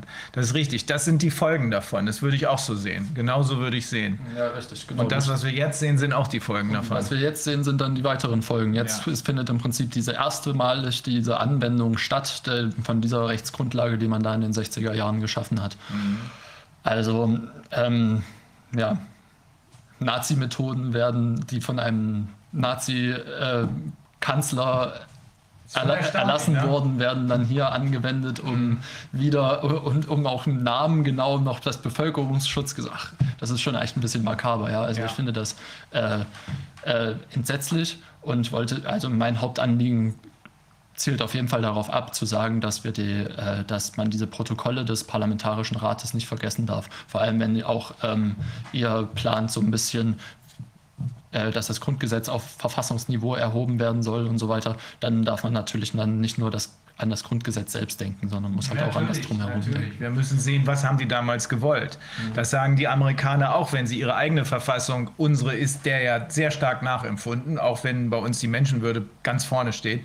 Ähm, das sagen die ja auch, wenn sie ihre eigene Verfassung versuchen auszulegen. Wir müssen gucken, was wollten die Founding Fathers oder die Framers of the Constitution, was wollten die damals? Den Wortlaut alleine, das kann nicht sein. Ne? Da, da fehlt leider Internet drin, weil die, das gab es damals nicht. Ja, also da ist irgendwo etwas auch bei der Entnazifizierung nach dem Krieg ganz maßgeblich schiefgelaufen. Das Alles ist da schiefgelaufen. Also, der erste ja. Präsident des, äh, des BGH ist ein Herr Weinkauf gewesen, der war im Dritten Reich zuständig für die Rassenschandegesetze. Herr Filbinger, der zum Schluss noch, ich glaube kurz vor Kriegsende, Leute zum Tode verurteilt hat, weil sie äh, Witze gemacht haben über Hitler, der wurde zum baden-württembergischen Ministerpräsidenten. Genau. Äh, ein Herr Globke, der im Dritten Reich eine entscheidende Rolle gespielt hat, der äh, war dann plötzlich der Chefberater von äh, der Regierung und hat da irgendwie im Geheimdienst ja, äh, sein Unwesen sogar, getrieben. Sogar, die, sogar Tötungsärzte aus ja. Hadamar und so weiter, die haben dann ja. Festanstellungen bei der Pharmaindustrie bekommen, ja, angeklagt gewesen wegen mehr als mindestens 1000 Morden. Ähm, wahrscheinlich eher 4000 bis, und in Hadamar sind ja, glaube ich, 10.000 Menschen gestorben. Mhm. Ähm, der bekommt dann halt nach dem Krieg äh, eine Festanstellung bei der Pharmaindustrie und lebt bis in die 90er Jahre hinein ein unbeschwertes Leben. Also er hat auch zehn Jahre Zuchthaus hinter sich, also ähm, hinter sich gehabt, aber nach zehn Jahren war er dann freigesprochen und mhm. hat dann seine Festanstellung bekommen. Wo ich mir sage, dass da sind echt maßgeblich Dinge schiefgegangen und hat dann so Positionen und Ämter an Söhne und, und Neffen übergeben. Passiert. Das ist immer wieder passiert. Das ist auch nach dem Mauerfall passiert. Eigentlich hätte man damals, und ich würde ja, sagen, das, das kann man auch heute noch machen, tausend Staatsanwälte reinschicken müssen, die hätten prüfen müssen, was ist hier mit dem Vermögen der DDR passiert. Wie kann das sein, dass hier haufenweise Leute Arbeitsplätze versprechen und dafür für ein Appel und ein Ei Unternehmen bekommen, die hinterher die Versprechen nicht einhalten, aber dafür das Land und da zuckt es bei äh, mir dann immer innerlich so ein bisschen zusammen, wenn du sagst so, ähm, wir kriegen die jetzt alle und die werden zur Rechenschaft gezogen, weil wenn ich so durch die Geschichte gucke, da sind immer so ein paar, paar Opfer, äh, Bauernopfer hat man dann gekriegt und mal der eine oder andere wurde auch verurteilt und ähm, aber so, dass äh, viele, die kommen damit halt immer wieder durch. Dies, äh, Diesmal ist es anders. Das werden wir okay. sehen. Wir werden nicht jeden erwischen, das, ist, das geht nicht. Aber äh, ich glaube, weltweit ist hier was in Bewegung gekommen, äh, insbesondere auch in der Justiz, auch wenn die im Moment in Trümmern da liegt, mehr oder weniger. Aber durch diese weltweite Koordination wird trotzdem was passieren. Diese, es ist die Kombination, die wir eben angesprochen haben. Nicht die juristischen Bemühungen allein. Ne? Mhm. Aber es ist was in Bewegung gekommen, was, glaube ich, nicht mehr aufzuhalten ist. Also du sagst jedenfalls ähm, zum einen, das sind zwei Kernthesen. Äh, zum einen sagst du, äh, wenn wir uns den Begriff der Souveränität angucken, dann ist das eigentlich immer ähm, das ein, Herrschaftsinstrument. ein Herrschaftsinstrument gewesen. Damit haben sie versucht, irgendwie das zu legitimieren, das ja. äh, eigentlich nicht zu legitimieren ist. Das heißt, wir müssen wieder zurück zum Regionalprinzip sozusagen. Ja. Und zum anderen sagst du, ähm, das, was wir im Moment hier erleben, das ist ja letzten Endes die Folge des Verlustes des Regionalprinzips und der, der Übernahme der genau. ja eigentlich äh, unserer Souveränität, unserer unseres Selbstbestimmungsrechts durch irgendwelche Konzerne. Ja, wir werden halt das, immer was wir jetzt erleben. Die Abhängigkeitsspirale, wir, die wir sind völlig fremdbestimmt. Genau. Und äh, da, deswegen deine zweite These ist die, das darf nicht sein, was hier gerade passiert. Insbesondere die gesetzliche Legitimation darf nicht sein. Ja. 28 A, B und C und was weiß ich, was sie dann noch alles dran heften als nächste und übernächste Welle, weil es gibt dafür keine Legitimation in unserer Verfassung, in unserem Grundgesetz. Genau. Und die, ist, die fehlt nicht zufällig, sondern die ist genau mit Absicht rausgehalten worden, weil man nämlich nicht wollte, dass das, was nach der Weimarer Republik passiert ist, nämlich das Dritte Reich, nochmal passiert. Genau. Also genau, meine These sozusagen, dass diese Protokolle halt genauso hohen Verfassungsrang genießen wie das Grundgesetz selbst. Ja. Und ähm, von daher haben wir es schwarz auf weiß, dass, dass das nicht äh, verfassungsgemäß sein kann. Der Meinung bin ich auch. Eigentlich liegt es auf der Hand, findest du nicht? Naja, ich meine, hier macht es sich ja auch am, am, Sprachlichen fest. Also es ist ja nicht nur jetzt, dass da in dem Protokoll kann natürlich können Unterschiede. Es ist ja sehr, also die Interpretation da ist ja vielfältig, ja, oder vielschichtig. Aber natürlich ist es hier tatsächlich äh, nicht vorgesehen, auch im Text bereits, ja. Und dann äh, ist ja eigentlich schon Nein, es wäre ja was anderes zum Beispiel gewesen, wenn die damals dann nicht drüber gesprochen hätten und das ähm, zum Beispiel vergessen worden wäre oder so. Dann wär, würde die Legitimation ja. ja. wieder ganz anders aussehen und dann hätte man in den 60er Jahren 68 halt auch diese Diskussion vielleicht führen können. Ähm, aber dass die, die, die, die, Sachlage war an sich ähm, bereits äh, 1949 geklärt. Also äh, da sieht man mal wieder, dass eigentlich die Rechtswissenschaften, du bist ja Philosoph, ne? Historiker und Philosoph, mhm. äh, dass äh, die Rechtswissenschaften ja eigentlich aus der Philosophie und äh, aus, der, aus den Religionswissenschaften entstanden ja, sind. Ne? Korrekt. Mhm. Das stimmt. Ja, das ist halt ein alte rechtsphilosophisches Dilemma im Prinzip, was da drin schwingt. Und zwar, ähm, wann dürfen veraltete Gesetze verändert werden, wann kann, ist es legal, ähm, diese äh, etwas Neues zu schaffen und etwas Altes zu streichen und wann ist es denn dann in dem Fall eine Rechtsbeugung, eine, ähm, das, ein interessengeleitetes Pro äh, Problem, weil zu sagen hier, ähm, gut, ich will jetzt X, ach, X darf ich nicht, weil die Verfassung verbietet es, na dann verändern wir die Verfassung. Das äh, ist ja im Prinzip diese, diese, das ist ja ein Dilemma, weil, weil man, weil es da keine klare Grenze gibt. Das eine schwimmt immer in das andere über. Und ähm, auf der einen Seite müssen wir ja nun mal auch alte Gesetze verändern, wenn die nun mal nicht mehr zeitgemäß sind und ihrem Zweck und ihrer Bestimmung ähm, entsagen oder vielleicht sogar unmenschlich und äh, ungerecht sind. Und auf der anderen Seite muss man sich aber eigentlich auch an Gesetze halten. Ja, was bringen uns Gesetze, wenn wir sie dann, dann immer anpassen, wenn sie dann unangenehm werden?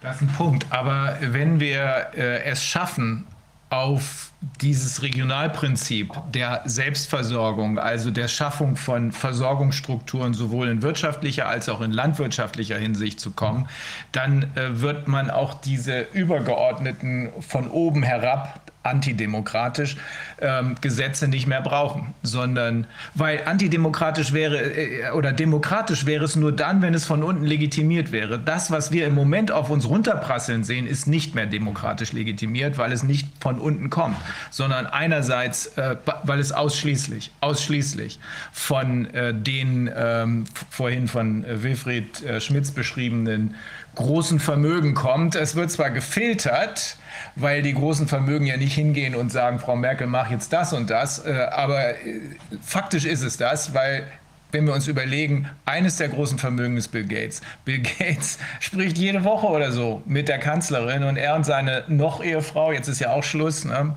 ähm, haben ihr ja auch Zeugnisse gegeben, haben gesagt, oh, sie stellt die richtigen Fragen. Sag mal, ne, ich komme aus Bremen, das ist eine der Freie und Hansestadt Bremen. Wir waren immer stolz darauf, dass wir frei sind. Niemand sagt uns, was wir zu tun haben. Und einer der Punkte, der, den ich sehr wichtig finde, ist der, dass kein Bremer, kein echter Bremer Orden annimmt. Weil was bedeutet denn, dass jemand einem einen Orden gibt? Dass jemand sich allen Ernstes anmaßt, uns zu sagen, du hast das Richtige gemacht. Genau das, was äh, dieser gespenstische Bill Gates tut. Ein Bremer nimmt niemals einen Orden an. Da haben wir ja auch, ähm, also da fiel mir zu Willy Brandt gerade ein, weil der hatte dann irgendwann oder sein Vertreter, Stellvertreter ähm, äh, ausgepackt im Prinzip, dass die, dass die Kanzler bis zum damaligen Zeitpunkt immer Verträge im Geheimen unterschreiben mussten mit den Amerikanern, ähm, dass sie äh, halt im Prinzip ja doch abhängig sind und der verlängerte Arm der USA. Und inwieweit sich das bis heute gewandelt hat, kann man jetzt dann natürlich nur mutmaßen. Und ähm, in welchen Abhängigkeitsverhältnissen steht dann heute eine Frau Merkel noch? Immer, das ist halt die Frage, ja. Das fiel mir dazu ein. Wie man offensichtlich ja. erkennen ja, kann. Ja, also das stimmt. Okay. Also ich bin nicht ganz davon überzeugt, dass jetzt aus der Regionalität allein unser Heil erwächst. Ich habe das ja gerade schon gesagt und man hat natürlich immer das Problem, dass du auch bei, bei Gesetzen, äh, das war ja faszinierend bei den, bei den Nazis, dass die eben gar nicht so viele neue Gesetze gemacht haben, sondern dass eben über diese Generalklauseln, die dann ist und interpretationsbedürftigen Begriffe, ja irgendwie zum Beispiel wieder die guten Sitten oder was auch immer, das waren halt Einfallstore genau für so eine, die neue äh, Weltsicht. Ja, das so, das, das ist, du meinst die Sittenwidrigkeit. Ja. Äh, das verletzt das, so wird das definiert. Das, was ist sittenwidrig? Das Etwas, was das Anstandsgefühl aller billig und gerecht Denkenden verletzt. Ja, und das ist natürlich das, wenn man jetzt ja. das auf heute interpretiert, kannst du natürlich auch sagen, ja, es verletzt vielleicht das Anstandsgefühl, dass du nicht deine Maske trägst oder es verletzt es genau, dass du eben Kinder ja. in der Schule quälst. Also das, das sind halt Solidaritätsrichtung, ja. Das ist, das ist sehr, sehr schwierig. Also die Ingeborg Maus hat sich da ja wirklich intensiv mit auseinandergesetzt und das man, muss man sich auch vor dem Hintergrund mal anschauen. Das sind natürlich alles Sachen, die man sich äh, näher angucken müsste, wenn man jetzt in irgendeiner Art von, ähm, von Umstieg äh, hinkriegen würde oder wird. Das ist auf jeden Fall auch so ein Punkt, an dem ich mich dann immer frage, warum kriegen eigentlich so viele Leute diesen, diesen Sichtwechsel nicht hin von dieser Selbstwahrnehmung und Fremdwahrnehmung. Wir können immer, wir sehen immer diese, ähm, die Zeit, also die, die, viele, die ähm, jetzt uns entgegenstehen und nicht unsere Meinung teilen, die sagen ja immer, wir sind, wir verherrlichen das Reich, indem wir hier diese Vergleiche ziehen und, ähm, und ich seh, frage mich immer. Welches Reich meinen die überhaupt? Ja, also na, die letzten 13 Jahre des Deutschen Reiches sozusagen, die NS-Zeit, ja. Das meinen die damit? Na, Wieso? Das ist doch. Zusammenhang? Wer, wer, wen meinst du damit? Wer tut das? Wer wirft uns das vor? Das, äh, das, na, ach, ob das so durch den Tagesspiegel oder so, den Spiegel ja. und was weiß ja, ich gut, geht. Aber und das, das ist ja kein normal denkender Mensch auch mehr. viele ne? Menschen auf. Also wir, ja. wir, können ja nicht davon ausgehen, dass wir mittlerweile die Mehrheit geworden sind. Nein, nein, die so wir denken. sind immer noch nicht die Mehrheit, aber wir sind die Entscheidenden.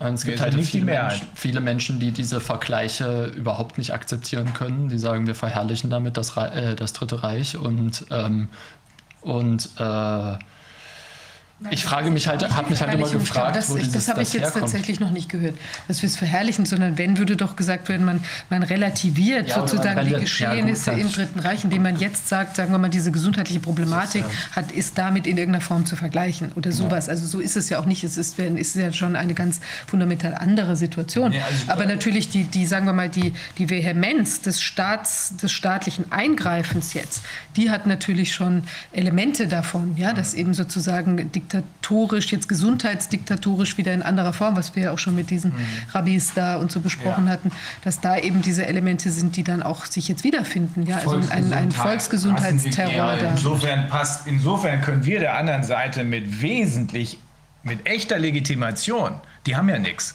Die haben ja nur Nazi, Nazi, rechts, rechts. Das ist schon, was der äh, Nikolai Binner in seinem Video gemacht hat, ist einfach genial. Das ist ja alles, was sie haben.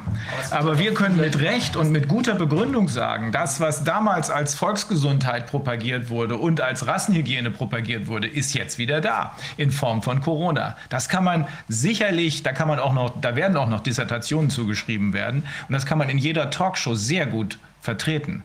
Deswegen kommen wir ja nicht in die Talkshows. Aber das macht sich halt jetzt anders als früher eben nicht mehr fest an fiktiven äh, äh, Gruppierungen in der Gesellschaft sozusagen, sondern quasi an jedem. Also wenn du jetzt nicht ja. mehr diesen Schritt machst, dass du dich impfen lässt, dass du das und das machst oder das alles akzeptierst, den Kindern da ständig irgendwie in der Nase rumzustochern, äh, dann bist du halt jetzt sozusagen das, das Problem in der Gesellschaft. Ja. Also ja. das ist halt schon, schon äh, auch sehr ja, also ja, abwegig. Und, und da sind wir jetzt äh, quasi schon in so einer Art Überleitung zur, weil zur psychischen Komponente. Zur psychischen, genau, psychologischen Komponente. Da ne? wollte ich nämlich auch ein bisschen drauf eingehen, ne? also, weil ähm, ähm, die, dass es eine Frage von Selbstwahrnehmung und Fremdwahrnehmung ja. ist.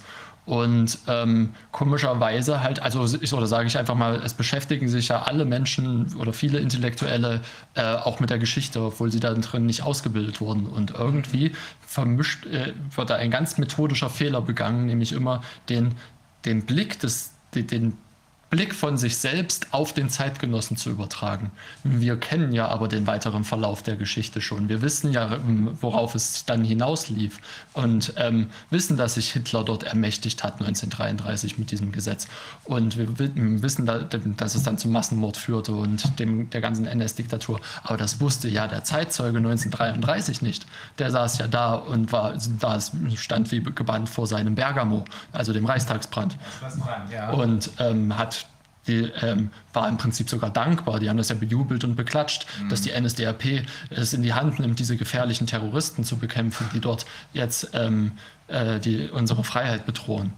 Und ähm, aber das, auch da, äh, und das sollten sich die Leute wie Drosten, Wieler, Fauci und Co. auch merken, auch damals haben sie ihre eigenen Leute umgenietet. Ne? Die ganze SA-Truppe wurde ja in so einer Nacht- und Nebelaktion dann mehr oder weniger hingerichtet die Revolution hat auch da schon ihre Kinder gefressen, sozusagen. Und wenn wir da durch die Geschichte gucken, so im Nachhinein, dann sehen wir überall nur diese, ich nenne es jetzt mal diese Verschwörungen, diese Verquickungen, in denen irgendwelche Geheimabsprachen getroffen werden und irgendein Herrscher, der sich äh, ähm, der, der dort Dreck am Stecken hatte und so weiter. Das sehen wir alles, das kennt ja. jeder, das ist jetzt nichts äh, Besonderes. Ähm, aber wenn wir dann plötzlich in die Gegenwart gehen, dann fang, fang, sind wir genau. selbst die Zeitzeugen und wie ein Klick im Kopf, der dann da stattfindet bei vielen Leuten, die dann sagen, so, heute ist das nicht mehr so. Also du hast es ja eben alles, schon gesagt, das ist ähm, Geschichtsvergessenheit. Ähm, ja. Das ist Geschichtsvergessenheit. Die, das ist aber, die geht so weit, dass ja. du, du musst ja gar nicht gucken bis ins Dritte Reich. Äh, das ist vielleicht wirklich zu viel verlangt für den einen oder anderen.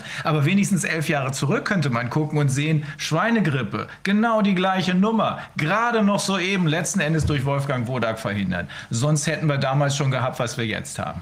Ja, das ist halt diese, das, das der Perspektivwechsel, dass der, der mhm. stattfindet. Immer einmal aus der, dass wir aus der, äh, aus der Gegenwart in die Vergangenheit gucken äh, und der Zeitzeuge ja aus der Gegenwart in die Gegenwart und wir jetzt wieder Zeitzeugen sind in der Gegenwart. Und diesen Perspektivwechsel, den vergessen, glaube ich, ganz viele, auch hochgebildete Menschen, die dann, die, die, die, die das, die, die solche Sachen dann vermischen und nicht richtig unterscheiden können, was konnte der Zeitzeuge denn eigentlich wirklich wissen und was weiß ich jetzt erst im Nachhinein. Wobei es natürlich auch, was Herr von Bülow gesagt hat, es ist natürlich gerade vielleicht vor dieser Geschichts, äh, also Nichtvergessenheit, ja, vor der, einem Geschichtsbewusstsein, was die Leute vielleicht natürlich auch irgendwie unbewusst dann wiederum auch haben, natürlich ganz besonders beängstigend jetzt zu sehen, was sich da abspielt und weil man ja vielleicht schon weiß oder irgendwie noch im Blut hat, wozu diese Sachen auch führen können. Und ich habe das ja, wir haben das ja auch einmal eine Sitzung hatten wir, die haben wir, glaube ich, den abschüssigen Hang genannt. Mhm. Es ist ja ein abschüssiger Hang, wenn man anfängt, diese Sachen da aufzulösen und plötzlich so ein Tor aufzumachen. Und jetzt hat es sich ja von den äh, Landesverordnungsmöglichkeiten äh, nochmal intensiviert durch diese Bundesnotbremse, die ja plötzlich dem äh, Bundesgesetz Gesetzgeber da nochmal andere Sachen an die Hand gibt. Das ist einfach ein Tor, was sich immer weiter öffnet. Und ich denke, da müsste eigentlich theoretisch bei jedem müsste man sagen, Achtung, das lieber nicht aufmachen, lieber ganz genau hingucken, ist das sinnvoll, darf das sein? Und das ist eben das, wo ich trotzdem denke, dass viele Leute das auch spüren, dass da was faul ist und dass es eben sich in eine ganz ungute Richtung entwickelt. Und gerade vor dem, vor dem Hintergrund auch sagen, oh Gott, nein, äh, ich spüre das zwar, aber es darf nicht sein, was eben, was er meinte, was nicht, was nicht sein soll oder kann, das darf auch dann nicht sein in der eigenen Wahrnehmung. Was Herr von Bülow auch gesagt ja. hat. Mhm. auch eine Lehre aus der Geschichte. Diese Rechte, die einem da genommen werden, die werden einem nicht wiedergegeben. Dass diese, diese, diese Machtkonzentration, diese Zentralisierung von Macht, die, finden, die findet immer nur in diese eine Richtung statt. Und der, der dann diese Macht einmal hat, der gibt die auch nicht wieder zurück. Ist auch eine relativ menschliche, auch wieder, wenn wir sozusagen diese psychologische Ebene riefen, ganz natürliche Reaktion, weil es nämlich der, die, des geringsten Widerstandes ist. Eben den, den Politikern sind plötzlich Türen und Tore geöffnet, die er vorher nicht hatte. Und warum soll ich mir jetzt mein Leben wieder schwerer machen und diese schwierigen demokratischen Prozesse auf meine Schultern laden, wenn es doch auch so einfach geht? Und ich bin ja sowieso der Gute, der das und mache ja nichts Böses. Und dann äh, so legitimiert sich dann ja das sozusagen auch ein bisschen psychologisch gesehen. Deswegen wird diese Macht halt immer nicht wieder zurückgegeben, außer der Druck von außen, der wird immer größer und baut sich so stark auf und entlädt sich dann auch öfters wieder in irgendwelchen Revolutionen. Genau. Gut. Aber schön, dass auch mal von jemandem äh, aus deiner Generation zu hören. Ähm, wir haben ja schon geglaubt äh, zwischenzeitlich, dass diese Generation das überwiegend nicht mitkriegt, was hier abgeht und überwiegend schon so gleichgeschaltet ist und durch die Erziehung, durch die, durch die Bildung, durch die Ausbildung. Wir haben ja hier so einen, äh, äh, den äh, Dr. Matthias Burchardt gehört, das ist ein Bildungsphilosoph, der kluger Mann, der echt uns darauf hingewiesen hat, äh, dass das, was hier jetzt, ich glaube, seit 30 Jahren ungefähr läuft, vielleicht länger, als ich zur Schule ging, nicht, aber äh, seit 30 Jahren ungefähr läuft, äh, alles darauf angelegt war, äh, im Grunde das zu zerstören, was Georg Lind, was Professor Lind immer sagt, ähm, was eigentlich den ähm, den, die Moralkompetenz ausmacht. Ne? Also eigentlich sind wir jedenfalls noch, ich glaube du auch und du schon von deiner Familie her, äh, dazu ausgebildet und erzogen worden, Fragen zu stellen, Dinge zu hinterfragen, eben nicht einfach zu akzeptieren und auf gar keinen Fall äh, Kommandos zu befolgen. Ja, also ich bin da bestimmt auch anti-autoritär in gewisser Hinsicht erzogen worden.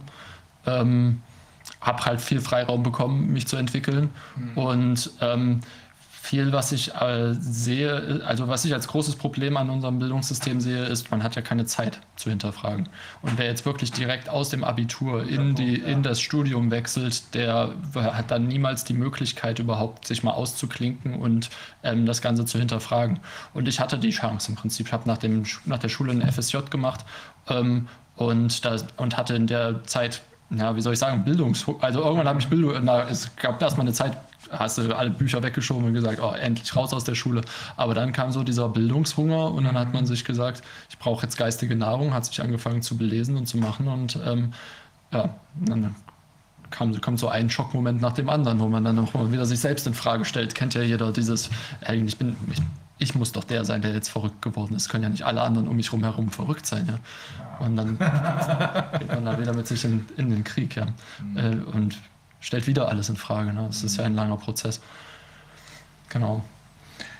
Vielleicht habe ich auch Glück gehabt mit, einem, mit ein paar Lehrern. Also es sind ja nicht alle Lehrer so, dass die äh, das ist es, aber das, es ist ja auch so, dass eine Folge, das ist ja nicht nur in den Schulen so gewesen, dass dieses kritische Hinterfragen immer, immer mehr in den Hintergrund geriet, gezielt, wie wir jetzt inzwischen durch äh, Dr. Burchardt wissen, sondern an den Universitäten hat sich ja wieder gespiegelt. Das wurde immer verschulter, verschulter, verschulter und immer mehr auf Druck, Druck, Druck. Du musst innerhalb von so und so vielen Semestern durchkommen.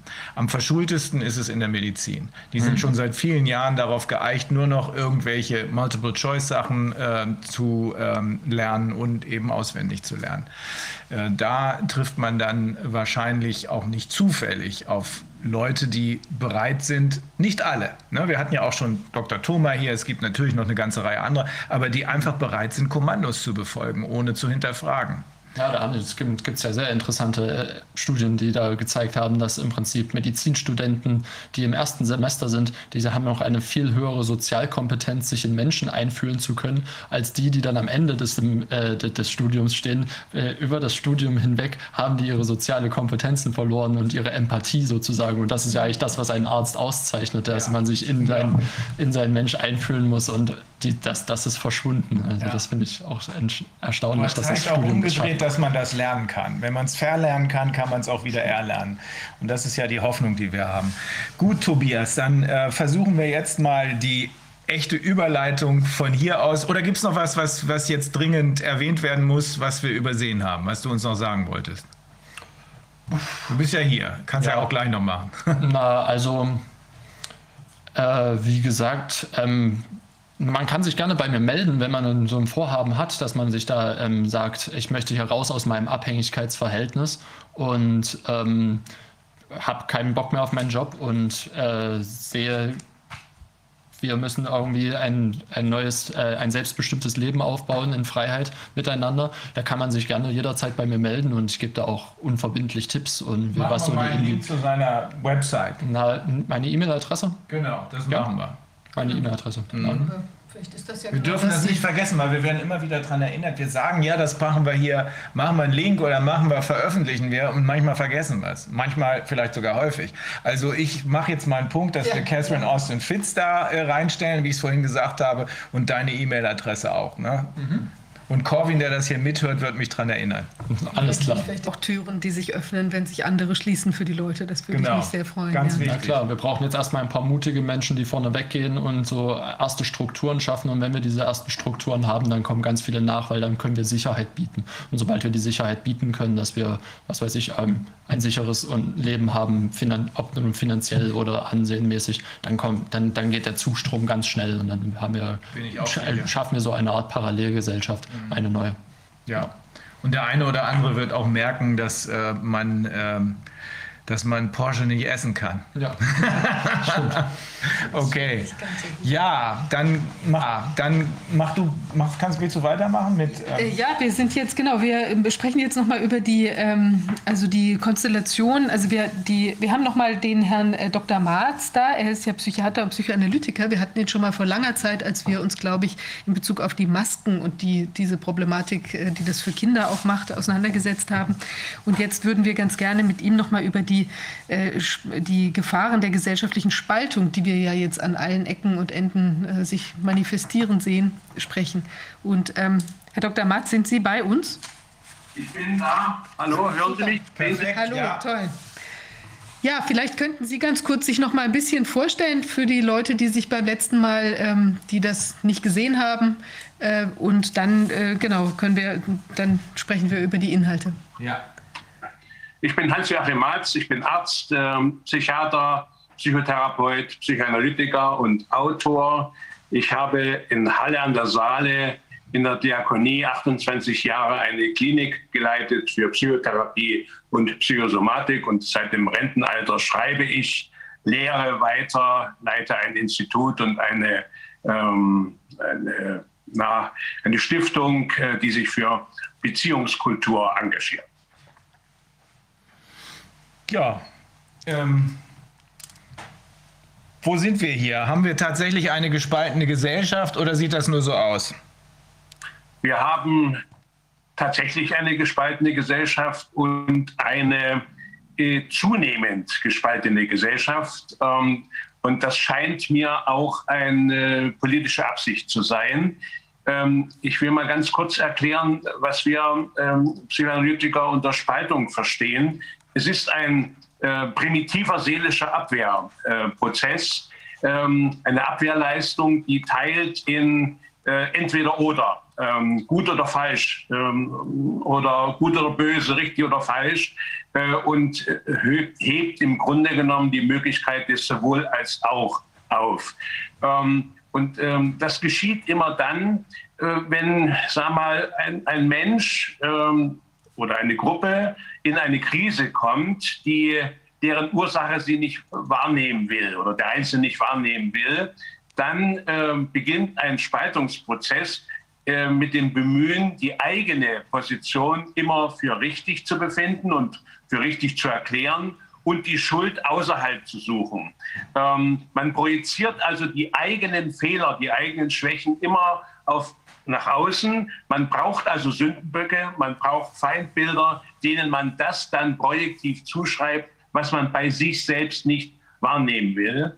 Und wenn man das auf die Gesellschaft ähm, ausweitet, den Gedanken, äh, gehen wir davon aus, dass die Gesellschaft in einer Krise ist. Das heißt, die bisherige Entwicklung ist, äh, stimmt nicht mehr, sie ist äh, eine Fehlentwicklung und äh, jetzt müsste die Einsicht kommen mit den notwendigen Veränderungen. Aber wer an der Macht ist, und das sind ja meistens auch narzisstische Strukturen, ist zur Einsicht nicht wirklich in der Lage.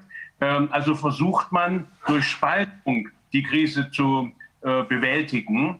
Ähm, das heißt, die eigene Position wird dann immer ähm, für richtig äh, befunden und versucht auch mit Machtmitteln zu äh, halten und andere werden für schuldig erklärt. Und dieser Prozess ist ja im Moment ziemlich stark. Also man darf nicht mehr diskutieren über die, die Maßnahmen. Wer kritisch ist, der wird sofort diffamiert. Das ist ein Leugner, ein Covidiot, ein, ein äh, ähm, äh, Reichsbürger oder, oder ein Rassist. Oder, also man kann ja gar nicht so viele Schimpfworte erfinden, wie man braucht, um dann eine ähm, kritische Position ähm, zu diffamieren. Und ähm, diese heftige Reaktion sagt mir, ähm, dass ein Gefühl, manchmal vielleicht sogar ein Bewusstsein dafür da ist, dass diese unsere Gesellschaftsform eine kritische Grenze erreicht hat. Und das soll nicht wahrgenommen werden. Denn das würde ja Schuld, ähm, ein Schuldeingeständnis der Eliten bedeuten. Das würde Rücktritte bedeuten. Und äh, das wird im Grunde bis zur bitteren Neige wird das verhindert werden. Das hat der Narzissmus so an sich. Ähm, eine, eine narzisstische Problematik kann nicht einsehen, kann nicht Fehler eingestehen, denn da geht es äh, um Leben und Tod. Das muss man so verstehen. Eine narzisstische Störung entsteht, wenn man in seiner eigenen Entwicklung, schon in der frühen Kindheit, niemals richtig angenommen, bestätigt, verstanden worden ist und so mühevoll herausfinden musste, wie man sich verhält, um die Gnade, Anerkennung bei den Eltern, in der Schule und später im Staat äh, zu bekommen. Das heißt, dadurch wird eine eine Selbstentfremdung inszeniert. Und die heißt, wenn ich mich nicht anpasse an das, was von mir verlangt wird, dann darf ich eigentlich nicht sein, dann bin ich nicht berechtigt. Und je kleiner das Kind ist, je früher das geschieht, äh, desto mehr kann man sich gut vorstellen, dass das eine sehr bedrohliche Erfahrung ist. Und diese bedrohliche Erfahrung ähm, besteht auch im, Wachs äh, im Erwachsenenalter weiter. Das was ich ja mit, mal mit als Gefühlsstau bezeichnet habe, ähm, das ist immer noch emotional vorhanden, was man in der frühen Kindheit erlebt hat. Und wenn man heute einsehen würde, dass man falsch gelebt hat, dass man entfremdet wurde, dass man einer, einer, ein, ein falschen Ziel äh, verfolgt hat äh, und das praktisch als eigenes Fehlverhalten, als eigene Schuld erkennen müsste als Folge dieser frühen Geschichte, dann würde das im Grunde genommen die ganze frühe Lebensbedrohung, sein oder nicht sein, wieder äh, aufwühlen. Und das äh, ist der Grund, weshalb es so wenig Chancen hat, äh, dass die Eliten jemals einsehen könnten, dass sie äh, Fehler begangen haben. Sie können nur abgelöst werden. Mhm. Ähm, das heißt aber gleichzeitig doch, so würde ich das jedenfalls übersetzen, dass diejenigen, die das hier inszeniert haben, ich finde ja diesen Begriff inszenierte Selbstentfremdung, äh, finde ich entlarvend, die also diese Plandemie, so würden wir sie ja inzwischen bezeichnen, inszeniert, ja. inszeniert haben, sehr schwach sind. Denn die sind ja gar nicht fähig zur Selbstreflexion und äh, können deshalb auch ihre eigenen Fehler gar nicht erkennen, beziehungsweise, so wie Sie es formulieren, tun die alles, um zu verhindern, dass diese Fehler Fehler erkannt werden. Folglich sind die doch zum Scheitern verurteilt. Ja, das ist leider so, aber ein Scheitern, das auf Biegen und Brechen gehen wird. Also ja. äh, bevor man die, das Scheitern zugibt, wird man Polizei, wird man Militär, wird man alles einsetzen, um, um das möglichst zu verhindern. Ähm, und diese, die Qualität dieser, äh, sag mal, äh, Angst um, um die Macht, äh, die ist nur zu verstehen, wenn man weiß, dass die eigentliche psychische Problematik eben sehr äh, traumatisiert ist, sehr angstbesetzt ist, mit sehr viel, mit, mit sehr viel Hass im Grunde genommen belegt ist. Wenn man als Kind nicht wirklich bestätigt wird oder sogar schlecht behandelt wird, traumatisiert wird durch Kränkung, durch Ablehnung, hat das Kind ja berechtigten Hass, berechtigte Empörung, die aber nie gelebt werden darf, die muss unterdrückt werden. Das ist ja im Grunde genommen eine der Hauptquellen für unsere Arbeit. Daran werden Menschen krank. Und wenn sie krank geworden sind, meinetwegen depressiv oder Angstzustände als Folge dieser Gefühlsunterdrückung, dann ist es unsere Aufgabe, diese Gefühle wieder freizusetzen, damit sie endlich zum Ausdruck kommen können.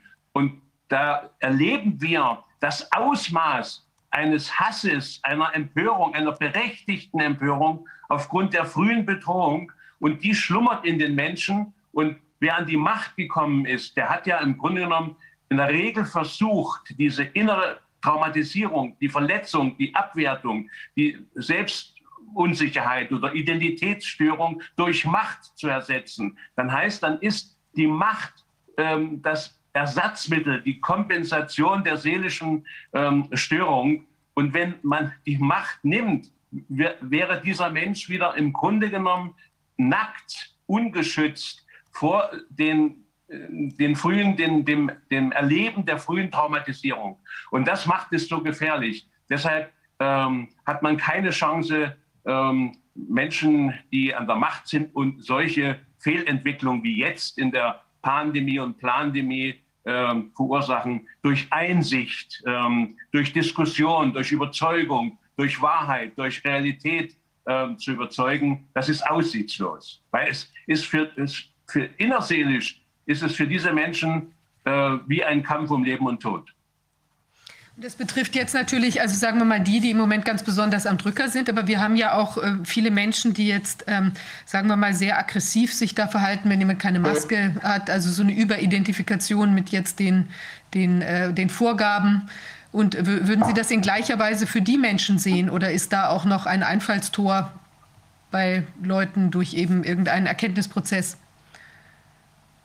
Naja, also. Ähm es gibt immer ähm, dieses Problem ähm, des Mitläufers, der schnell zum Mittäter wird. Also mhm. ähm, wer, wer ähm, infolge narzisstischer Bemühungen, Anstrengungen, besonderer Leistungen auch an die Macht gekommen ist, das ist ja in der Regel auch nicht geschenkt. Und das ist ja wirklich durch kompensierende Leistungen erreicht. Und solche Menschen brauchen im Grunde genommen Fans, sie brauchen Anhänger, sie brauchen Mitläufer, ähm, die ihnen bestätigen, dass sie doch die Größten sind, die Besten sind. Und ähm, solche äh, Mitläufer, ja, da gibt es äh, viele Mittel, die werden durch, durch äh, Vorteile korrumpiert, durch Geld korrumpiert, durch Ansehen korrumpiert. Aber ähm, es gibt dieses äh, Zusammenspiel, das erkenne ich im Moment auch gesellschaftlich, auch als ähm, Zeichen der Spaltung, das kollusive Zusammenspiel auf narzisstischer Ebene zwischen Größen selbst und Größen klein.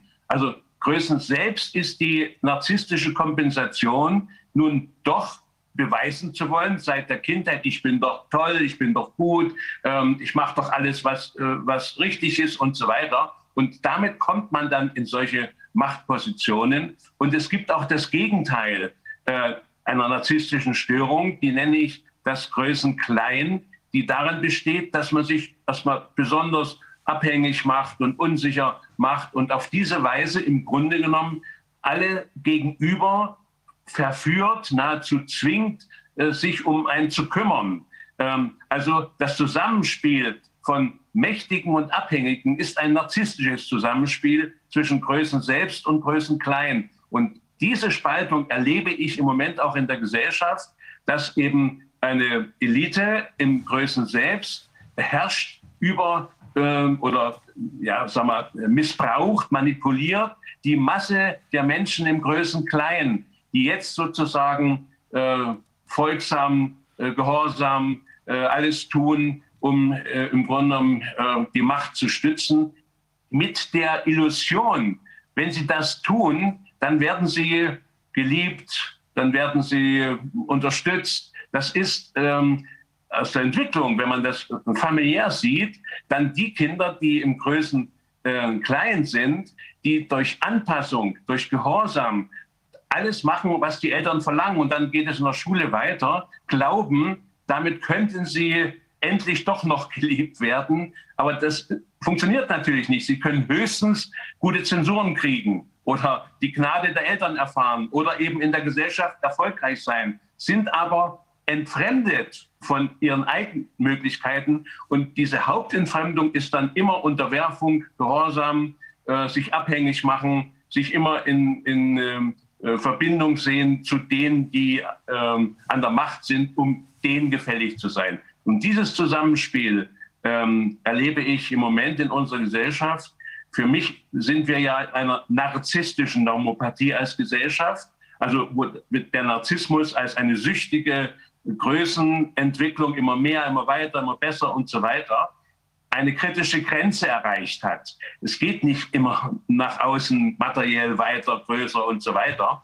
Und in dieser kritischen Grenze wird im Grunde genommen das narzisstische, die narzisstische Störung wund und spitzt sich jetzt zu, dass die Eliten immer versuchen, mächtiger äh, zu werden, also durch Verordnung, durch, durch äh, Anordnung, äh, also in ihrer Macht und die die Masse im größten Kleinen immer mehr äh, folgsam sich unterwerfen, gehorsam sind, in der Hoffnung, dadurch wird alles wieder gut oder sie, sie werden gerettet, sie werden befreit. Ähm, diese, diesen Mechanismus, den kenne ich noch aus DDR-Verhältnissen. Den hat es mit Sicherheit meiner äh, Kenntnis nach, was wir eben auch gehört haben, im Nationalsozialismus gegeben. Ein solches Zusammenspiel, das kollusive Zusammenspiel eben von Größen selbst und Größen klein. Und ähm, Herr Dr. Matz, was mich mal interessieren würde, auch in dem Zusammenhang, dieses Impfen. Das hat ja jetzt so was ganz Merkwürdiges angenommen. Da geht's ja, das hat ja fast so eine, wie will man sagen, also für mich hat es fast so was Ritualhaftes, wie ein kathartischer Prozess oder sowas. Das ist ja wie ein, ein Initiationsritus oder so irgendwas, weil die Leute ja äh, da Bilder von sich posten, wo sie schreiben, I did it oder ich, jetzt habe ich es geschafft oder sich mit ihrem Arm da zeigen. Und das ist ja ganz abenteuerlich. Ich meine, es wird natürlich auch schmackhaft gemacht, zum Beispiel, wenn ich an Plakaten vorbeifahre von Ann-Sophie Mutter oder dem äh, Günther Jauch da, äh, das sind ja auch jetzt Leute, die für, für Menschen auch eine gewisse Bedeutung haben, die gehören zum Club sozusagen. Aber es hat sowas, es hat irgendwie, es ist so merkwürdig, weil es ja eine Art auch ähm, so eine Art Sektenkult. Sektenkult, ja. aber gleichzeitig auch so ein selbstverstümmelndes Element hat. Also ja. ich, ich, finde das ganz, es berührt mich Punkt. ganz eigentümlich. Wie sehen ja. Sie das? Ja. ja. für mich ist das ein Symptom der eben angedeuteten ähm, kollektiven Fehlentwicklung. Also ich spreche ja von einer kollektiven Angststörung von nationaler Tragweite statt von einer Epidemie von nationaler Tragweite. Also eine Angststörung, die ähm, ausgelöst ist, also Infektionsangst natürlich, man kann an einem Virus erkranken, aber eben der auffälligen, äh, politisch gewollten und medial geschürten Panik, das ist ja im Grunde genommen der, die, das Auffälligste an, einer, an dieser pathologischen Situation. Und das wiederum löst alle Ängste aus, die in uns Menschen schlummern. Jeder von uns hat ähm, äh, Ängste. Ich habe das in, in dem Buch Die Corona-Angst nochmal äh, beschrieben. Äh, also die Angst, bin ich richtig, bin ich gut genug, ähm, kann, kann, ich die Erwartungen erfüllen. Also es gibt eine Reihe von, von Unsicherheiten und Ängsten. Und äh, die ähm, globale äh, Ängstigung, die politisch geschürt wird, ähm, löst all diese individuellen Ängste aus, die aber im Moment überhaupt keinen Abfluss, keine, keine Hilfe erfahren. Ähm, und das ist der Grund, weshalb die meisten Menschen jetzt all ihre Verunsicherung, ihre Angst auf die Virusgefahr ähm, projizieren, als sei das die eigentliche ähm, Gefahr und übersehen dabei, dass es äh, eine Gesellschaftskrise gibt, die die eigentliche Gefahr darstellt und ihre eigenen individuellen Lebens- und Zukunftsängste werden dann auch nicht mehr gesehen, sondern nur das Virus. Mhm. Und das erklärt im Grunde auch die fast wahnhafte ähm, Erlösungsillusion, durch Impfung gerettet zu werden. Ja? Also ähm, dann entsteht dieses Absurde, dass man einen Impfstoff oder Impfstoffe annimmt, die völlig ähm, unsicher und unklar sind, deren Wirkung und Langzeitwirkung man nicht kennt, wo gefährlichste Komplikationen äh, wahrscheinlich sind. Also äh, tatsächlich wie, eine, wie ein Erlösungsritual. Ähm, das kann man eben nur so verstehen, dass ein Großteil der Menschen sind so psychisch eingeengt durch diese Ängstigung, dass sie glauben, sie könnten durch Impfen gerettet werden. Ähm, also ich habe in meinem Leben, und ich muss sagen, als Psychiater bin ich selbst äh, äh, von, von dem Ausmaß dieser ähm, Situation überfordert. Ich habe mir eine solche umfassende, fast paranoide Fehlentwicklung einer, eines Großteils der Bevölkerung niemals vorstellen können. Verstehe es aber, wenn ich dann genauer hinschaue, mit dem Wissen um die wirklich auch massenhaft vorhandenen Frühstörungen, also die frühen ähm, Einschüchterungen und Ängstigungen und Entfremdung der Menschen, die jetzt eben sozusagen wund werden, die aktiviert sind und politisch aktiviert worden sind.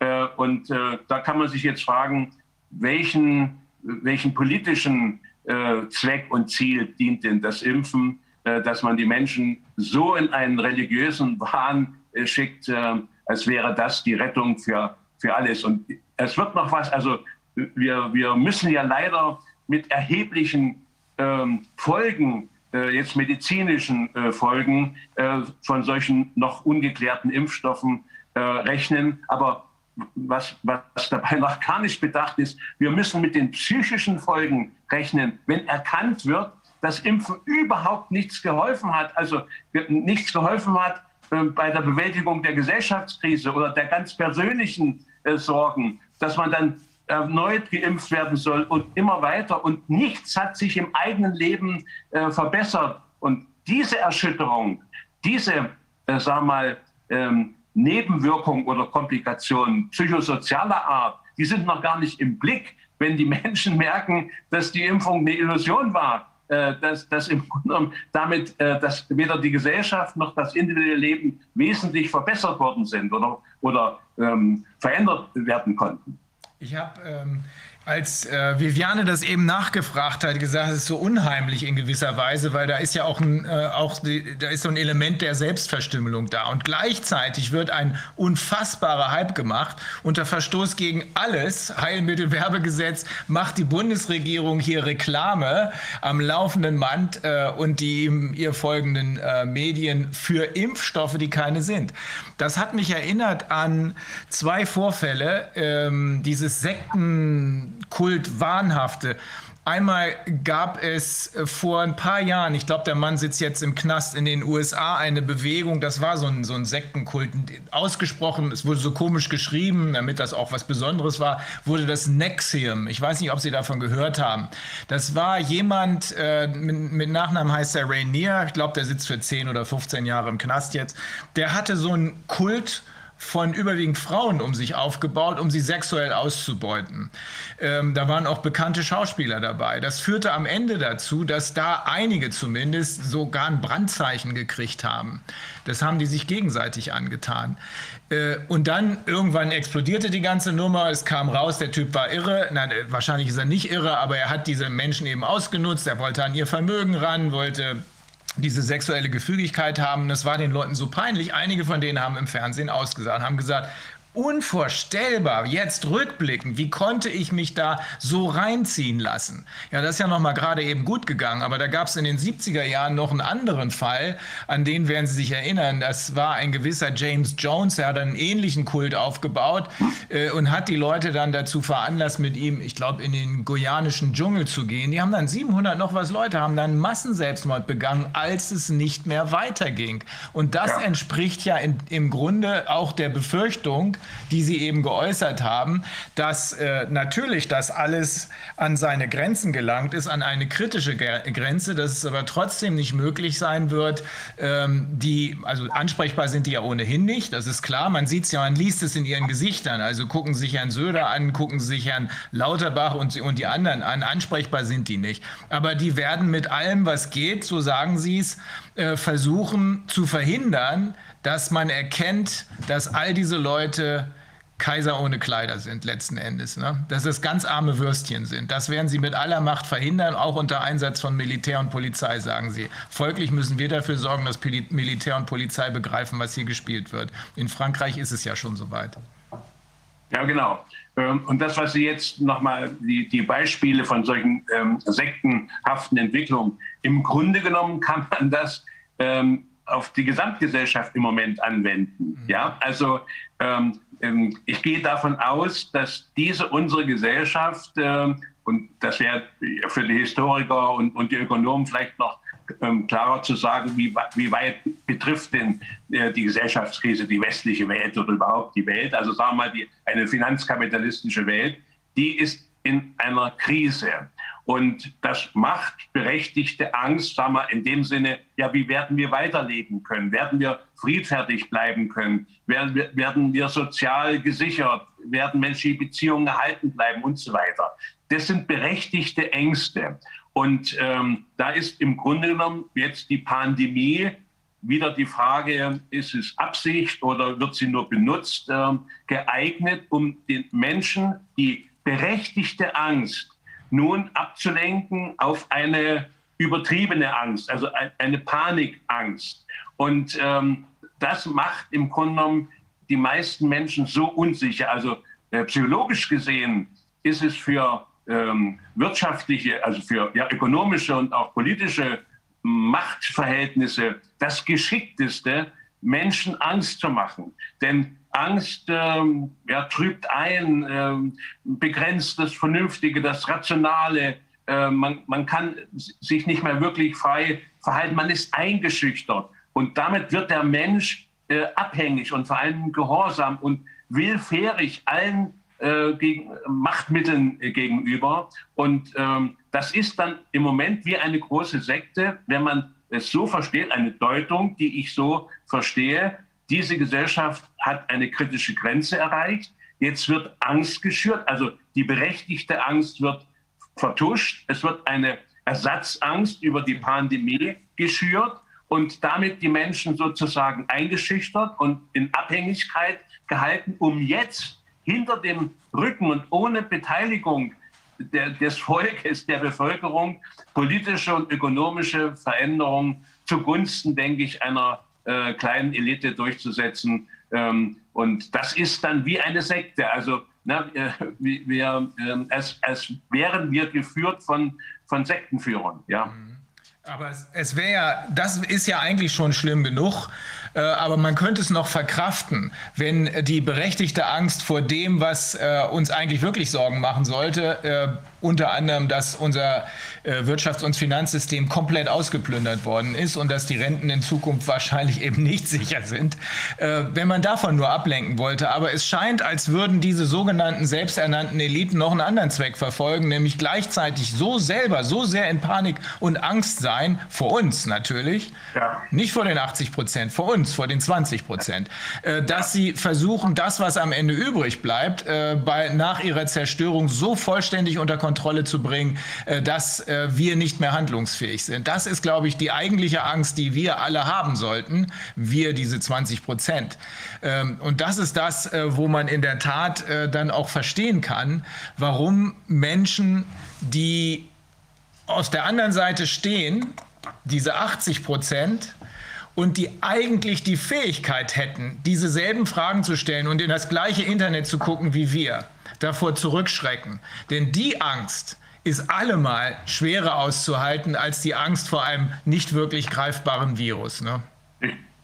Herr Wilmich, ähm, äh, ich habe für mich eine ziemlich sagen wir, überzeugende Erklärung, die aber schwer zu vermitteln ist. Mhm. Ich will das so sagen. Ich habe in meinem über 40 Jahren Berufsleben mir äh, war ein zentraler Wert, äh, den Menschen zu helfen, die sogenannte Frühstörungen haben. Und das haben die meisten Menschen, also was ich schon angedeutet habe, in ihrer äh, Entwicklung ihrer Kindheit nicht so angenommen, bestätigt, geliebt worden zu sein und dadurch in ein narzisstisches Defizit ge äh, gekommen zu sein.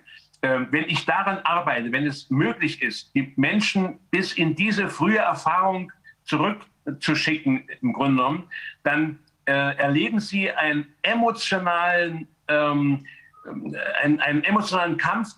Es ginge es um Leben und Tod. Und das ist so zu verstehen, wie vorhin schon gesagt, wenn das Kind äh, die Erfahrung macht, ich bin nicht willkommen, ich, bin, ich soll eigentlich gar nicht sein oder ich bin nicht richtig, dann bedeutet das äh, im Erleben des Kindes einen innerseelischen Kampf wie um Leben und Tod. Und äh, so muss man das verstehen. Wenn, wenn im Grunde genommen jetzt ähm, Menschen Kraft, ähm, also äh, aus dieser frühen Not ähm, in eine Machtposition gekommen sind, entweder in eine politische oder ökonomische Machtposition. Und wenn man ihnen das rauben würde oder wenn sie das verlieren würden, sind sie in einer inneren Situation, da geht es für sie um Leben und Tod.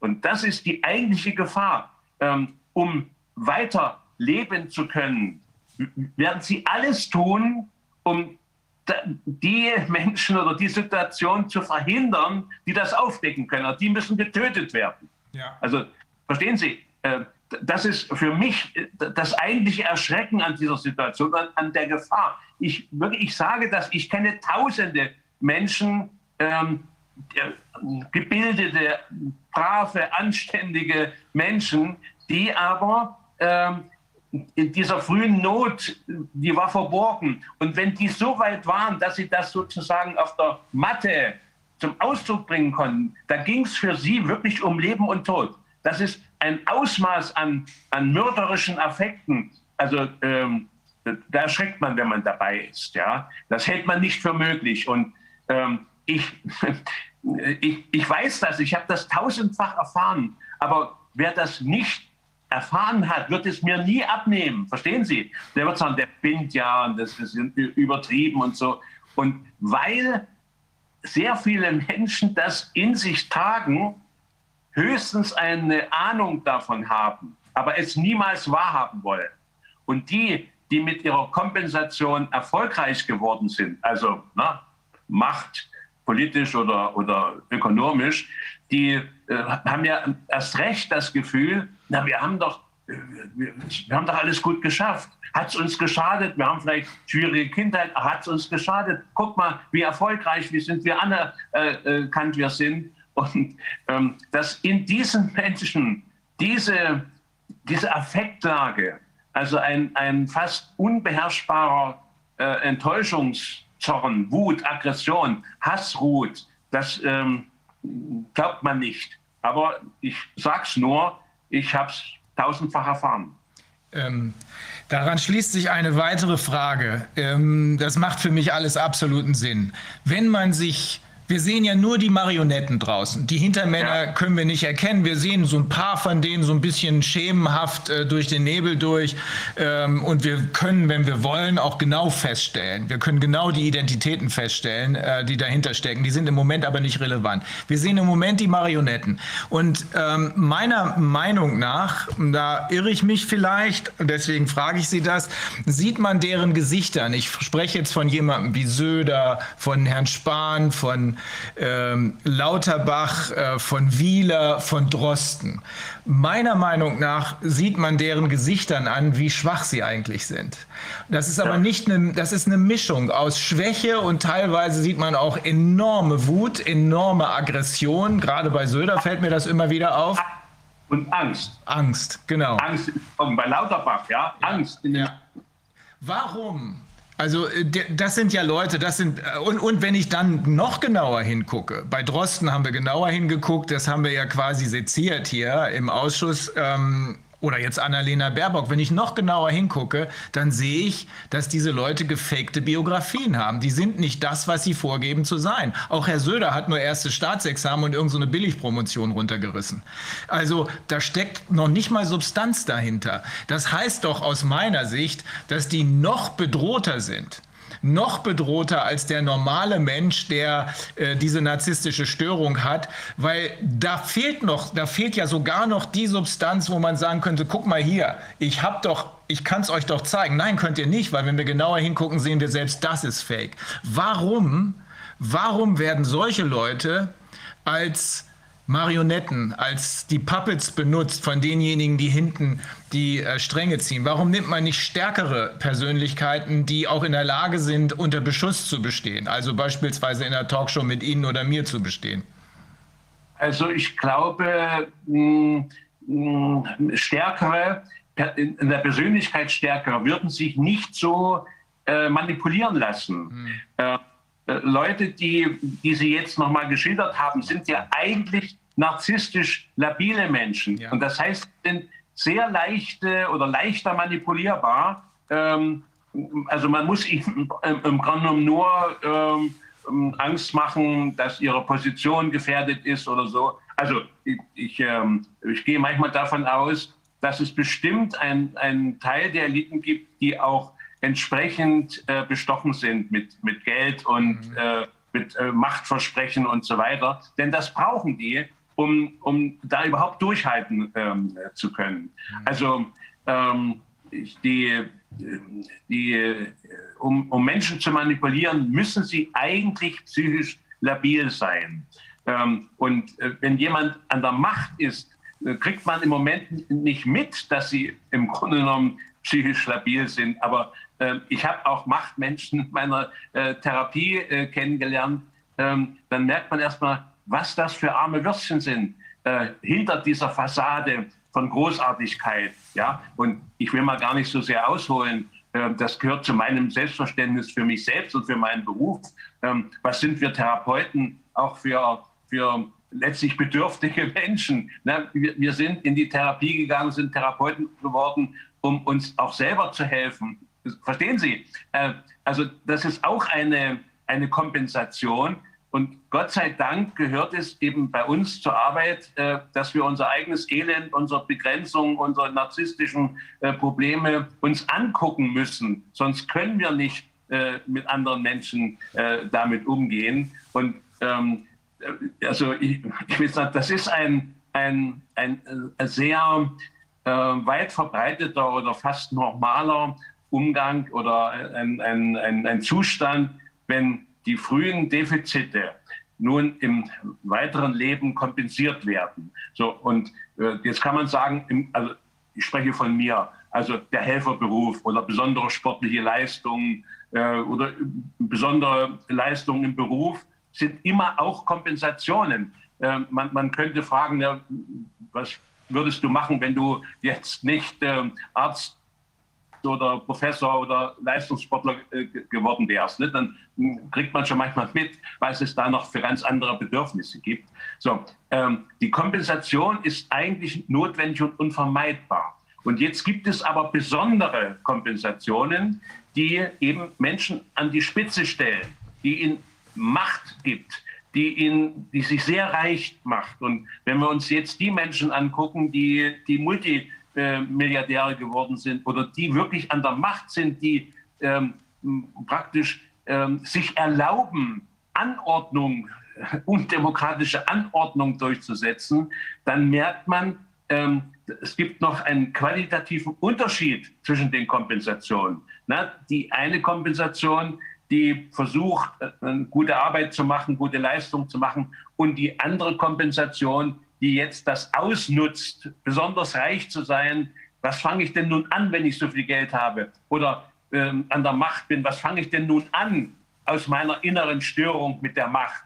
Ja, ähm, diesen Unterschied muss man mal machen, um zu verstehen, dass die Kompensation von frühen Defiziten unvermeidbar oder notwendig ist, dass wir überhaupt überleben können aber dass es einen Unterschied gibt, welche Qualität diese Kompensation hat und wie man sie missbraucht, welche, wie viel Einsicht ist. Also ähm, die Gesundheit unserer Machteliten würde ich ja schon daran messen, dass sie sagen, Rücktritt. Wir haben uns geirrt, zu viel Rücktritt. Ja? dann könnte man sagen, ah, die haben noch, ist noch ein Rest von, von menschlicher Gesundheit ähm, äh, vorhanden. Ja? Und ähm, aber der ist eben nicht. Mhm. Ja, der ist nicht. Ja. ist, ich finde es super interessant, äh, diese beiden äh, Kompensationsformen. Die eine einfach durch Leistung zu überzeugen, also einfach gute Arbeit zu machen. Ja. Äh, das würde ich sogar für legitim halten, dass man das tut, solange das nicht krankhaft ist und ähm, abgleitet in, in, in äh, naja, das kennen wir ja alles, äh, Arbeitssucht, die dann am Ende zum Zusammenbruch führt. Die andere äh, Kompensationsform, das ist die, die ich Bill Gates oder Mark Zuckerberg ja. oder so zuschreiben würde. Äh, aber auch den beiden sieht man an, dass das ganz schwache arme Würstchen sind. Inzwischen ja. wissen wir, Bill Gates ist nicht der Selfmade-Millionär, sondern er hatte einen super reichen, super erfolgreichen, ja. super verdrahteten Vater. Äh, und derjenige, der wahrscheinlich äh, in, in erster Linie da das Gehirn hatte, was man brauchte für das, was Bill Gates unter Microsoft abgezogen hat, das war sein Partner, ähm, der inzwischen verstorben ist. Ähm, also die Kompensation derjenigen, die dahinter stehen, äh, darüber können wir nur, ich glaube, da können wir nur spekulieren. Ne? Aber äh, das kann nicht geistig. Ich denke, Herr Müller, ich, ich denke manchmal so, wenn ich versuche, mich in Bill Gates hineinzusetzen, also ein Mensch, der sicher keine große menschliche äh, Reife und Tiefe hat, ja, hat so viel Geld was, was, um Gottes Willen, was fängt man an? Also ich hab, hätte schon bei einer Million Probleme, ja. Also wie viel, wie viele Häuser oder wie viele, wie viele Yachten kann man denn haben? Und so viel Essen und Trinken kann man auch nicht, ja. Also was fängt man an? Und wenn man jetzt bedenkt, dass das möglicherweise eine labile Persönlichkeit oder sogar eine gestörte Persönlichkeit ist, nur im, im Gedanken, ich behaupte das jetzt nicht, mhm. ja, aber kann ja sein, ähm, dann kann man auch nur auf gestörte Ideen kommen, äh, wie man das Geld, wie man das Geld irgendwie angeblich sinnvoll verwendet. Also so muss man mal denken. Also das ist ein Fluch, so viel Geld zu haben. Ja, ähm, ja. Ja. Also mich würde noch mal interessieren, äh, was eigentlich mit den Therapeuten los ist, weil wir hören ja von Therapeuten, mit denen wir zu tun haben, die sich hier, die ja auch sehr besorgt sind, die Kinder und so weiter. Das ist aber in den in den therapeutischen, äh, also ich weiß nicht Verbänden oder so, ganz viele gibt, die das sogar noch begrüßen mit den Masken und auch ganz verrückte Geschichten machen, also mit irgendwie Maske in der Therapie sitzen, mit Fenster auf und ungefähr fünf Meter vom Patienten entfernt, ja. Äh, und ja, also es ist völlig absurd und wo die das sozusagen also quasi auch stützen, dieses System. Also es gibt jetzt auch viele andere, die gerade in dem Kinderbereich auch sagen, was sich da abspielt, das, ist, das geht auf gar keine Kuhhaut mehr. Da gibt es ja viele Kinder jetzt mit Essstörungen, mit ich weiß nicht was für Problemen, suizidale Kinder und was man in dem Umfang auch vorher gar nicht so, äh, noch niemals hatte. Ganz katastrophal. Aber es gibt eben doch auch viele Therapeuten, die dieses System mittragen. Und ich meine, ich weiß ja von meinem Vater, der war ja Psychologieprofessor und Psychoanalytiker und der, da gibt es ja dieses Phänomen auch der Übertragung und Gegenübertragung, was Sie da angesprochen hatten, dass man auch reflektiert, was kommt von den Patienten, was macht es mit mir, wo man ja auch seine eigene Psyche irgendwie kennen muss und dann auch entsprechend eben darauf dann äh, sehen kann, was macht er mit mir und wie kann ich damit umgehen, was ist mein Anteil, was ist der vom anderen. Man würde, wundert sich ja schon, dass da ähm, offenbar auch da diese Angst oder Macht oder was auch immer für eine Struktur irgendwie so ist, dass man dann gar nicht erkennen kann, was das für ein Leid ist bei den Leuten oder da nicht adäquat mit mit umgehen kann. Weil also theoretisch müssten doch jetzt alle Therapeuten müssten doch dastehen und sagen, das kann man nicht mehr machen mit den Menschen. Und das passiert ja gar nicht. Was haben Sie da für eine Erklärung?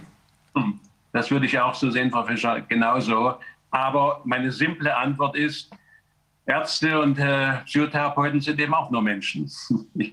und äh, ich meine, wenn wir an die Geschichte gucken, wie sich äh, Ärzte miss haben missbrauchen lassen, ich bin ja äh, von dem Beschluss des Ärztetages ebenso entsetzt, dass die empfohlen haben, äh, Kinder zu impfen, damit sie äh, in die Schule gehen können und in die Kita. Also ähm, wenn, wenn ich aus diesem Verbund austreten könnte, würde ich das sofort tun. Das kann man als Ärzte nicht machen. Einen solchen Beschluss ähm, ähm, mit einem Impfstoff, der so unsicher ist bei Kindern, die das am allerwenigsten brauchen. Also wie man, wie man so zu einem ärztlichen ähm, äh, Empfehlung kommen kann, kann ich nicht mehr verstehen und kann es mir nur so beantworten. Und das weiß ich ja auch. Äh, äh, es gibt solche und solche, solche und solche Therapeuten, es gibt solche und solche Ärzte. Also ich gehöre zu den Ärzten, die sich bemühen, immer systemisch zu denken, also das Körperliche, das Seelische, das Geistige, das Soziale zu berücksichtigen. Aber ich kenne viele Ärzte, die eben nur ihr Organ haben, nur ihren, ihren, ihr, ihr Organ, also ähm, auf das sie sich spezialisiert haben, die nicht dran denken, dass man auch eine Augenerkrankung oder eine Herzerkrankung oder eine Gelenkerkrankung aus sozialen Zusammenhängen kriegen äh, kann und so weiter. Also die Medizin ist schon längst gespalten. Eben das, was wir, weiß ich, Schulmedizin nennen, es geht ja an diese Einseitigkeit und das, was man als ganzheitliche äh, oder systemische Medizin. Und in der Psychotherapie ist es auch so. Äh, die Psychotherapie äh, erleidet im Moment eine, eine der schwersten äh, sagen wir mal, Fehlentwicklungen. Äh, es gibt ja die großen Bereiche der Verhaltenstherapie und der Psychoanalyse und der Tiefenpsychologie. Es dominiert immer mehr äh, die Verhaltenstherapie. Ich glaube, es gibt nur noch einen einzigen Lehrstuhl für ähm, Psychoanalyse. Alles andere wird Verhaltenstherapie. Und das heißt, Kurzzeittherapie, das heißt Verhaltensänderung, das heißt nicht mehr Analyse der ähm, äh, Hintergründe, der Ursachen, der, der frühen Entwicklung, das, worüber ich eben äh, gesprochen habe, das alles wird dann ausgeblendet. Und auch das ist ein Politikum, äh, dass man selbst die Psychotherapie jetzt sozusagen ähm, so einengt und, und beschneidet und verändert und ähm, also äh, dass eben die, die unbewussten Dimensionen gar nicht mehr in, in den Blick kommen. Ich kann mir als Psychotherapeut eine Behandlung mit Gesichtsmaske und mit Abstand äh, und offenem Fenster überhaupt nicht vorstellen. Eine, eine Online-Behandlung kann ich mir überhaupt nicht vorstellen. Also ich brauche, ich brauche die Mimik, ich brauche die Bewegung. Ähm, ich habe das gehört, dass man manche Psychotherapeuten mit Maske sitzen und ähm, sogar verhindern, ähm, äh, dass sie sich bewegen, damit sie nicht irgendwelche Aerosole in Bewegung bringen. Also ähm, absurder, absur kranker kann man sich das nicht vorstellen, was, was gerade passiert. Und da bin ich wieder, ja, eben auch Therapeuten, auch Ärzte können ähm, narzisstisch so abhängig und unsicher, identitätsschwach sein, dass sie dann diesen Unsinn eins zu eins übernehmen und vielleicht noch ähm, verstärken. Also ist, ich kenne eben solche und solche und dann würde ich sagen, ist wie in der ganzen Bevölkerung, es gibt eben solche und solche Menschen. Also welche, die die im Moment Opfer ihrer unbewältigten frühen Ängste sind und andere, die äh, versuchen, sich dem zu stellen und, und halt ähm, durchzustehen. Ja. Aber es ist wirklich eine ganz schwierige Lage, auch wenn ich mir vorstelle, ich gehe jetzt zum Beispiel äh, zu einem Therapeuten und möchte über meine Ängste sprechen, dass ich eben hier, weiß ich, Demokratie in Gefahr sehe oder massiv beschädigt sehe und dass ich Schwierigkeiten habe, mich mein, mit meinen mit meiner äh, Familie da irgendwie äh, zurechtzufinden oder was immer, weil die auf einem ganz anderen Trip sind. Und dann habe ich einen Therapeuten, der quasi mir permanent sugger also suggeriert und zeigt, dass, äh, das, die, das andere Narrativ stimmt, ja, sozusagen. Also wie ja. will denn da überhaupt eine, das sind ja auch Brücken, die sich da an der, also auch die, die Bewältigung der Problematik ist ja total gestört. Also wenn ich auch dann ja. einem Kind vielleicht mit einer Essstörung dann eigentlich sagen kann, okay, das hat Adaptionsprobleme an die neue Situation, die eigentlich aber okay ist, statt zu sagen, dass das rebelliert vielleicht, weil es eben diese Eingriffe in die körperliche Unversehrtheit nicht ertragen kann oder sonst was. Also wir haben da ja auch auf dem Bereich eine völlige Verdrehung der, der ähm, ich weiß auch nicht, also der, der Grundfesten quasi der, der Überzeugung oder des gesellschaftlichen Miteinanders. Das ist leider so. Man, äh, man kann eigentlich auch keinem Arzt, keinem Psychotherapeuten mehr von vornherein vertrauen, sondern müsste sich das erarbeiten, indem man äh, also so Fragen stellt. Ich habe davon gehört, dass es äh, Psychotherapeuten gibt, die verhindern, wenn jemand über Corona sprechen will. Ne, wir wollen hier kein politisches Thema rein. Da muss man sich mal vorstellen, ja. Also wie schlimm ist das geworden, auch in den, bei den Kollegen, ja.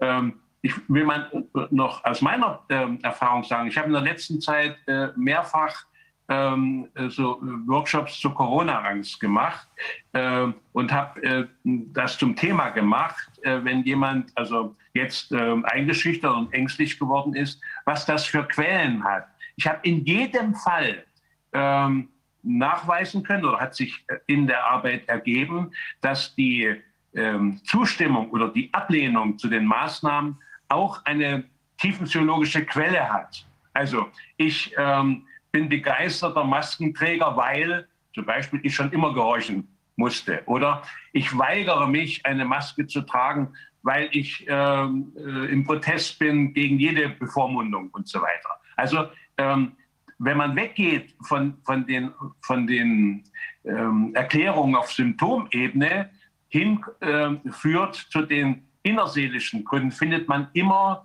ähm, Motive.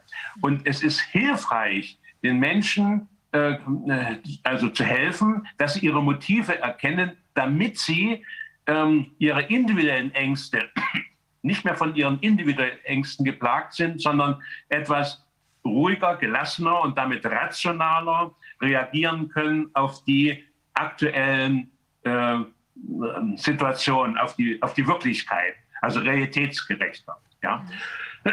Also wenn man in, ähm, als Arzt jemanden äh, äh, zum Impfen verführen will oder in der Psychotherapie äh, dieses Thema vermeiden will und, und sozusagen alle Anordnungen gehorsam übernimmt, ähm, kann man keine ordentliche Therapie mehr betreiben. Ja. Das scheint mir auf der Hand zu liegen. Ja.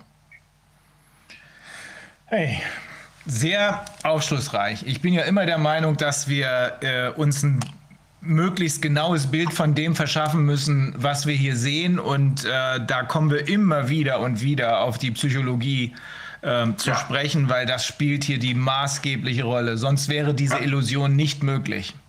Ja, hm. richtig. So, so, sehe ich das. Also ähm, ich, ich denke mal, ähm, so dumm oder so krank kann man nicht sein, ähm, ähm, wenn man so äh, praktisch die Entwicklung der Maßnahmen und das Befolgen ähm, sieht. Also es muss eine, eine innerseelische Bereitschaft oder sogar Notwendigkeit ja. haben, ne?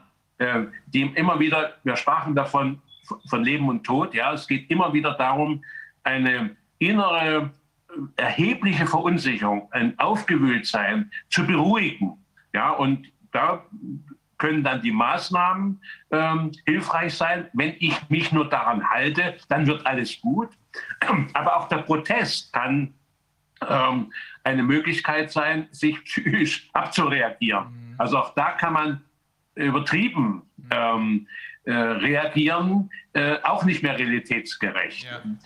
Ich, ich, ähm, ich habe bei den bei so manchen politischen äh, Maßnahmen oder das, was, was uns täglich äh, äh, vermittelt wird, habe ich mir äh, manchmal überlegt, also so, nee, so falsch, so dumm, das ist gar nicht möglich. Das, äh, damit, das ist Absicht. Also je dümmer man etwas lügt und, und äh, Verordnungen macht, desto mehr müssen sich doch die Menschen aufregen. Ne? Ja. Also, ähm, und das ist die Absicht.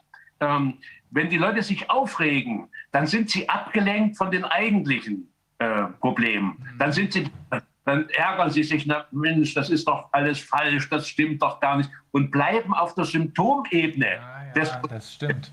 Ja, ja, und, und, und so, so äh, entsteht fast dann ein Bürgerkrieg. Mhm. Ne? Also Maskenträger, Maskenverweiger, es wird kommen, Geimpfte und Ungeimpfte. Und das ist aber Absicht. Selbst, dass man, dass der Impfstoff nicht ähm, reicht oder ähm, äh, also dass man dass man ähm, äh, sich streitet um die Bestellung, um die, um die Termine und so weiter. Ich vermute, das könnte alles eine Absicht sein, ähm, um die Menschen so verrückt zu machen, ähm, oh, wann kriege ich endlich die Impfung? Ich habe gesagt, das ist so äh, das DDR-Verhältnis wie das Bananensyndrom. Ja? Man muss nur einen Mangel herstellen, dann werden die Leute verrückt, auch alle eine Banane haben zu wollen. Ja? ja. Und, und na, also ähm, wie, wie kann es sein, kann es wirklich, ist Deutschland wirklich so bürokratisch aufgestellt, dass sie nicht genug Impfstoff zur Verfügung stellen? Kann ich mir schwer, schwer vorstellen. Ja. Aber ich kann mir vorstellen, das ist eine Absicht, ja. einen Mangel herzustellen, ähm, um die Leute verrückt zu machen, nun endlich von dem guten, rettenden Stoff nun auch noch etwas abzubekommen. Ja, das glaube ich auch in, in der Zwischenzeit. Es ist Teil dieser von Mike Jeden uns mal so beschriebenen ja. psychologischen Operation, die hier abgeht. Ja. ja. Damit man, weil man, wir haben ja aus den USA gehört, die Impfzentren sind faktisch leer. Da muss man jetzt mit harten Maßnahmen ran. Man versucht also die äh, Arbeitgeber dazu zu bringen, dass sie Prämien ihren Arbeitnehmern dafür zahlen, dass sie da reingehen. Nur da ist denen ja leider ein Fehler passiert oder zu unserem Glück, denn diese Nebenwirkungen einschließlich massivster Todesfälle, äh, einer Vielzahl von Todesfällen, die sind eben nicht mehr unter den Teppich zu kehren. Also da auf dem Weg hin zu dem, was die brauchen, um uns unter Kontrolle Kontrolle zu bringen, sind so schlimme Fehler passiert, dass immer mehr ja. Leute auch aus dem bisherig ruhig bleibenden Teil der Bevölkerung ja. so nervös sind, dass sie nicht mehr mitspielen. Und das dürfte ja. am Ende unser Vorteil sein. Ja. Es ist faszinierend, wie auch immer weitere gefährliche Spins äh, erscheinen. Zum Beispiel jetzt die Geschichte, dass die Geimpften äh, sich ja nur noch auch nur mit Maske den Nicht-Geimpften nähern sollen, weil dann könnte ja, da habe ich war doch im, im ZDF oder wo das war, gab es doch so einen Bericht, dass ja diese ähm, also diese Mutationen, die dann entstehen können, wie nannten, nannten die das noch? Ich habe es wieder vergessen. Irgendwie eine Mutation, die noch schlimmer ist als äh, eben, weil sie einmal das Immunsystem des Geimpften durch Geimpften durchlaufen hat. Ja, dadurch kommt dann was Schlimmeres irgendwie äh, ähm, zum Vorschein. Und das mag ja auch stimmen. Aber das hat man ja wahrscheinlich dann auch in Populationen, wo vielleicht alle geimpft sind, weil es eben irgendwie wieder, der Virus wird ja trotzdem irgendwo rumschwirren. Aber jetzt wird es plötzlich dann an den Nicht-Geimpften festgemacht, die vielleicht ein viel besseres Immunsystem haben und sowieso asym asymptomatisch nichts übertragen. Äh, und, aber da wird schon wieder so der nächste Angstspin ja. quasi auch aufgebaut, der Spaltende. Also das ist auch faszinierend, dass es immer neue eine, eine unendliche Geschichte. Eine unendliche Geschichte, weil es eben nicht um Corona und damit auch nicht um die Maske oder ums Impfen geht. Es wird nur gebraucht. Ja, es ist eine unendliche Geschichte. Und äh, wenn man bei dieser Geschichte bleibt, kämen wir auch nie wieder heraus. Es wird jederzeit neue Viren genau. äh, gefunden werden, neue Mutationen, neue Impfprobleme und so weiter und so weiter. Also auf dieser Ebene ist es eine unendliche, unlösbare Geschichte. Ja, deswegen muss man diese Ebene, die auch die Diskussionsebene verlassen. Die können wir ja. den Mainstream-Leuten überlassen, wenn die damit ihre Zeit verschwenden wollen. Wir sind ja längst dabei, genauer hinzugucken, hinter die ja. Kulissen zu gucken, um jedenfalls für uns, und wir gehen davon aus, dass wir die entscheidende kritische Masse sind, um jedenfalls für uns Klarheit zu schaffen, was getan werden muss. Und dabei sind wir. Ich glaube nicht, dass es noch großen Sinn macht, sich jetzt noch zu überlegen, ob der PC PCR-Test vielleicht doch Infektionen feststellen kann, die Nummer ist durch. Ne? Und ob asymptomatische Infektionen eine Rolle spielen, die Nummer ist auch durch. Also es geht um was anderes, das ist uns klar. Ja, Herr Matz, das war äußerst aufschlussreich. Ich äh, finde das immer, äh, immer wieder äh, einerseits natürlich in gewisser Weise verstörend, aber nicht wirklich, sondern das, das, Licht, das, das Licht muss da reingeschienen werden, damit wir einfach er besser erkennen können, was hier gespielt wird. Und da sind Sie eine sehr große Hilfe jetzt gerade wieder gewesen. Ich will Ihnen aber auch sagen, lieber Herr Füllmich, großen Respekt vor Ihrer Arbeit. Also ich schätze das und Sie und was Sie machen auch. Ähm, Frau Fischer, großartig, großartig. Großer Dank, große Anerkennung. Vielen Dank, diese vielen Dank. Großartige Arbeit. Ja. Dankeschön. Ähm, ja, dann wenden wir uns jetzt Ihrem Kollegen zu. Äh, ich glaube, ja. Sie, sind, Sie arbeiten auch zusammen, oder? Nein, wir, nur mit, über das Buch sind wir Ach, zusammen. Okay. Ja. Okay. Und äh, Ihnen wünsche ich, Sie bleiben, bleiben Sie gerne dabei. Äh, Ihnen wünsche ich trotzdem jetzt schon mal ein schönes Wochenende. Danke Ihnen auch. Danke. Dankeschön. Ja. Danke, vielen Dank. Ja. Mach du mal die Überleitung. Ja, genau. Jetzt haben wir noch jemanden aus dem äh, psychologischen Bereich, und zwar Dr. Dietmar äh, Zyschol. Spricht er sich aus? Ja. Ja. Ist das die richtige Aussprache? Ja, ja, ja. Okay, sehr gut. Ja, Sie sind Psychologe und psychologischer ähm, Psychotherapeut. Vielleicht ähm, erzählen Sie auch ein klein bisschen was zu Ihrem Werdegang oder zu Ihren Tätigkeitsschwerpunkten. Und dann haben Sie ja sehr interessante Aspekte, die Sie uns dann zur Krise nochmal berichten können, Ihre Einschätzung.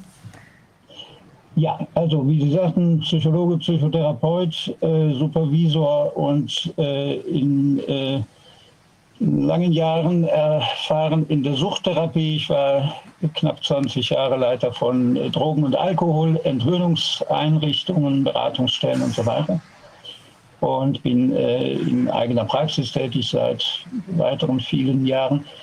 Äh, wir haben äh, dieses äh, Buch Corona-Angst, was der Kollege Marz erwähnt hat, zusammen geschrieben. Es gibt noch einen dritten Autoren, Aaron Züchel, der heute leider nicht dabei sein konnte, obwohl wir es ursprünglich geplant hatten. Aber ja, da haben wir also versucht, verschiedene Aspekte aus dieser psychologisch-psychiatrisch-psychopathologischen Sicht aufzuzeigen zu dieser ganzen äh, Problematik der Corona-Krise.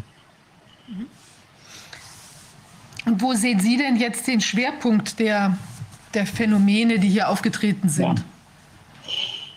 Ja. ja also es ist ja so, die, die Psychologie hat ja immer das Problem, sie soll Dinge verständlich machen und das gelingt halt mehr oder weniger konsequent. Und wenn wir uns aus dieser psychologischen Perspektive angefangen haben, vor über einem Jahr zu fragen, äh, was eigentlich passiert, dann hat man schon einen globalen Gesundheitsnotstand, wie die WHO gesagt hat, aber eben nicht hinsichtlich, äh, hinsichtlich der Infektion, sondern eine globale psychische Störung, die man eigentlich beschreiben kann.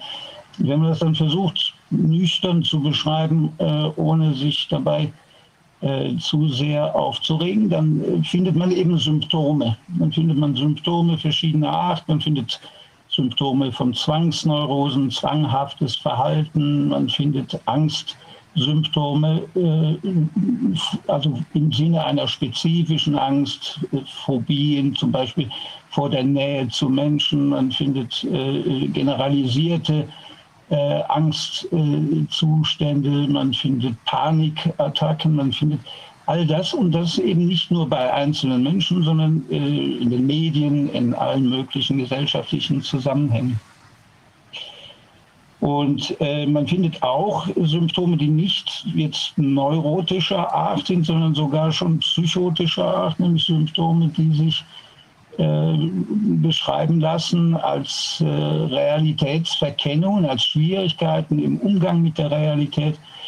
Ähm, äh, als äh, überwertige Ideen bezeichnet man so etwas äh, oder als Monoperzeptosen. Das geht dann schon in einen schwereren, krankhaften Bereich über.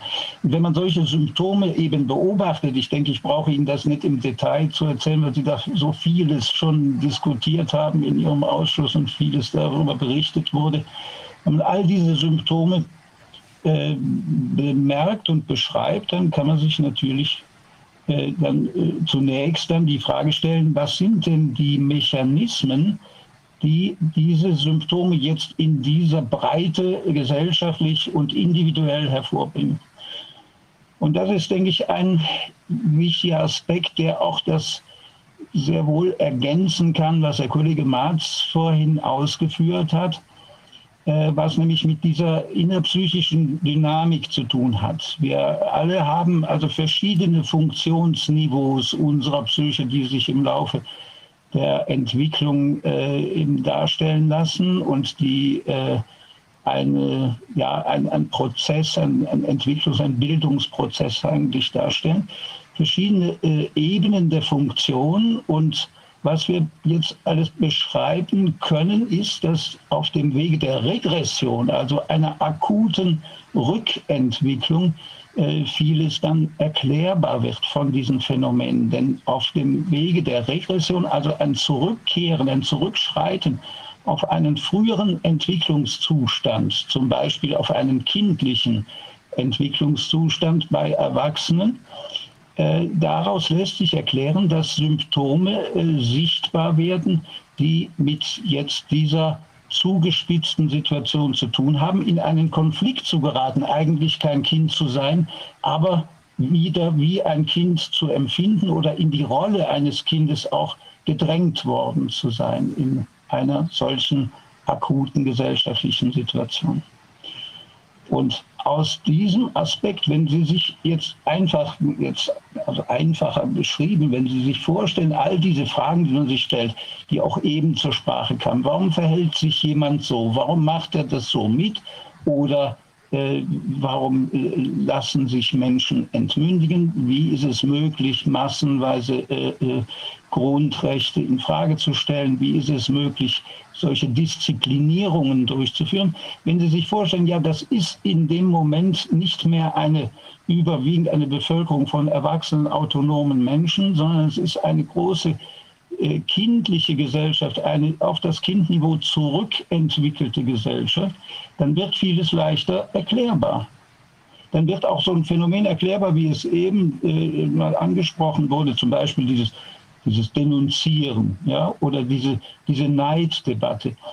Ähm, und dabei muss man jetzt komplizierterweise unterscheiden. Einerseits ist das was, was tatsächlich stattfindet, andererseits ist es aber auch das, was medial vermittelt wird. Aber da müssen wir auch sehen, auch die Medien und andere Gesellschaftsinstitutionen, das alles, das ganze System befindet sich offenbar in einem regressiven Zustand. Das kann man auf den Einzelnen beziehen, das kann man auf die ganze Gesellschaft beziehen, das kann man auf die Politik beziehen. Denken Sie, was immer wieder auch heute zur Sprache kam, innenpolitisch.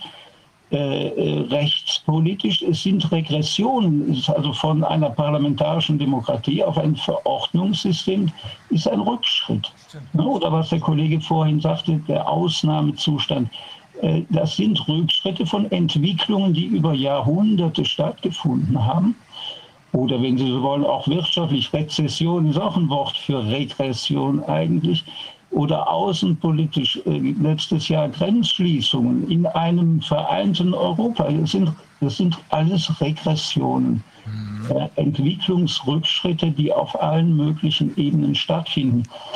Deshalb finde ich jetzt auch unter diesem Aspekt ist es wichtig, äh, auch nicht jetzt so sehr zu polarisieren und sagen, da gibt es dann Schuldige, die das machen. Es wird in diesem ganzen System gemacht und die Schuldigen sind mit davon betroffen. Und wenn ein Teil der Bevölkerung oder der große Teil der Bevölkerung in einen solchen regressiven Zustand versetzt wird, dann wird das natürlich, das wird versetzt, das, das sind mediale, das sind äh, Kampagnen, da haben Sie sich schon viel mit beschäftigt. Beispiel dieses Papier des Innenministeriums vom vorigen Frühjahr äh, oder eben diese, diese Bilderplatzierung, dieses Einhämmern von Behauptungen, die nicht belegt sind äh, das sind ja auch so massenpsychologische Mechanismen, unbelegte Behauptungen, aber immer wieder wiederholen und belegen in Anführungszeichen durch Bilder, die auch immer wieder wiederholt werden, die ein, also irgendwo ins Bewusstsein gestampft werden. Das sind Mechanismen, die diese Regression fördern. Beängstigung ist ein Mechanismus, der diese Regression fördert. Äh, gerade nochmal das Beispiel Papier des Innenministeriums, ja, also die, an die Angst vor äh, Ersticken zu appellieren, ist tiefenpsychologisch gesehen also eine ganz perfide Methode. Die Urangst, Freud hat gesagt, wahrscheinlich haben wir alle zum ersten Mal Angst im Geburtsakt, wenn wir, wenn wir die Atmung umstellen müssen und haben eine Erstickungsangst. Das ist wahrscheinlich das Grundgefühl der Angst überhaupt.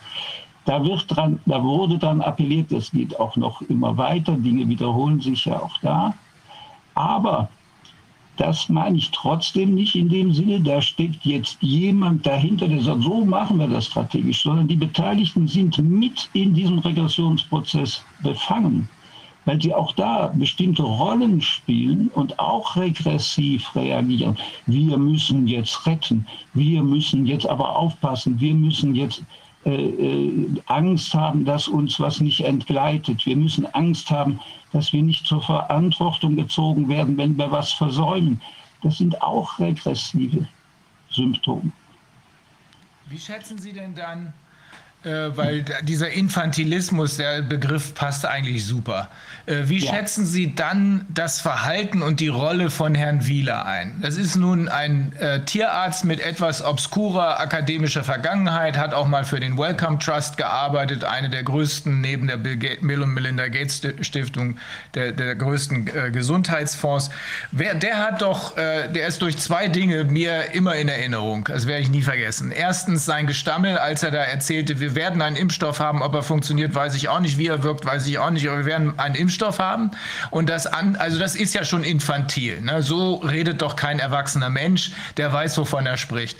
Aber das zweite, noch ähm, wesentlich einprägsamere, war sein merkwürdiges Verhalten, als er, nachdem er ebenso wie Drosten monatelang bis Mitte März noch gesagt, alles okay, wird nichts passieren, plötzlich umschaltet und sagt Alarm. Und dann kam, und diese Masken und Abstand und sonst was Regeln, die müssen eingehalten werden und dürfen nicht hinterfragt werden. Wie ist ja. das einzuordnen? Äh, weiß der, was er tut? Macht er das mit Absicht oder, oder was, was geht da ab? Ist er zu dumm, das zu verstehen, dass er Befehle ausführt oder versucht er auf nicht wirklich kompetente Art und Weise etwas zu tun, was man ihm aufgetragen hat?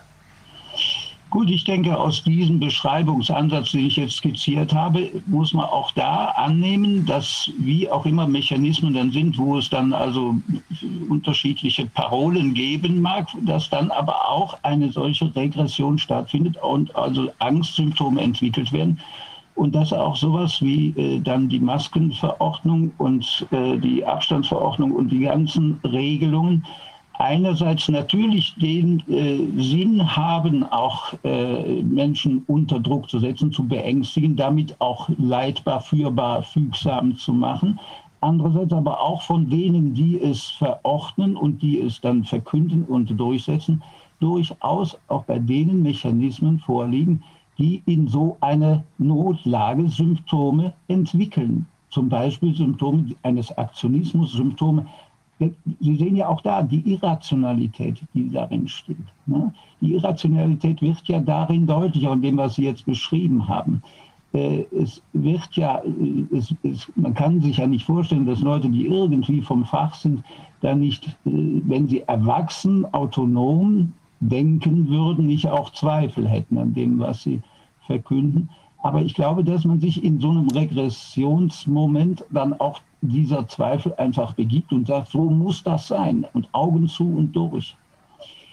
Also natürlich ist es aber zu Ihrer Frage, es ist schwer zu unterscheiden, äh, wie jetzt die Motivlage bei einzelnen Akteuren ist. Ich möchte nur zu bedenken geben, dass es durchaus möglich ist, dass auch, äh, Frau Fischer hatte eben mal angesprochen, äh, das Thema Übertragung, Gegenübertragung, dass so etwas auch stattfindet, dass diese Infantilisierung der Bevölkerung natürlich darüber funktioniert, dass dann Übertragungsmechanismen genutzt werden, dass Leute in eine Rolle gehen, zum Beispiel der Beälterung und wir müssen euch jetzt retten, schützen und äh, rumkommandieren und disziplinieren, dass die selber aber damit auch nicht autonome erwachsene Menschen sind, sondern auch in der Rolle in diesem Übertragungsspiel sind. Die sind so gesehen auch nicht sie selber. Ne? Die sind nicht eine ausgereifte äh, autonome Persönlichkeit in dem Moment und in dieser Rolle, sondern sie sind in diesem Regressionsspiel auch Teilakteure. Ja? Und da hat man schon manchmal auch anschaulich bei manchen äh, Statements, die man so hört, dann so, so die Assoziation an, an Kasperle-Theater, ne? wo also wirklich auch wirklich auf so einer wirklich infantilen Ebene auch diskutiert wird oder behauptet wird und beharrt wird auf bestimmten äh, Positionen. Und das erklärt schließlich auch, dass dann also auch äh, dieses, was immer wieder gefordert wurde, ja also eine, Auseinandersetzung mit Gegenstandpunkten und also eine, mal, eine reife Positionierung und ein, ein Austausch von Standpunkten und so weiter, dass das auch dann irgendwann gar nicht mehr denkbar war und nicht möglich war, weil es nicht das Funktionsniveau ist eines entwickelten, erwachsenen, autonomen, vernünftigen Menschen. Aber das ist, worauf es mir ankommt, ist, es ist ein Gesamtphänomen, es ist eine systemische Störung, es ist eine Störung der Wirklichkeitskonstruktion, in der wir leben, zumindest in einem bestimmten Teil der Erde. Das ist ja auch nur eine Behauptung, dass es eine vollkommen globale Erscheinung ist, sondern es bezieht sich ja vor allem doch auf die Bereiche der industrialisierten Welt. Und damit einer Welt, die eine, der Historiker wird es bestätigen können, die eine spezifische Geschichte, nämlich die Geschichte der bürgerlichen Welt der letzten 300 Jahre insbesondere hat, oder wenn man so will, die schon mit der Renaissance ihren, ihre Vorläufer entwickelt und die auch eine spezifische Störung jetzt äh, aufweist in ihren Denksystemen.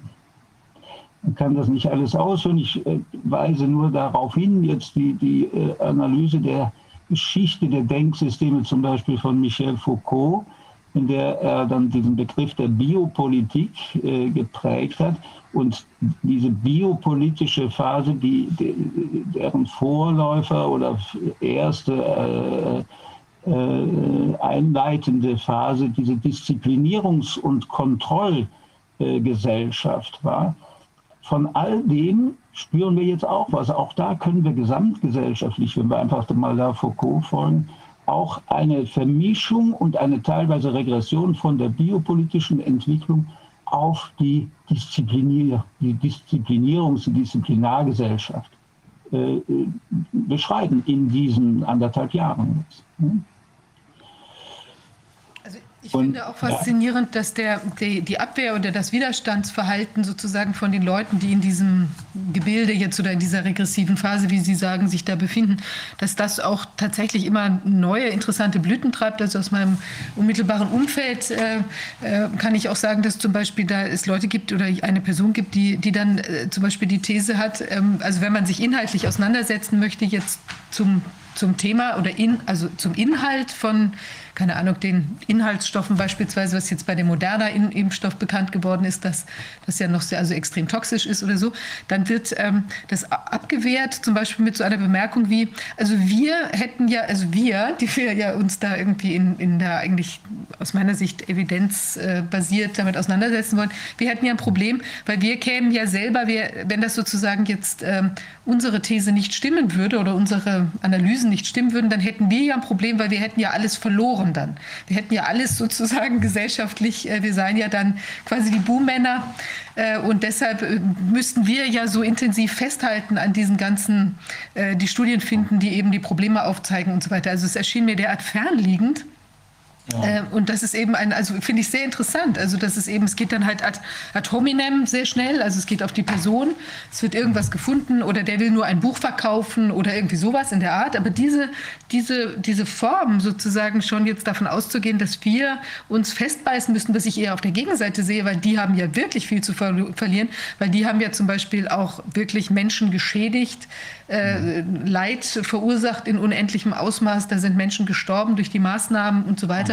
Und wir wissen ja auch aus Analysen auch nochmal von, äh, was ja auch äh, Stefan Kohn da äh, analysiert hat. Also ich denke, die, die ähm, die Möglichkeiten jetzt durch diese, oder was ich ja in anderen, wie viel bringen die Lockdowns, was Ioannidis gesagt hat, die Lockdowns bringen im Prinzip nichts. Also durch die ganzen Maßnahmen hat man ja letztlich niemanden gerettet oder so gut wie niemand, aber man hat unheimlich viele Menschen geschädigt. Also die haben ja wirklich sehr, sehr viel zu verlieren. Was haben wir zu verlieren?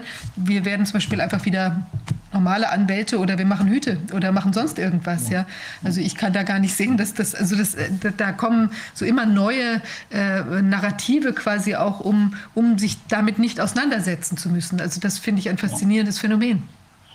Das ist auch ein Phänomen, was man durchaus in diesem Licht auch beschreiben kann. Äh, es gibt schon früh in der Psychoanalyse zum Beispiel die Beschreibung der sogenannten äh, primären oder primitiven Abwehrmechanismen. Und diese Mechanismen bestehen zum Beispiel in der Verkehrung, in der Projektion und in der Verleugnung, aber auch in der Spaltung. Also das, was der Kollege Merz vorhin mit der Spaltung auch angesprochen hat, gehört durchaus zu diesen frühkindlichen Abwehrmechanismen, Abwehr von Angst, von Gefahren und so weiter. Ähm, und äh, wenn Sie das jetzt so fragen, kann man schon solche Mechanismen durchaus äh, auch äh, darauf anwenden und sagen, ja, das, da passiert sowas, da, da, da wird eine Projektion äh, eingesetzt oder eben eine Verkehrung oder eine, eine Abspaltung. Das sind ähm, Mechanismen, wo wir natürlich dann im nächsten Schritt uns auch fragen müssen, wenn wir von der kritischen Position ausgehen, äh, wo gehen wir auf das Spiel überhaupt ein? Ja, wo, wo, gehen wir, in, damit wir nicht auch in diese Regression geraten und äh, auch mit diesen Abwehrmechanismen eigentlich agieren? Das ist natürlich eine, sowieso eine wichtige Frage bei dem Ganzen. Worauf läuft denn das raus, wenn wirklich Infantilisierung, Regression als gesellschaftliches, systemisches Phänomen das Problem wäre? äh, was ist zu tun. Das Problem ist ja, dass hier ein Konflikt entsteht, weil jedes Wesen hat das Bestreben, sich zu autonomisieren und selbstbestimmt seinen Lebensplan zu entwickeln. Das heißt, es steht diese Regression und Infantilisierung natürlich im Widerspruch zu den Grundlebenstendenzen machen. Das heißt, es ist kein Zustand, der so auf Dauer zu ertragen ist. Ähm, übrigens aus dieser äh, Dynamik heraus kann man auch verstehen, versuchen zu verstehen, dass es zu solchen Phänomenen kommt, wie das die wie es jetzt sich ja sogar medial durchsetzt, äh, zu der Beobachtung kommt, dass die Kinder und Jugendlichen hier sträflich übergangen, vernachlässigt wurden. Denn wenn Erwachsene selber wieder psychisch zu Kindern werden, dann ist keine verantwortliche Bildungs- und Erziehungs- und äh, pädagogische und Verantwortungstätigkeit als Eltern mehr möglich. Ja, man hat ja die Rolle quasi gewechselt und das kann dann natürlich auch zu allen möglichen Vernachlässigungen und so weiter führen. Aber wenn dieser Konflikt nun besteht und wenn äh, also zwischen Regression, in die man sich gedrängt fühlt, und der, dem, dem Wunsch nach Autonomie ein Konflikt, eine Spannung entsteht, dann geht es natürlich darum, es muss sich wieder was entwickeln. Und jetzt haben Sie, Frau Fischer, auch das vorhin mal angesprochen, das mit der Impfung, und Sie haben das sehr äh, treffend äh, in den Zusammenhang mit Initiationsriten gebracht. Das wäre so eine Ersatzinitiation. Jetzt wirst du wieder autonom und erwachsen und wieder frei, wenn du dir die Spritze geben lässt. Ne? Das heißt, es ist eine Art von Initiationsversprechen. Du wirst wieder, du wirst wieder autonomisiert, du wirst wieder anerkannt, wenn du das jetzt machst. Nur die Vorboten sind schon da, zu sagen, ja, aber so richtig bist du dann aber auch nie eigentlich oder wie war der nette Scherz, wo zwei Geimpfte vor dem Kino stehen und sagen, ach, jetzt sind wir wieder frei, wir können ins Kino gehen, wenn es geöffnet wäre. Ja? Also wo das ja gar nicht funktioniert. Und wo es dann gleich wieder nachgesetzt wird, ja, dann müssen wir aber noch eine dritte Impfung machen. Und dann muss man es jedes Jahr wiederholen. Ja? Da wird dann deutlich, dass dieses Initiationsversprechen einerseits wirkt es, aber es ist eine Mogelpackung. Ja? und es ist keine echte Initiation.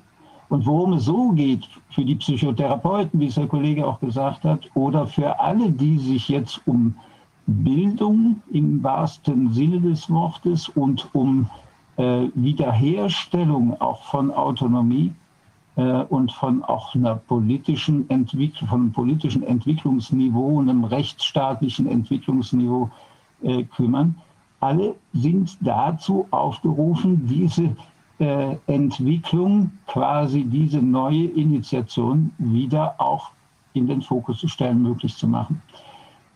Das ist natürlich nicht was, was man gesellschaftlich veranstalten kann, sondern das hat mit den Bewusstwerdungsprozessen in jedem Einzelnen zu tun. Natürlich in der Therapie macht man sowas. Da geht es darum, Entwicklung nachzuholen, Nachreifung, Initiations, fehlende Initiationserfahrungen zu ermöglichen. Das lässt sich jetzt als gesellschaftliches Phänomen natürlich nicht äh, therapeutisch simulieren. Aber jeder Einzelne und jede Einzelne ist an dem Punkt über das Bewusstwerden äh, zumindest etwas von dieser Schieflage auszugleichen. Natürlich, je mehr sich bewusst werden, umso besser ist es. Und wir können sicher dazu beitragen, oder das ist auch was, was in Ihrem Projekt die ganze Zeit eigentlich äh, man so beschreiben kann. Sie, Sie versuchen Angebote zu machen, dass Leute sich bewusst werden oder noch mehr bewusst werden, äh, wie es eigentlich ist und was das persönliche Ziel ist und was persönlich wichtig ist. Äh, nämlich die Autonomie zu erhalten oder wiederzuerhalten, wiederzuentwickeln und sich auch entsprechend zu positionieren, aus der Regression in die Progression, in diesen tatsächlichen Entwicklungsstand wieder zurückzukommen. Und das ist, glaube ich, das ganz wesentliche Ziel, wenn man es jetzt aus dieser psychotherapeutischen Seite sieht. Und das ist auch das, was korrespondiert mit dem, was der Kollege Maat sagt. Das sind die äh, verdrängten, die ursprünglichen ungelösten Konflikte, um die es geht, die uns daran hindern, diese Autonomie zu entwickeln. Und wenn wir es als System, als Gesellschaftserkrankung ansehen, dann müssen wir uns auch Gedanken darüber machen, was sind denn die ungelösten Konflikte der Gesamtgesellschaft, die hier auch sich im Symptom einer Regression und einer Angstneurose eigentlich Bahnen brechen. Das sind wie im Einzelnen ungelöste Konflikte, Spannungen, die dazu führen, dass es Störungssymptome gibt. Und so können wir es gesellschaftlich versuchen zu übertragen. Und dann kommen wir automatisch auf Fragen wie, ja, was sind die ungelösten Konflikte unserer Gesellschaft? Ja, vor allem die, un, die ungerechte Verteilung des Eigentums. Das ist ein, ein hauptungelöstes äh, Konfliktthema oder die, ähm, die Entwicklung, das wurde heute auch schon angesprochen, äh, im, im, Bildungssystem oder äh, was davon noch übrig ist, wie äh, das nicht mehr, der nicht mehr Bildungsanspruch der Bildungsinstitutionen, ähm, wie äh, Kollege Marz sagte es eben in der, in der Therapie zum Beispiel, das Primat der Verhaltenstherapie als mehr mechanistischer Form wieder funktionieren möglich zu machen gegenüber dem vertieften Selbstverständnis der Reflexion, was für unerledigte Themen trage ich mit mir. All diese gesellschaftlichen Tendenzen haben Konfliktpotenzial. Wenn Sie diese Symptome beschreiben, also ja. zum Beispiel jetzt eben die äh, ungerechte Verteilung des Eigentums, ähm, dann und parallel dazu haben Sie ja auch gerade gesagt, äh, Bildungssystem ist ja auch kaputt, mehr oder weniger.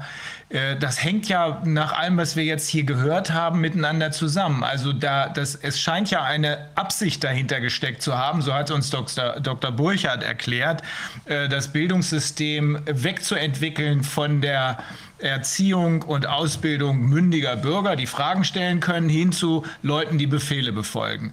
Vermutlich, das glaube ich, drängt sich gerade jetzt, wo Sie diese beiden Punkte genannt haben, auf, um zu verhindern, dass man genauer hinguckt und feststellt, dass die Verteilung des Eigentums beispielsweise völlig völlig ungerecht ist.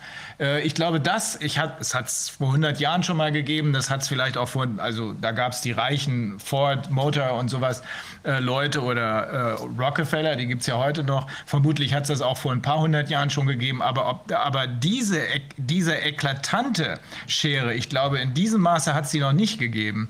Und wenn man sich das anguckt, dann muss man sich gleichzeitig darüber im Klaren sein, dass diejenigen, die das hier inszeniert haben, auf keinen Fall aufhören können damit. Denn in dem, denn Sie haben es ja eben selber gesagt, irgendwann fliegt das Ganze ja sowieso auf. Das geht nicht immer so weiter. Wir haben im Grunde jetzt schon die kritische Grenze erreicht. Also das Ablenkungsmanöver, was hier anhalten muss, muss schon deshalb anhalten, weil wir sonst sagen, hey, Moment mal, das, was du uns da geklaut hast, das wollen wir wieder haben. Und in dem Moment sind diese Leute ja in Gefahr. Also so oder so fliegt die Nummer auf. Also, und das ist, das ist noch eine Besonderheit, die äh, wir uns klar machen müssen. Also, könnte zumindest die Gefahr bestehen, dass diese sogenannten Impfstoffe eben nicht nur dazu dienen, ähm, möglicherweise äh, die Krankheit zu bekämpfen, wenn es sie gar nicht gibt, können, kann, können die nicht dazu dienen, sondern dass sie dazu dienen, Kontrolle über uns permanent zu erlangen. Ähm, wenn ich mir das sind, das sind alles Dinge, die wir hier schon öfter mal besprochen haben. Wenn wir, auf, um auf Ihr Thema zurückzukommen, auf, den, auf diese Regression, den Infantilismus. Bei Kindern ist es doch oft so, dass sie sich die Hand vor die Augen halten und sagen, mich kann jetzt keiner mehr sehen. Ähm, ist das so ähnlich bei den Abwehrmechanismen in den Medien, die verhindern mit aller Macht aber mit äußerster Dummheit und wiederum infantilen ähm, Reaktionen von wegen Nazi, Nazi, rechts, rechts, die verhindern ja mit aller Macht, dass Sie oder, oder äh, Herr äh, Tobias oder Viviane, äh, dass, dass wir in den Mainstream-Medien überhaupt in eine Diskussion gehen. Die halten sich also im Grunde genommen, so würde ich das übersetzen, die Hand vor Augen und sagen sich, solange wir das hier nicht hören, existiert es auch nicht. Ist das, ist, kann man das so sehen oder sehe ich das falsch?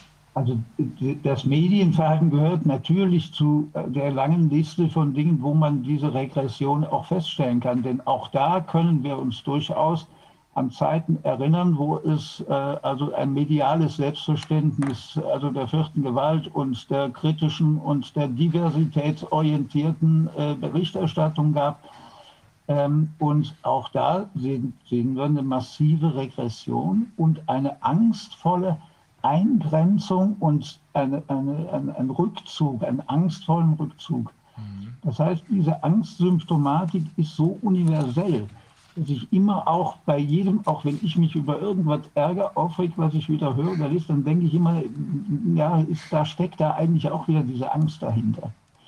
Steckt auch hinter einem Reporter. Ich habe mal das war schon im vorigen Jahr Deutschlandfunk so eine, so eine, so eine längere Diskussionssendung, dann ruft da ein Hörer an und sagt, naja, jetzt hören Sie mal auf mit dieser solchen Inszenierung. Und dann sagt der Rebbe, was sagen Sie da? Solchen Inszenierung. Es war zu hören an der Stimme. was er für Angst kriegte, weil Willen. dieser Hörer gesagt hat, solchen Inziehen. Ja. Ähm, und, da glaube ich, dass es nicht einfach, ja, nur Kalkül und das machen wir jetzt so. Und äh, nee, da, da spielen ebenfalls solche regressiven äh, Prozesse eine Rolle. Das fürchte ich, das war auch eben die Frage ja bei Psychotherapeuten, selbstverständlich auch. Ja, dieses Beispiel hier mit den, also bei geöffneten Fenstern mit fünf Meter Abstand und Maske, die ist völlig undenkbar zur Psychotherapie zu machen. Ja. Ähm, das ist natürlich auch noch ein weiterer wichtiger Aspekt, was hier also kommunikationspsychologisch auch abläuft, wenn man jetzt zum Beispiel nur die Masken und die Abstandregelungen und so weiter sieht. Ähm, das ist, äh, aber klar, das ist also äh, in all diesen Bereichen kann man diesen Entwicklungsrückschritt sehen. Und wenn man das als Entwicklungsrückschritt versteht, dann versteht man auch manches Verhalten als eben infantil, äh, ängstlich, äh, zurückgezogen, unautonom, fremdbestimmt. Und man sieht andererseits, es muss von da aus die Perspektive dahin gehen und die Zielrichtung dahin gehen, dass sich wieder etwas entwickelt. Aber eben nicht mit Scheininitiation, mit Impfung, sondern es muss eben da ein Entwicklungsschritt wieder ermöglicht werden. Und da können wir von der psychotherapeutischen Sicht natürlich leider nicht viel mehr anbieten, als zu sagen, hier Bewusstwerdung, das sind die Schritte, die also, also solch, aus solchen Konflikten und aus solchen Regressionen heraushelfen können. Ähm, insgesamt, bitte? Ja, nee, sagen Sie. Ja, also insgesamt ist das natürlich ähm, auch hier wieder, wir versuchen da diese, diese Balance individuell, stimmt sowas und es stimmt auch fürs ganze System. Und diese Balance immer wieder herzustellen und das als, als Ganzes auch zu verstehen, ist nicht immer einfach, aber ist, glaube ich, auch ganz wichtig, denn der Bewusstwerdungsprozess ist natürlich dann schließlich ursprünglich immer individueller, aber wie Aldous Huxley, wie man so schön gesagt hat, der Geist als Ganzes, der spielt eben auch eine Rolle. Der Geist als Ganzes, nicht, der, wir sind nicht getrennt voneinander, ne, sondern es gibt auch Gesamtprozesse, die äh, dadurch, dass der einzelne Prozess äh, durchmacht, auch sich auswirken auf andere. Hatte heute ja auch einer der Vorredner was darüber gesagt, auch dieser spirituelle Aspekt, kann man da durchaus wichtig nehmen, weil auch zur Reifung, zur Autonomisierung, zur Entwicklung, zu dem persönlichen Fortschreiten in der Entwicklung ja auch diese Ebene gehört, diese geistige Ebene.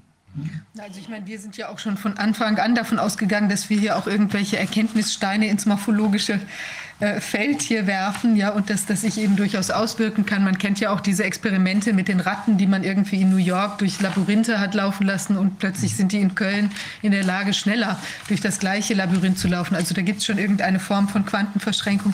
Aber was mich noch mal interessieren würde, ist, ob denn tatsächlich, ähm, sagen wir mal, wenn ich jetzt eine so ganz regressive Konstellation habe, das sind ja eigentlich auch jetzt ganze Gruppen regressiv. Also sagen wir mal eine ganze Familie, ja, also die jetzt zu Hause sitzt und eben Angst hat vor was auch immer und die Kinder sind da auch von betroffen. Und ähm, wie kann ich mich denn oder wie würde ich jetzt mich aus so einer, also hilft es mir, wenn ich in, sagen wir mal, von so einer gesamtregressiven Konstellation umgeben werde, wenn ich bin, wenn ich dann vielleicht auch, sagen wir mal, die Oma habe, die ist ganz sachlich unterwegs und die sieht die Dinge anders. Also ich will damit sagen, jetzt auf einer größeren Ebene ist eben so Gruppenbildung äh, von Leuten, die die Dinge eben anders sehen, würde mir ja wahrscheinlich auch helfen, wenn ich mich dann mit so Leuten ins Gespräch käme und eben äh, in der Lage wäre, das vielleicht auch in einem Miteinander zu erleben. Also ich meine, wir sehen es ja in, bei Gruppen, die sich dann jetzt ähm, die sich so auch mal treffen oder wo die Leute sagen, das ist jetzt, ähm, oder auch bei der Basis zum Beispiel, ja, also jetzt die,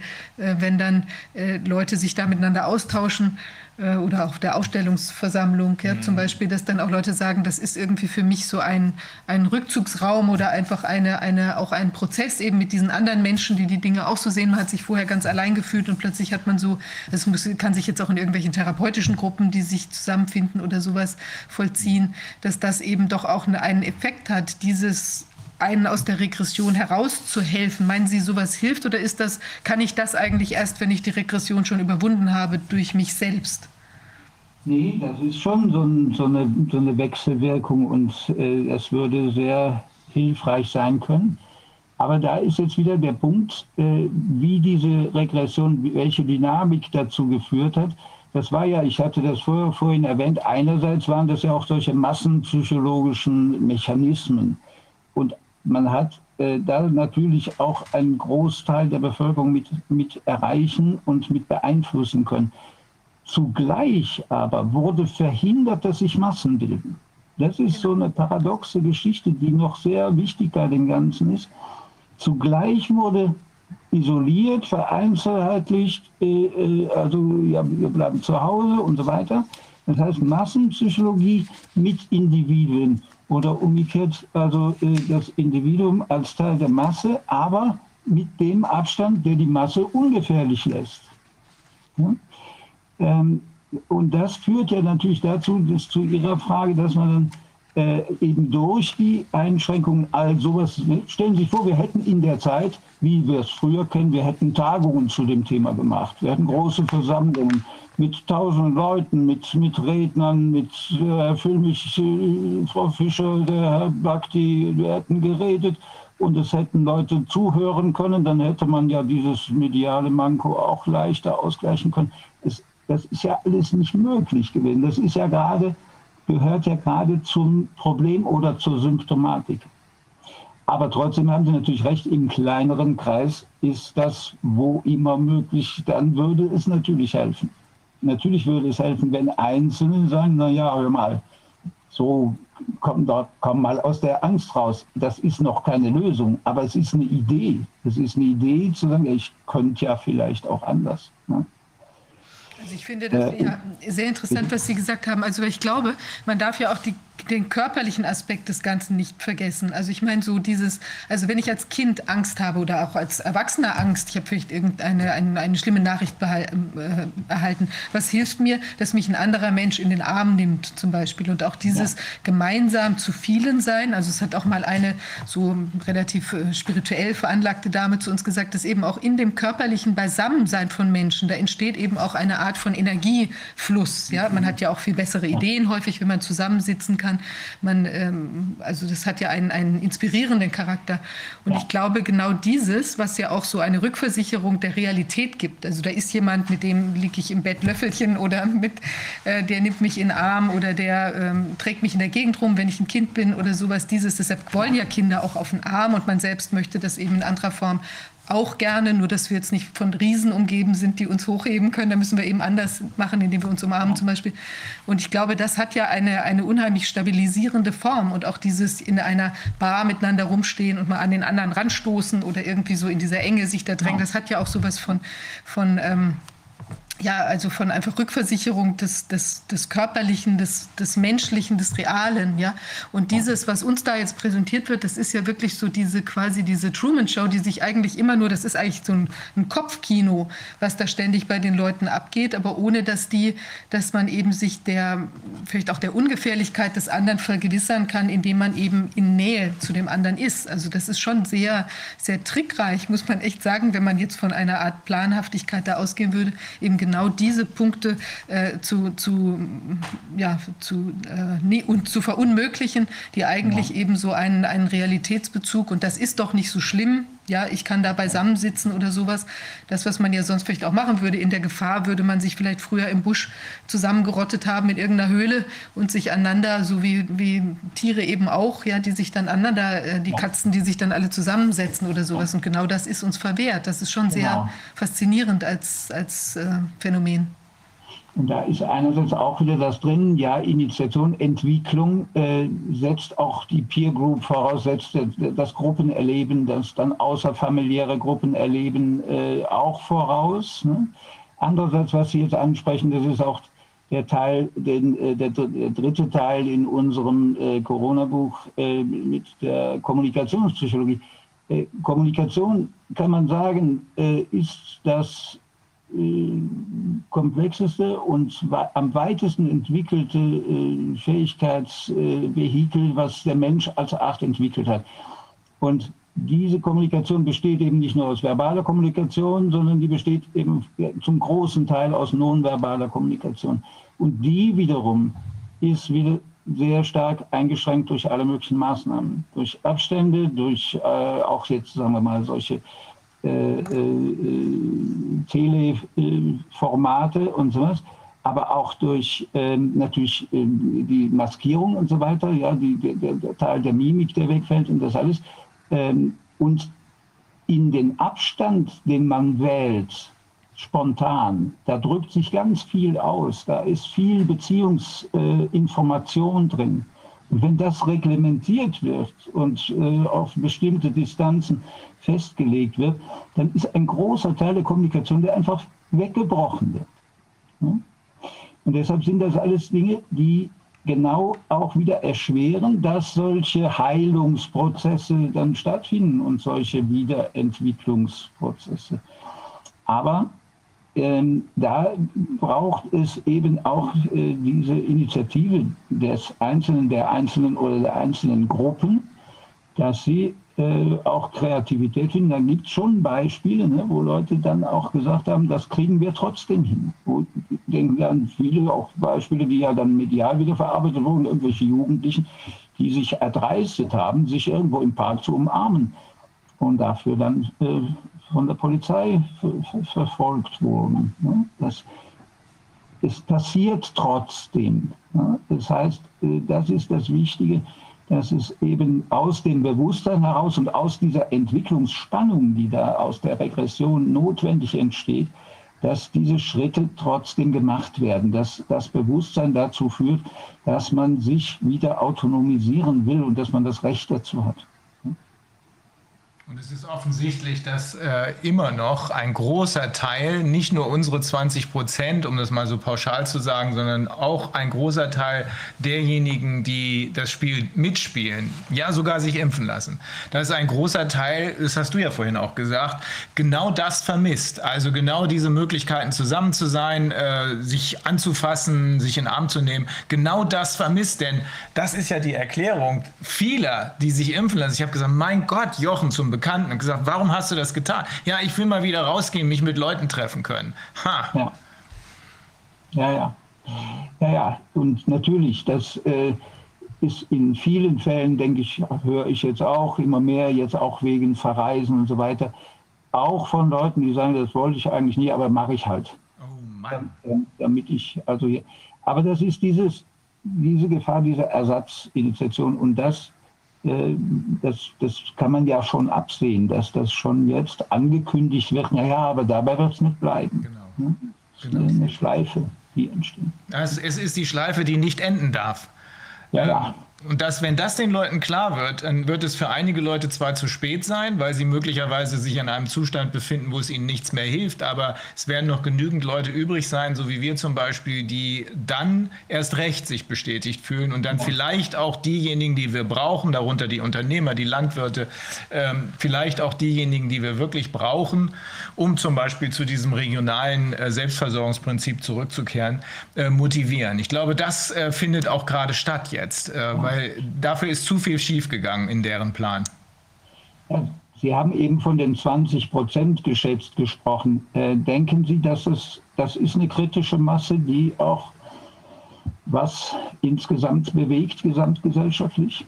Ich glaube das ja. Ähm, wir äh, man, man, kann das natürlich nicht an einer genauen Zahl festmachen, ähm, aber ich glaube ja, weil ähm, die, die Leute, die von hinten nach meiner festen Überzeugung die Fäden ziehen, es ist ja eine inszenierte Geschichte, das scheint mir absolut unabweisbar ähm, und unbestreitbar zu sein. Also bestreiten kann man es, aber da sich die andere Seite nicht auf Diskussionen einlässt, spricht das aus meiner Sicht dafür, dass wir wohl recht haben, denn sonst würde sie ja diskutieren.